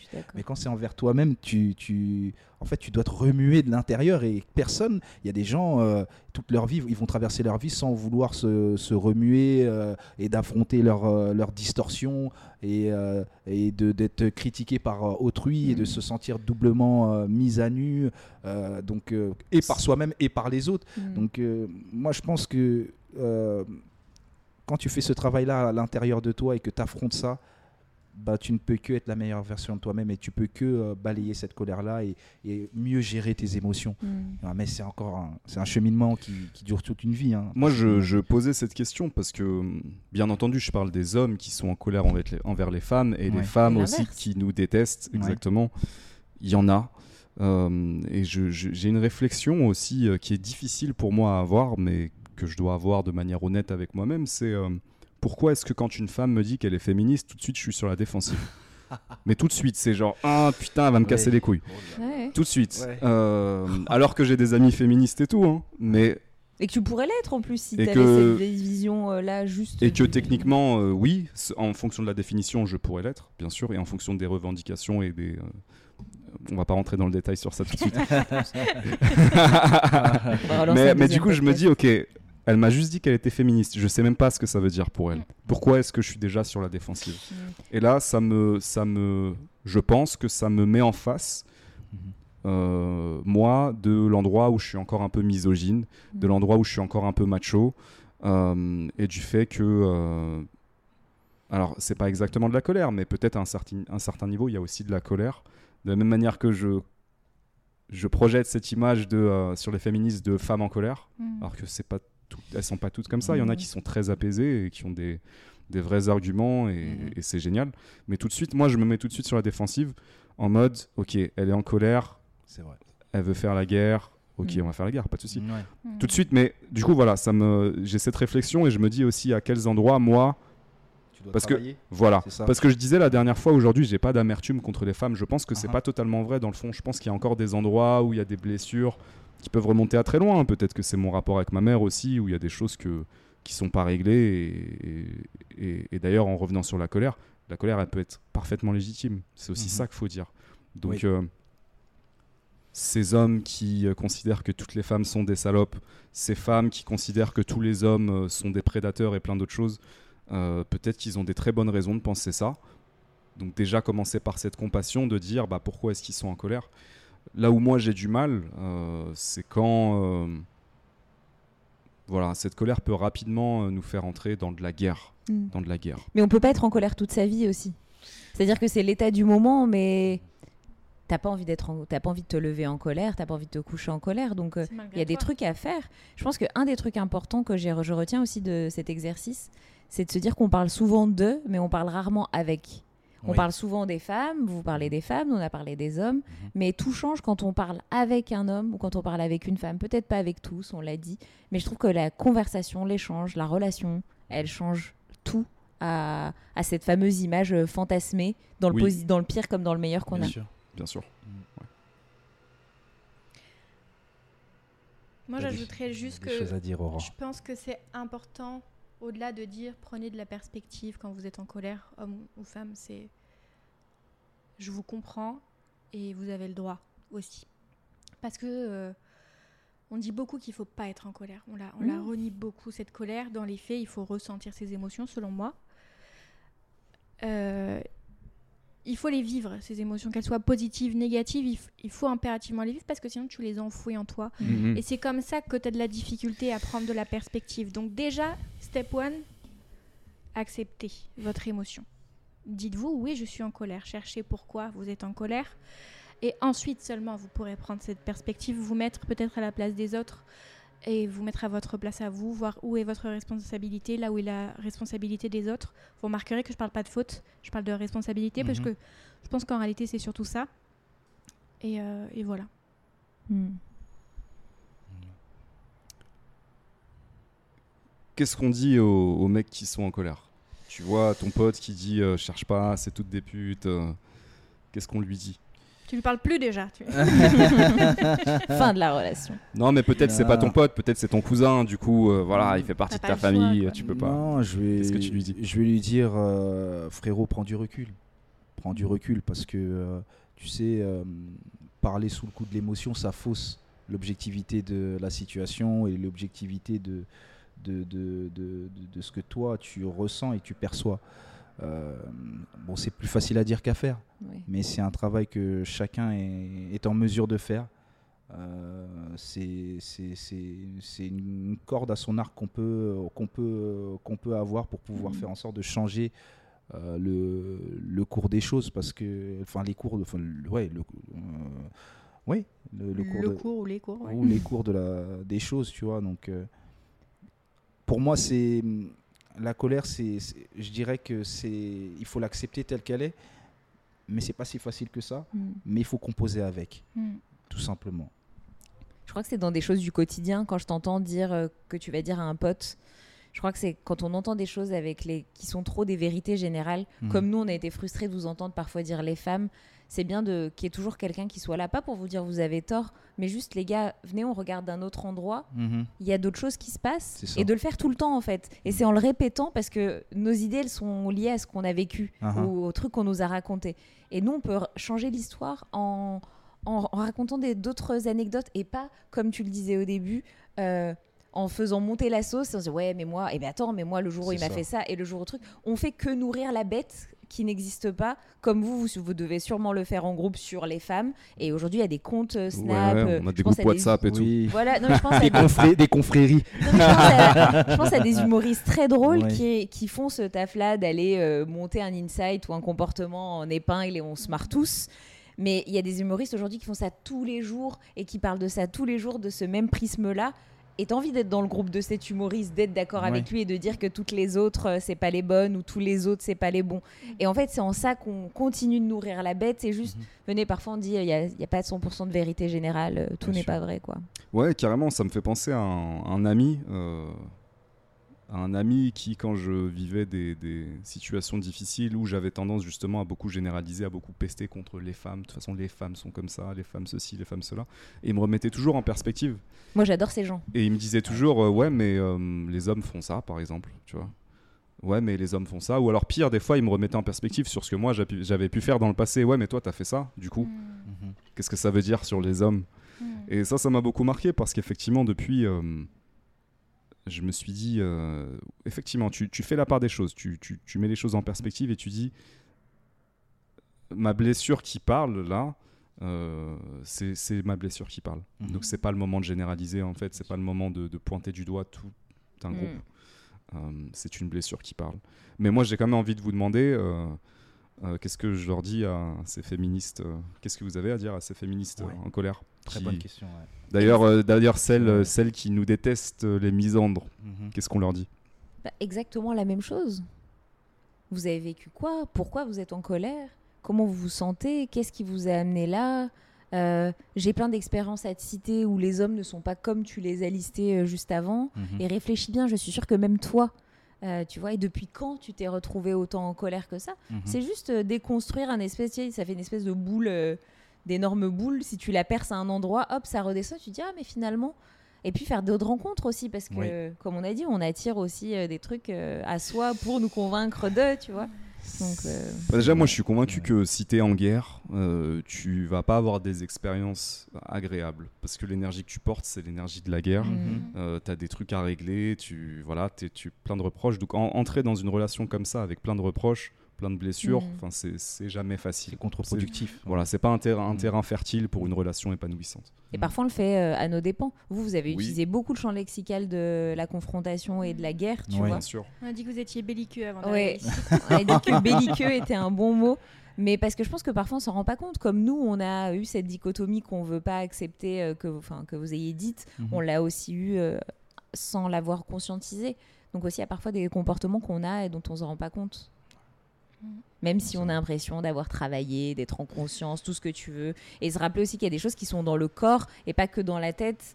J'ai beaucoup aimé le fait qu'elle parle du corps, parce que Mhm. là, on parle que du haut là, de, notre, euh, de notre être, mais il y a tout le rapport qu'on a avec le reste. Le reste, bien sûr. Et comme si ça c'était moins important, plus futile, mais en fait cette futilité elle a, elle a beaucoup d'impact aussi sur nos- notre relation aux autres. C'est pour ça que tu parles quand tu as parlé du poids, du rapport au corps. Je pense que ça, ça pourrait être un autre sujet aussi. euh. Je pense qu'on pourrait euh, parler après de. Parce que vous avez dit euh, que vous vouliez pas être aimé pour votre corps, Mm. pour votre apparence. Mais pour J'aimerais votre en, ouais. voilà, j'aimerais en parler plus tard, mais avant ça, j'aimerais t'entendre Aurore sur. euh, parce Qu'est-ce que, parce que ouais, parce que parce que ce que tu nous as dit, c'est très fort. Ouais. Mm. Je, tu, tu es passé de considérer les hommes en tant que genre comme des prédateurs à te dire en fait non, c'est pas ça. Mm. Et, et- et c'est lié à ton vécu, ton éducation, peut-être un, un environnement familial et, et des croyances familiales en fait. Mhm. Euh, donc qu'est-ce que toi tu dirais justement à, à ces femmes-là qui évidemment euh, sont blessées et certainement ont des bonnes raisons euh, d'être en De colère? ouais. Mhm. Alors, déjà, je vais commencer en disant je leur dis la même chose qu'aux hommes. euh, je vous comprends. C'est euh, c'est fondé, cette colère. C'est pas comme si c'était rien passé. Tout comme ma colère a pu être fondée à un moment donné. Mhm. Euh, mais je leur dis aussi que rien n'est écrit et que c'est pas parce que euh, hier ou aujourd'hui un homme a eu un comportement et il n'y a aucun jugement sur ce que ça a pu vous faire ressentir. Juste, il y a eu un comportement, ça ne veut pas dire que demain tous les hommes vont agir de la même façon. Je pense que c'est important d'en prendre conscience. On dirait que je dis un truc bateau là, hein. Mhm. mais dans les faits, euh, ces femmes-là, peut-être qu'elles se le disent pas parce qu'elles elles sont persuadées à tort. Enfin, moi, je pense que c'est à tort parce que j'ai choisi de croire que que c'était faux, mais à raison dans le sens où leurs expériences leur ont prouvé que elles pouvaient pas avoir confiance en les hommes, qu'elles n'étaient pas en sécurité avec les hommes. Mm. Du coup, mesdames, si c'est pas pour vous, faites-le pour euh, les Mm. autres. Ne desservez pas la cause du féminisme, s'il vous plaît. Euh, avec cette guerre euh, envers les hommes, alors attention, ça ne veut pas dire que les hommes ne desservent pas la cause féministe, hein, aussi. Mhm, Mais là, mhm. je, je vous parle Ouais. à vous, mesdames. Euh, mais c'est pas la solution. Enfin, c'est un peu ce que disait Marine. C'est pas la solution, en fait. On, on se dessert à nous-mêmes, là, en fait. Et ça veut pas dire que vous n'avez pas le droit d'être en colère. Ça veut pas dire que vous n'avez pas le droit de vous sentir en insécurité. Ça veut juste dire que euh, toutes vos émotions, elles ne doivent jamais omettre le respect qu'il y a envers les Mhm. autres. Ah, Et on me dira certainement, certainement ça fera réagir des personnes quand je parle de respect, on me dira mais oui mais est-ce que l'homme en face il m'a respecté? Non, mais euh, moi j'ai cette logique de me dire j'ai pas envie de faire aux autres ce qu'on me fait à moi. Euh, oui, non c'est ça, j'ai pas envie de faire aux autres. pas aux autres Oui, que tu ça. voudrais pas qu'on fasse à toi. Euh, voilà, c'est ça ce que je voudrais pas qu'on me fasse à moi. Et ben, on est dans cette logique-là, là. En fait, on a reproché aux hommes toute notre vie, et je parle là, je parle de nos ancêtres, parce que là, on en parle un peu, mais dans- en réalité, nos ancêtres ont, ont- ont vécu des combats réels Mhm. que nous, on vivra jamais, euh, même si on en vit d'autres. Le but, c'est pas d'inverser la tendance. Le but, c'est pas de dire les hommes sont inférieurs parce que ce sont tous des connards, ce sont tous ci, ce sont tous ça. Mm. Ce sont des hommes avec leurs qualités, leurs défauts, tout comme nous sommes des femmes avec nos qualités, nos défauts. On l'a vu au travers des, euh, des, des épisodes euh, qu'on a fait euh, individuellement Marine et moi et, et individuellement Morad et Ghislain. On a chacun des choses à, à se reprocher. Dans les faits, moi, ce que j'ai trouvé, c'est que ça se rejoignait tout le temps. Mm. Ce que, ce que vous avez pu nous reprocher, entre guillemets, même si je pense que c'est même pas le bon terme, Non. c'est, c'est la, enfin, on, on s'est dit les mêmes choses en fait. Mhm. On a envie d'être entendu, on a envie qu'on soit capable de se mettre à la place de l'autre. Donc s'il vous plaît, mesdames, ne, voilà, ne faites pas moi, la la guerre. question- Et messieurs non plus d'ailleurs. La question de la guerre, moi j'avais même pas compris que c'était au début une question d'abord euh, les hommes et ensuite les femmes. Ma réponse, elle est vraiment la même euh, Mhm. Pour tout le monde. Pour les. Pour tout le monde, Ouais. ouais. Ouais. Ouais. Et c'est cool. Euh, merci pour, euh, pour ces messages euh, apaisants, j'ai Ouais. envie de dire. Euh, vraiment. Vraiment, je pense que c'est important, comme je vous le disais tout à l'heure. je disais en blaguant à des potes cette semaine, le féminisme est une substance extrêmement inflammable. Mm. Parce Tu l'as que- dit dans le podcast, non Et peut-être je l'ai dit à un Mm. moment, mais. euh, mais euh, J'ai dit que le sujet était brûlant. Ouais, ouais, ouais, c'est genre. euh, mais, mais si on est, si on peut pas se parler les uns les autres et si on peut pas s'écouter, euh, comment est-ce qu'on avance Comment est-ce Bien qu'on- sûr. Mais le féminisme, il est brûlant pour nous aussi. hein. Et oui, oui, et oui, Oui. t'as oui. bien raison de le dire. Franchement, euh, même là, ce qu'on se dit, moi, je pèse mes mots parce que je veux pas qu'il y ait une femme qui soit devenue féministe parce que elle a vécu quelque chose de compliqué. Elle se Uh-huh. dise, euh, ce que j'ai vécu n'est pas validé par cette femme, tu vois. Moi, Mhm. j'ai envie de valider toutes les expériences de, de toutes mes sœurs, tu vois. Et Mhm. comme j'ai envie, de- j'ai envie de valider toutes les expériences de tous mes frères parce que je pense Oui. que être une femme, c'est pas simple. Vous avez dit, vous avez parlé des règles, vous avez parlé de plein de choses, mais il y a plein d'autres choses euh, auxquelles même moi je vais pas penser parce que j'ai oublié que c'était de ma condition de femme. Mais quand on Ah. disait sortir le soir, euh, machin, il y a des trucs qui sont presque ancrés en nous. Mais être un homme, c'est pas simple non plus. Merci de le souligner. Mm. Merci de le souligner parce que on pense que c'est que dans, dans un côté, que d'un côté, que on convie des choses difficiles alors que on vit chacun à notre Ouais. échelle euh, des choses difficiles. Il faut Mais juste c'est faire un pas vers l'autre. Oui. On, on en parlait dans notre Mm. podcast que je pense qu'en fait il faut péter les barrières. Il y a, en fait, il n'y a pas de barrières, ce sont des barrières qu'on se crée Mm. nous-mêmes Mm. qui créent de la distance. Je pense qu'on on, on veut tous euh, converger dans le même sens et on a juste besoin de, de, de- de- de se parler, de se comprendre, de lire entre les lignes, de, de s'apprécier comme tel ou pas, mais au moins euh, de ne pas porter de jugement et juste d'essayer de, de, de s'entremêler, si je puis me Mm. permettre de parler ainsi, euh, de Ouais, par mais- l'esprit. Ce que vous dites là, euh, c'est important. La, la vie d'un homme, c'est pas facile. euh, les hommes n'en parlent pas, Mm. mais c'est très difficile d'être un homme dans cette sûr. société. Être un homme, c'est. euh, je, je, je vais me risquer à faire une généralisation, mais je pense que euh, la plupart des femmes euh, ne, pourront jamais vivre la solitude qu'un homme peut ressentir. Mhm. Bien sûr. Euh, la solitude d'un homme, parce qu'on considère que l'homme, en fait, euh, doit se tenir debout tout seul, l'homme doit apporter, l'homme a de la valeur en fonction de ce qu'il apporte, de ce qu'il produit. Euh, s'il n'apporte pas, s'il ne produit pas, s'il s'effondre, en tout cas s'il reste effondré trop longtemps, il n'a plus de valeur. Mhm. Et ces hommes-là peuvent facilement, rapidement se retrouver dans une situation de solitude extrême, là où j'ai l'impression que euh, on va toujours s'occuper d'une femme d'une manière ou d'une autre. Mhm. Euh, Il y a une solitude qui est, qui est vraiment très forte. Et je parlais tout à l'heure de ces hommes qui, en plus de ça, n'arrivent pas à faire de rencontres parce Mhm. qu'ils ne sont pas, parce qu'ils sont invisibles pour les femmes en fait. Mhm. Bah, faut penser aussi à ces hommes-là. Ça ne justifie pas qu'ils deviennent des violeurs, harceleurs, serial killers, tout ce que vous voulez. Mais euh, je pense qu'il faut penser à eux parce que la vie d'homme, c'est pas non plus, euh, voilà, c'est pas de tout Partie de repos. plaisir, ouais. Et, et c'est aussi difficile euh, maintenant où on est particulièrement pointé du doigt. Mhm. Ça n'a pas été votre cas et je, je vous remercie vraiment sur ça, pour ça. Ouais. Moi, ce que je dis là, euh, ça résonne avec beaucoup d'hommes. Moi, il y a beaucoup d'hommes qui me contactent aussi pour me dire euh, merci de dire ça, merci d'avoir. Et ce que je remarque aussi, c'est que c'est des hommes qui osent même pas en parler. Ouais. Mm. En fait, ça va tellement ça. loin qu'ils osent ça. même pas mettre un commentaire Ouais. parce qu'ils savent qu'au moment où ils mettent un commentaire, ils vont se faire agresser. Ouais. Mm. Ce que ça dit d'eux. Voilà, Mm. ce que ça dit d'eux, mais aussi, euh, en fait, les- c'est ce climat euh, en mode, euh, les, les hommes ont tellement fait souffrir les femmes Mhm. qu'ils n'ont pas le droit de se plaindre. Ah, ah. Mm. Ils n'ont pas le droit de souffrir à leur manière.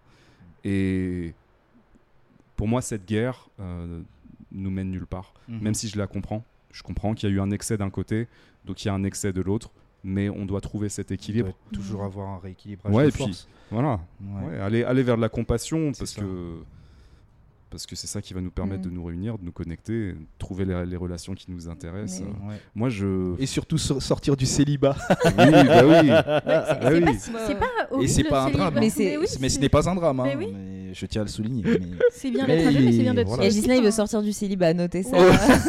L'annonce est lancée. Ne dis pas Non, ton y a pas Madame, mademoiselle. non.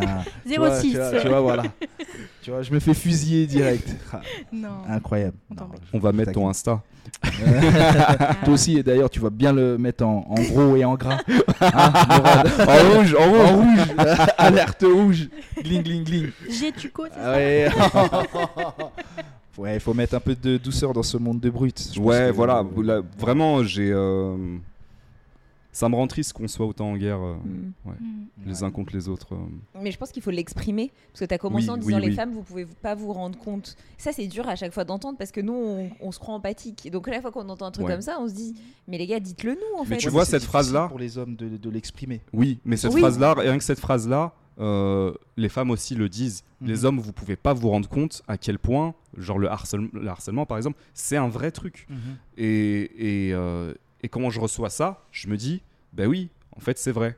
je me rends pas compte. J'ai un angle mort à cet endroit-là. Mhm. Je m'en rends pas compte. J'en ai parlé un petit peu vis-à-vis de ma sœur, de comment indirectement ça m'a- ça m'affecte. Mais si j'avais pas de sœur, peut-être j'aurais jamais compris. Oui. Après, j'ai Mhm. des amis qui m'en parlent, etc. Mais, on oui, peut mais- quand même plus comprendre la solitude d'un homme parce qu'une femme peut aussi ressentir de la solitude. Ah, Là où le harcèlement, c'est on peut pas dire le contraire, vous pourrez jamais comprendre le harcèlement d'une femme. Oui, on Et c'est pas, nous Oui. on aimerait bien que vous le Mhm. compreniez. C'est pas une volonté de rester entre nous sur ce sujet. C'est que On l'a pas vécu. techniquement c'est On pas possible. Ouais, nous c'est aussi, pas En on- fait, possible, ouais. je pense que Tu des vois deux côtés, on peut pas comprendre la, pro- on peut pas vraiment saisir la profondeur de ce que ça implique euh, Mhm. De émotionnellement et oui. des conséquences que ça a mutuellement. Mhm. On a du mal à, à saisir parce qu'on l'a pas vécu, c'est ça. Mhm. tout simplement, et parce que euh, on, on a des différences euh, normales. Et puis on n'est Mais pas l'idée, c'est- de la même manière. Voilà, exactement. Mais encore dans les petits actes, je pense que c'est messieurs commentez quand vous avez un truc à dire qui est sensible et de dire je suis d'accord avec ce côté sensible, dites-le en fait. C'est en faisant vivre ça et en arrêtant de faire vivre juste les extrémistes, notamment sur les réseaux sociaux, Ah. Complètement. qu'il se passera d'autres choses en fait. Ouais, et encore une fois, on parlait des gamins de 15 ans, ils se construisent avec les commentaires qu'ils lisent, Bien qui sûr. peuvent être TikTok, etc. Plus il y a de choses qui existent, où il y a de la sensibilité, où les hommes montrent leur vulnérabilité, où les femmes aussi euh, font un pas dans l'autre sens, il se passera des trucs merveilleux. Un peu de vulnérabilité, mais pas trop quand même. Ouais. Ouais, On a pleuré une fois, ça suffit. bon, ça suffit. Faut pas croire que c'est tous les jours comme ça. Ouais, non. Loin de là. Euh, dans, la prochaine fois, ce sera dans 50 podcasts Bah, au moins. Faut, faut remettre quand même l'église au milieu du village. et- Les bons gamins. on n'est des- plus de larmes en moi, là, On n'est pas des Cyril Gann. hein. Bon J'ai gamin. Gann a gagné. hein. Il a gagné, mais bon. Pas ouais. contre. euh, Vous êtes des Cédric Doumbé, vous. Waouh. Ouais, il Oh oui, good job. Lui, avec- Arrêtez avec les références que je comprends pas. Non, on, va, dire- on va te remettre dans le cercle, excuse-nous. Tu voulais dire quelque chose, Aurore? Ouais, vas-y. Euh, voulais dire plusieurs choses, je, je sais plus. Oui, si. Euh, moi, quand un homme pleure, ça me fait l'aimer encore plus. Et euh, je trouve important que je le dise. Parce qu'on a, on a parlé euh, de Mais c'est vrai. d'un homme qui serait trop dans l'émotion. Mais là, on parle pas d'un homme qui serait trop dans l'émotion, on Mhm. parle d'un homme qui a des émotions. Qui se laisse toucher. Ses ouais. émotions et qui se laisse toucher. Ben, moi, quand je vois un homme qui pleure, je me dis j'ai accès à une autre part de lui. Et du coup, je vais l'aimer encore plus. Euh, Tout se faire confondu. Je parle pas forcément d'amour euh, de couple, là. Tout se faire confondu. L'humain va me toucher, Il s'ouvre. Mais c'est ça, il s'ouvre. Et il est vulnérable, certes, mais c'est pas une vulnérabilité dont je vais profiter, Mhm, en fait. Hmm. Juste, je vais avoir accès à lui mhm. dans son Pleinement. entièreté, Mm. donc presque Ouais. dans, son entière- dans son entièreté. Et euh, autre chose que je voulais dire, c'est euh, sur la phrase Tu comprendras jamais. Hmm. Alors, mm, elle est vraie dans le sens où on peut pas euh, se mettre totalement à la place d'eux, mais je trouve qu'il faut faire attention à cette phrase qui enferme de Mm. Qui Tu rejette. comprendras jamais, Ouais. qui rejette C'est totalement. vrai, c'est tout à fait vrai. Alors que certes, tu peux pas comprendre, tu peux pas le vivre à ma place, mais je peux t'expliquer ce que ça m'a Mhm. fait Mhm. ressentir. Et toi-même, tu peux attester de certaines choses. Tu es capable de voir que si un homme ne me touche sans mon consentement, c'est pas normal et que, tu- sûr. que toi, tu apprécierais pas non plus de l'autre côté. Mhm. Donc, Et faut faire qu'un non, attention c'est aussi un non avec et ce- qu'il n'y a pas de. ouais. Il n'y a Ouais. pas de retour possible. Exactement. Ouais, il y a pas de changement de réponse, bien sûr. Merci pour euh, cette remise en perspective. Je suis complètement d'accord. Complètement. Euh, moi, j'ai envie de vous proposer un truc. J'ai encore des questions à vous poser. hein. L'interrogatoire n'est pas terminé, mais j'aimerais qu'on simplement on échange de place, Mhm. symboliquement. Oui. Vous prenez, vous prenez notre place. et On la prend souvent votre place. Hein. Ah, ça nous ajoute un, un nouveau, un nouvel axe. là. Ouais, ouais, un nouvel axe d'amélioration. Euh, oui, et maintenant qu'on a changé de place, je voulais vous demander cette histoire de euh, je veux pas être aimé pour euh, mon apparence. Ah oui, en fait. Est-ce que vous pouvez élaborer sur ça? J'ai trouvé ça très intéressant. Je... Tu as même parlé de ton cerveau, Aurore. Ouais. Alors ça, ça m'a, ça m'a Oh, vraiment intrigué. Ouais. Parce que bon, après, tu as précisé que c'était euh, pas le cerveau, mais en Oui, tout cas c'était pas l'intelligence. ton Enfin, pas que. être, ton être. ouais. C'est ça. Moi, j'aurais pu dire mon âme euh, dans les faits. J'aime beaucoup ce que tu dis. Ouais. Ouais, Non, non, mais J'aime beaucoup vrai. ce que tu proposes. Ah, ma âme. On en a parlé. J'aime bien. Ouais. Pardon, je t'en prie. Non, il n'y a pas de souci. Euh, je, je... C'est pas que j'ai pas envie qu'on m'aime pour mon corps. Parce que, euh, parce que j'ai conscience que moi-même je suis attirée par le physique d'un homme et que je- j'ai conscience que je peux attirer par mon physique aussi. Donc je renie pas euh, cette attirance potentielle par le physique. Cependant, je renie euh, le côté euh, unique de cette, attirance. Je suis bien plus qu'un physique. je dis ça comme si j'étais. Enfin, on va, on va me dire, je, je- je sens les trucs venir de eh, tu te prends pour une mannequin, tu te prends pour je sais pas quoi. C'est ton juge intérieur qui t'a dit Oui, ça. c'est ça. mais mais je, je ne suis pas qu'un physique. Enfin, les femmes ne sont pas qu'un physique, tout comme les hommes ne sont pas qu'un physique. Euh, cette exigence des abdos et tout, euh, voilà, vous, vous n'êtes pas que ça. Et si vous, Vous l'avez pas, c'est pas grave. de temps avec ça, hein, je tiens à dire. Ah ouais. et puis, ouais. Mais, euh, mais ouais, on, on est bien plus que ça. En fait, quand je dis ça, moi, c'est euh, aller plus loin. C'est ça que je dis Mhm. dans les faits. Je dis pas. T'as l'impression que pour l'instant, c'était pas le cas, c'est ça? Il y a eu des hommes qui l'ont fait, mais dans, si on parle de dating euh, pur, euh, non, ça, on cherche pas trop. On cherche euh, est-ce qu'elle va cocher les cases et est-ce qu'elle me plaît physiquement? Hmm. Puis il y a ce truc de. euh, Enfin, il y a des hommes à qui j'ai parlé et qui ont dit. euh, où tu dis, c'est quoi ton type de femme? Moi, quand tu me poses cette question, euh, je- j'ai envie que tu me parles des valeurs que tu cherches chez la personne. J'ai pas envie que tu me dises, alors je veux une femme mince. Mhm. Avec ça, je veux ma liste au Père Noël, en fait. Euh, je veux qu'elle ait des abdos. Ou alors euh, ce truc de je veux une femme sportive. Oui, ok, j'ai compris. Tu veux pas une femme qui bouge, tu veux une femme qui a un corps euh, sportif. Mais ouais, c'est plus va plus loin que ça. Va, va voir qui je suis réellement parce que aujourd'hui, je suis capable de dire que ça vaut le coup. Et je sais que je peux t'apporter des choses, tout comme je sais que tu vas pouvoir m'apporter des choses. Et viens, on va tous les deux au-delà de, de cette façade, en fait. C'est un peu ça l'idée. Moi, j'ai pas dit ça. Donc, euh, j'ai pas, j'ai dit que je voulais être aimée pour l'entièreté. Mhm. Parce que je pense que je, je sais pas comment dire. Non, je pense pas avoir un, un- une dichotomie entre tout ça. Je sais juste que ça m'embête quand euh, j'ai l'impression que la personne elle est attirée uniquement par mon physique. Mais je pense que c'est le cas de tous les êtres humains. Parce que tu sais très bien que c'est qu'une coquille et qu'au bout d'un moment, il va falloir aller dans le détail et que voilà. Et qu'après, ça peut créer une peur de décevoir aussi. Parce que Mhm. ce que tu renvoies, c'est pas toujours ce que t'es ou ce que physiquement t'es. euh, Voilà, donc euh, moi, c'est plus ça où, où je me dis j'ai envie d'être en- aimée pour mon entièreté. Mais on vit aussi dans une société qui valorise beaucoup euh, le physique. On est sur les réseaux sociaux, on monte notre tête avant de montrer euh, quoi que ce soit d'autre. Et donc, il y a aussi ça qui fait que on nourrit un truc Mhm. et en même temps, il y a une forme de contradiction. Après, j'ai pas analysé le truc assez en détail pour en tirer des enseignements, mais je sais que ouais, j'ai cette volonté de, de pouvoir être aimée pour mon entièreté, quoi. Mhm. Mais c'est à moi aussi de la montrer. Ouais.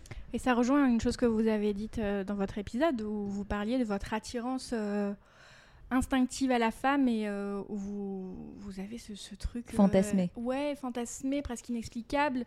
C'est Et- pas le bon mot, fantasmer. Ah, Non, mais je sais plus quel terme tu avais utilisé. une attraction, Ouais, une attraction. Magnétique. Ouais, magnétique, ça, ouais. C'était ça, et, et que j'ai l'impression qu'on retrouve moins chez la femme pour le coup. J'ai pas envie de mettre des rôles, mais pour le coup, il faut, faut que je me l'avoue. Il y a quand même du magnétisme. hein. Il y a du magnétisme, mais j'ai l'impression que ça a moins d'importance pour nous. Ce truc de euh, mater les fesses de la prof d'espagnol, euh, je me rappelle pas avoir maté les fesses de mes profs. Mais peut-être Ouais, parce que j'ai pas eu des profs. euh, Moi, Ouais, déjà, je me disais, ça pourrait être mon père, quoi. Ça, ça Ben m'a toujours ouais. J'ai dégoûté. dû, j'ai dû en faire Ouais, partie. mais oui, il y a le et je l'assume. la, la. Ouais. Ouais. Ouais. Non, mais ouais, Ouais. c'est ça. Tu voulais dire un truc, Justin? Ouais, je voulais dire euh, par rapport euh, au fait que euh, bah, c'est un. C'est, euh, j'ai perdu l'idée. J'avais, j'avais une très bonne idée. Je voulais rebondir sur ce que tu avais dit. Par rapport à ce que vous, vous avez dit pendant le podcast, Euh, pendant votre épisode, Ah oui, voilà, par, l'attraction. voilà, par rapport Ouais. à l'attirance, exactement. Mais en fait, euh, moi, j'aime ce côté indescriptible. J'aime sentir ce côté un peu. euh, bah, Alchimique. oui, chimique, euh, sentir cette tension-là. Et je pense que c'est ça aussi que nous, on aime, euh, les hommes. On a Mm. besoin de ça, c'est ce qui nous anime, c'est ce qui nous tient en haleine.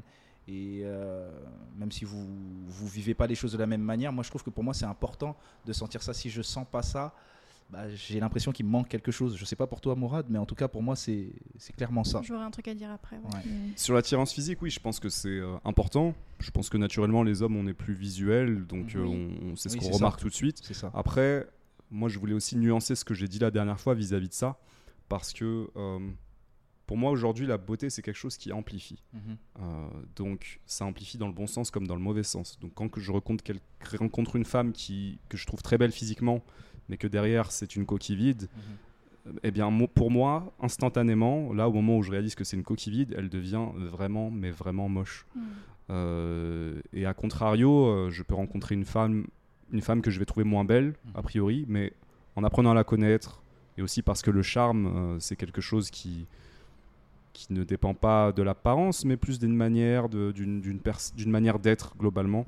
Là, je peux dire, waouh, en fait, euh, mon attirance, euh, elle augmente plus en mode crescendo. Mm. Là où avant j'aurais pu avoir le truc, euh, putain, elle est super canon et boum, en fait, euh, laisse tomber, elle est Mhm. vide.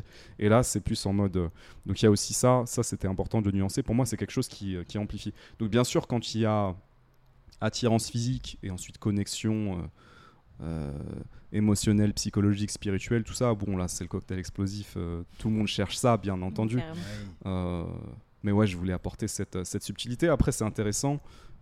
Euh, moi, j'i- j'irais jusqu'à dire que j'ai compris à un moment que euh, fallait pas trop. J'évite de faire des compliments sur le physique à une femme que je viens de rencontrer, Ouais. justement. Parce que je sais que, en tout cas, je l'ai souvent entendu ça en mode.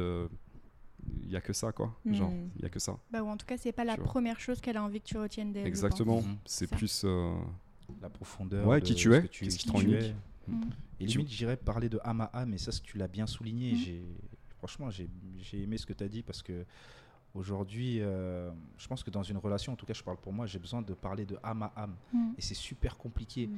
parce qu'on est dans une société où tout le monde fonctionne de la même manière, c'est physique, euh, après intellect, où on voit pour la, par rapport à la compatibilité, mais euh, on parle pas assez de l'âme, tu vois, de Mm. la- cette connexion-là qui que personne peut, peut voir ou décrire de l'extérieur, mais que tu ressens tout naturellement avec la personne que tu as en face de toi. Mm. Je peux parler un peu chinois pour certaines personnes, mais en tout cas, voilà, ça me, j'ai là. je- Non, moi je pense que c'est. Tu nous amènes à un endroit intéressant Ouais. parce que ça, ça, j'ai besoin de ça. ça boucle un petit peu ce qu'on disait depuis tout à Mm. l'heure. C'est faire cette rencontre et ne pas avoir de barrière, C'est ça. ne Ouais. pas être dans le contrôle, Mm.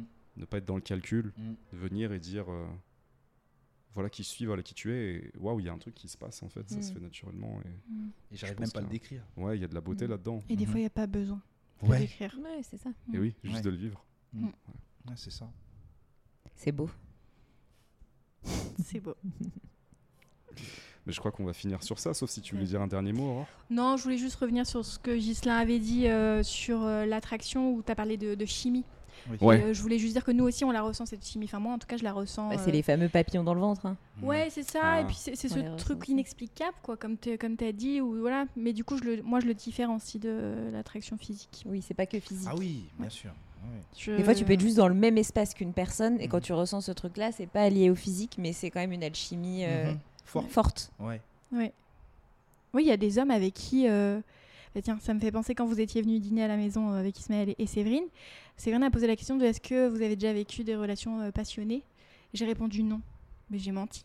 Ah. Parce que dans les faits, oui, j'ai eu ce truc de inexplicable où dans les faits, la personne, elle coche pas trop les cases Ouais. entre Mhm. guillemets de l'homme qui va me plaire, physiquement ou pas physiquement. Mais cette attirance et ce truc de. Mais du coup, pourquoi j'ai dit non? Parce que du coup, j'ai vécu ça comme des mauvaises expériences, parce qu'il y a eu ce déchirement de. C'est tellement passionné Mhm. que tu te déchires. euh, et du coup, ça te fait du mal. Du coup, moi, je retiens non, j'ai juste vécu une mauvaise relation. Je retiens pas, j'ai euh, vécu une, euh, une relation passionnée, parce que pour moi, c'est positif, la passion. Alors que dans les faits, la passion, c'est le feu. Mm. Euh, voilà. Mais, mais voilà. C'est fou parce qu'en fait, on, on fait que dire qu'on est revenu à la raison, au contrôle, Mhm. et qu'en fait, on a juste une quête, c'est de ne pas y être. Ouais, c'est bon, on a tout. On a tout analysé. de lâcher prise. Exactement. Mais euh, j'aime vraiment, euh, comme je, l'ai dit, je le redis, cette idée qu'on on a commencé à parler des hommes et des femmes et on finit par parler des relations en fait. Et euh, je trouve ça génial. Ouais.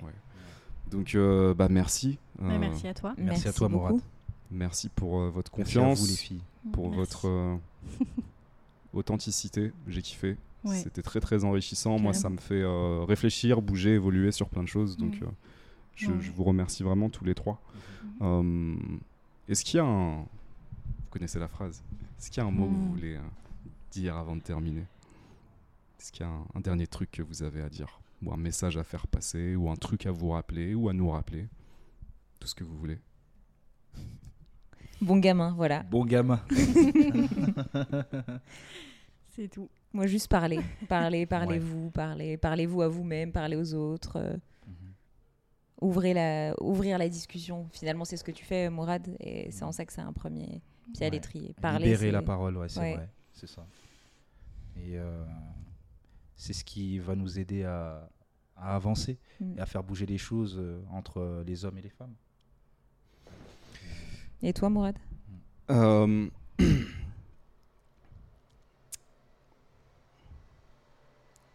Sauter dans le vide, vivez l'aventure. C'est pas parce qu'on a des cicatrices que euh, ça veut dire que ça doit nous empêcher de vivre. Il faut vivre, c'est tout. Et, quand c'est difficile, quand on a besoin d'aide, quand on a des, euh, des problèmes récurrents, faut chercher de l'aide. Euh, je suis d'accord avec le fait de parler Euh, je pense qu'il y a quand même des gens qui n'y arriveront jamais à parler parce que c'est pas dans Mhm. leur manière d'être. Mais je sais que certains d'entre eux, par exemple, écoutent ce podcast et que ça leur fait du bien d'entendre des gens Mhm. justement qui parlent. Mhm. Ne pas oublier aussi que le fait de parler, ça peut faire du bien à des gens qui ne parlent pas. Juste le- eux, le fait d'entendre Mhm. des choses. Euh, voilà. Et puis je vais redire ce que j'ai déjà dit, euh, qui est profondément, qui est très important pour moi. Euh, c'est que en fait, euh, j'aime vraiment les femmes. Euh, je veux pas être en colère euh, ou en guerre. euh, Peut-être que je l'ai été à un certain moment. Et, et surtout, euh, je souhaite à ces femmes qui ont été blessées par des hommes et ces féministes enragés, Qui n'est qu'une petite partie des féministes. qui, n'est une, qui, n'est- qui est une partie des féministes, elles ne sont pas toutes comme ça. Je souhaite simplement euh, de guérir. euh, et puis je nous souhaite euh, à nous, les hommes, de, de comprendre aussi. euh, Enfin, de prendre la mesure de, de quelle est la condition de la femme et euh, de contribuer aussi à ce que les choses s'améliorent, qu'il y ait plus d'égalité. Hmm. Et voilà. Et puis, et puis n'oublions pas dans ce contexte euh, que euh, les hommes aussi euh, ont toujours une place dans leur société Bien sûr. Ouais. et que on, on sera heureux de l'apprendre. Et, et voilà. Et puis que surtout, euh, on n'est pas tous les mêmes non plus. Mhm. C'est que du love. Ouais. Très beau, On est tous très humains. beau message. Je crois que c'est ça. On est tous Exactement, humains. on est On est humains, tous ouais. humains. On est tous dans le même bateau. Exactement. C'est ça. Ouais. S'il y a des gens qui ont apprécié cette conversation, qui veulent vous contacter pour échanger avec vous plus en détail, euh, ou vous laisser un petit message sympa, comment est-ce qu'on peut vous contacter? Alors pour ma part, euh, c'est plus sur Instagram. Euh, J'aime bien communiquer là-dessus. C'est le moment. Donc euh, MGTUCO, euh, je réponds à toutes les questions. Voilà, échanger tout naturellement. euh, je, pense être quelqu'un d'ou- d'ouvert. Donc euh, voilà. Ça va apparaître à l'écran maintenant. Mhm. Un podcast bientôt peut-être, Gislin Je l'espère. Je l'espère. euh, c'est une nouvelle aventure, donc on, on va voir. Et... Oui, allons-y gaiement. Je suis pressé de voir ça. Trop bien. Oh, Son podcast, son Ouais. propre podcast. hâte de voir ça. voilà. Tu veux que je dise pour moi aussi du coup Ben moi du coup sur Instagram aussi, Aurore Estevez avec un Z. Et voilà, je pense que Moral le mettra de toute façon. Ça va Ce sera plus simple. Moi, j'ai pas très envie de faire la promo de mon compte Insta, donc euh, s'il y a des gens qui ont des commentaires à faire euh, en dessous de, des contenus que tu posteras, j'y répondrai volontiers. Alors merci Marine, parce que euh, en fait il y a tellement de gens qui me contactent sur Instagram, c'est génial, hein, mais euh, il n'y a pas de- suffisamment de commentaires sur les vidéos YouTube, donc n'hésitez pas, même si vous me suivez sur Insta, à mettre des commentaires sur YouTube, euh, parce que ça fait avancer la conversation et puis ça nous On permet nous discute aussi entre nous tous, en voilà, de nous ouais. tous venir et de tous pouvoir commenter. euh, voilà, et puis comme je l'ai dit la dernière fois, si c'est pas la première fois que tu regardes un épisode, bah faut s'abonner. Si c'est la deuxième fois, il n'y a pas de choix, faut s'abonner aussi. Euh, et puis je vous dis à très bientôt pour de nouvelles aventures. N'hésitez pas à proposer des sujets, à dire que vous voulez participer. Voilà. Mais encore une fois, je vous remercie euh, pour cette belle aventure qui a fait du bien. Qui Merci. m'a fait du bien, moi en tout cas. Merci à vous. Merci à vous. Merci à vous. Yes. Merci. Ciao, ciao.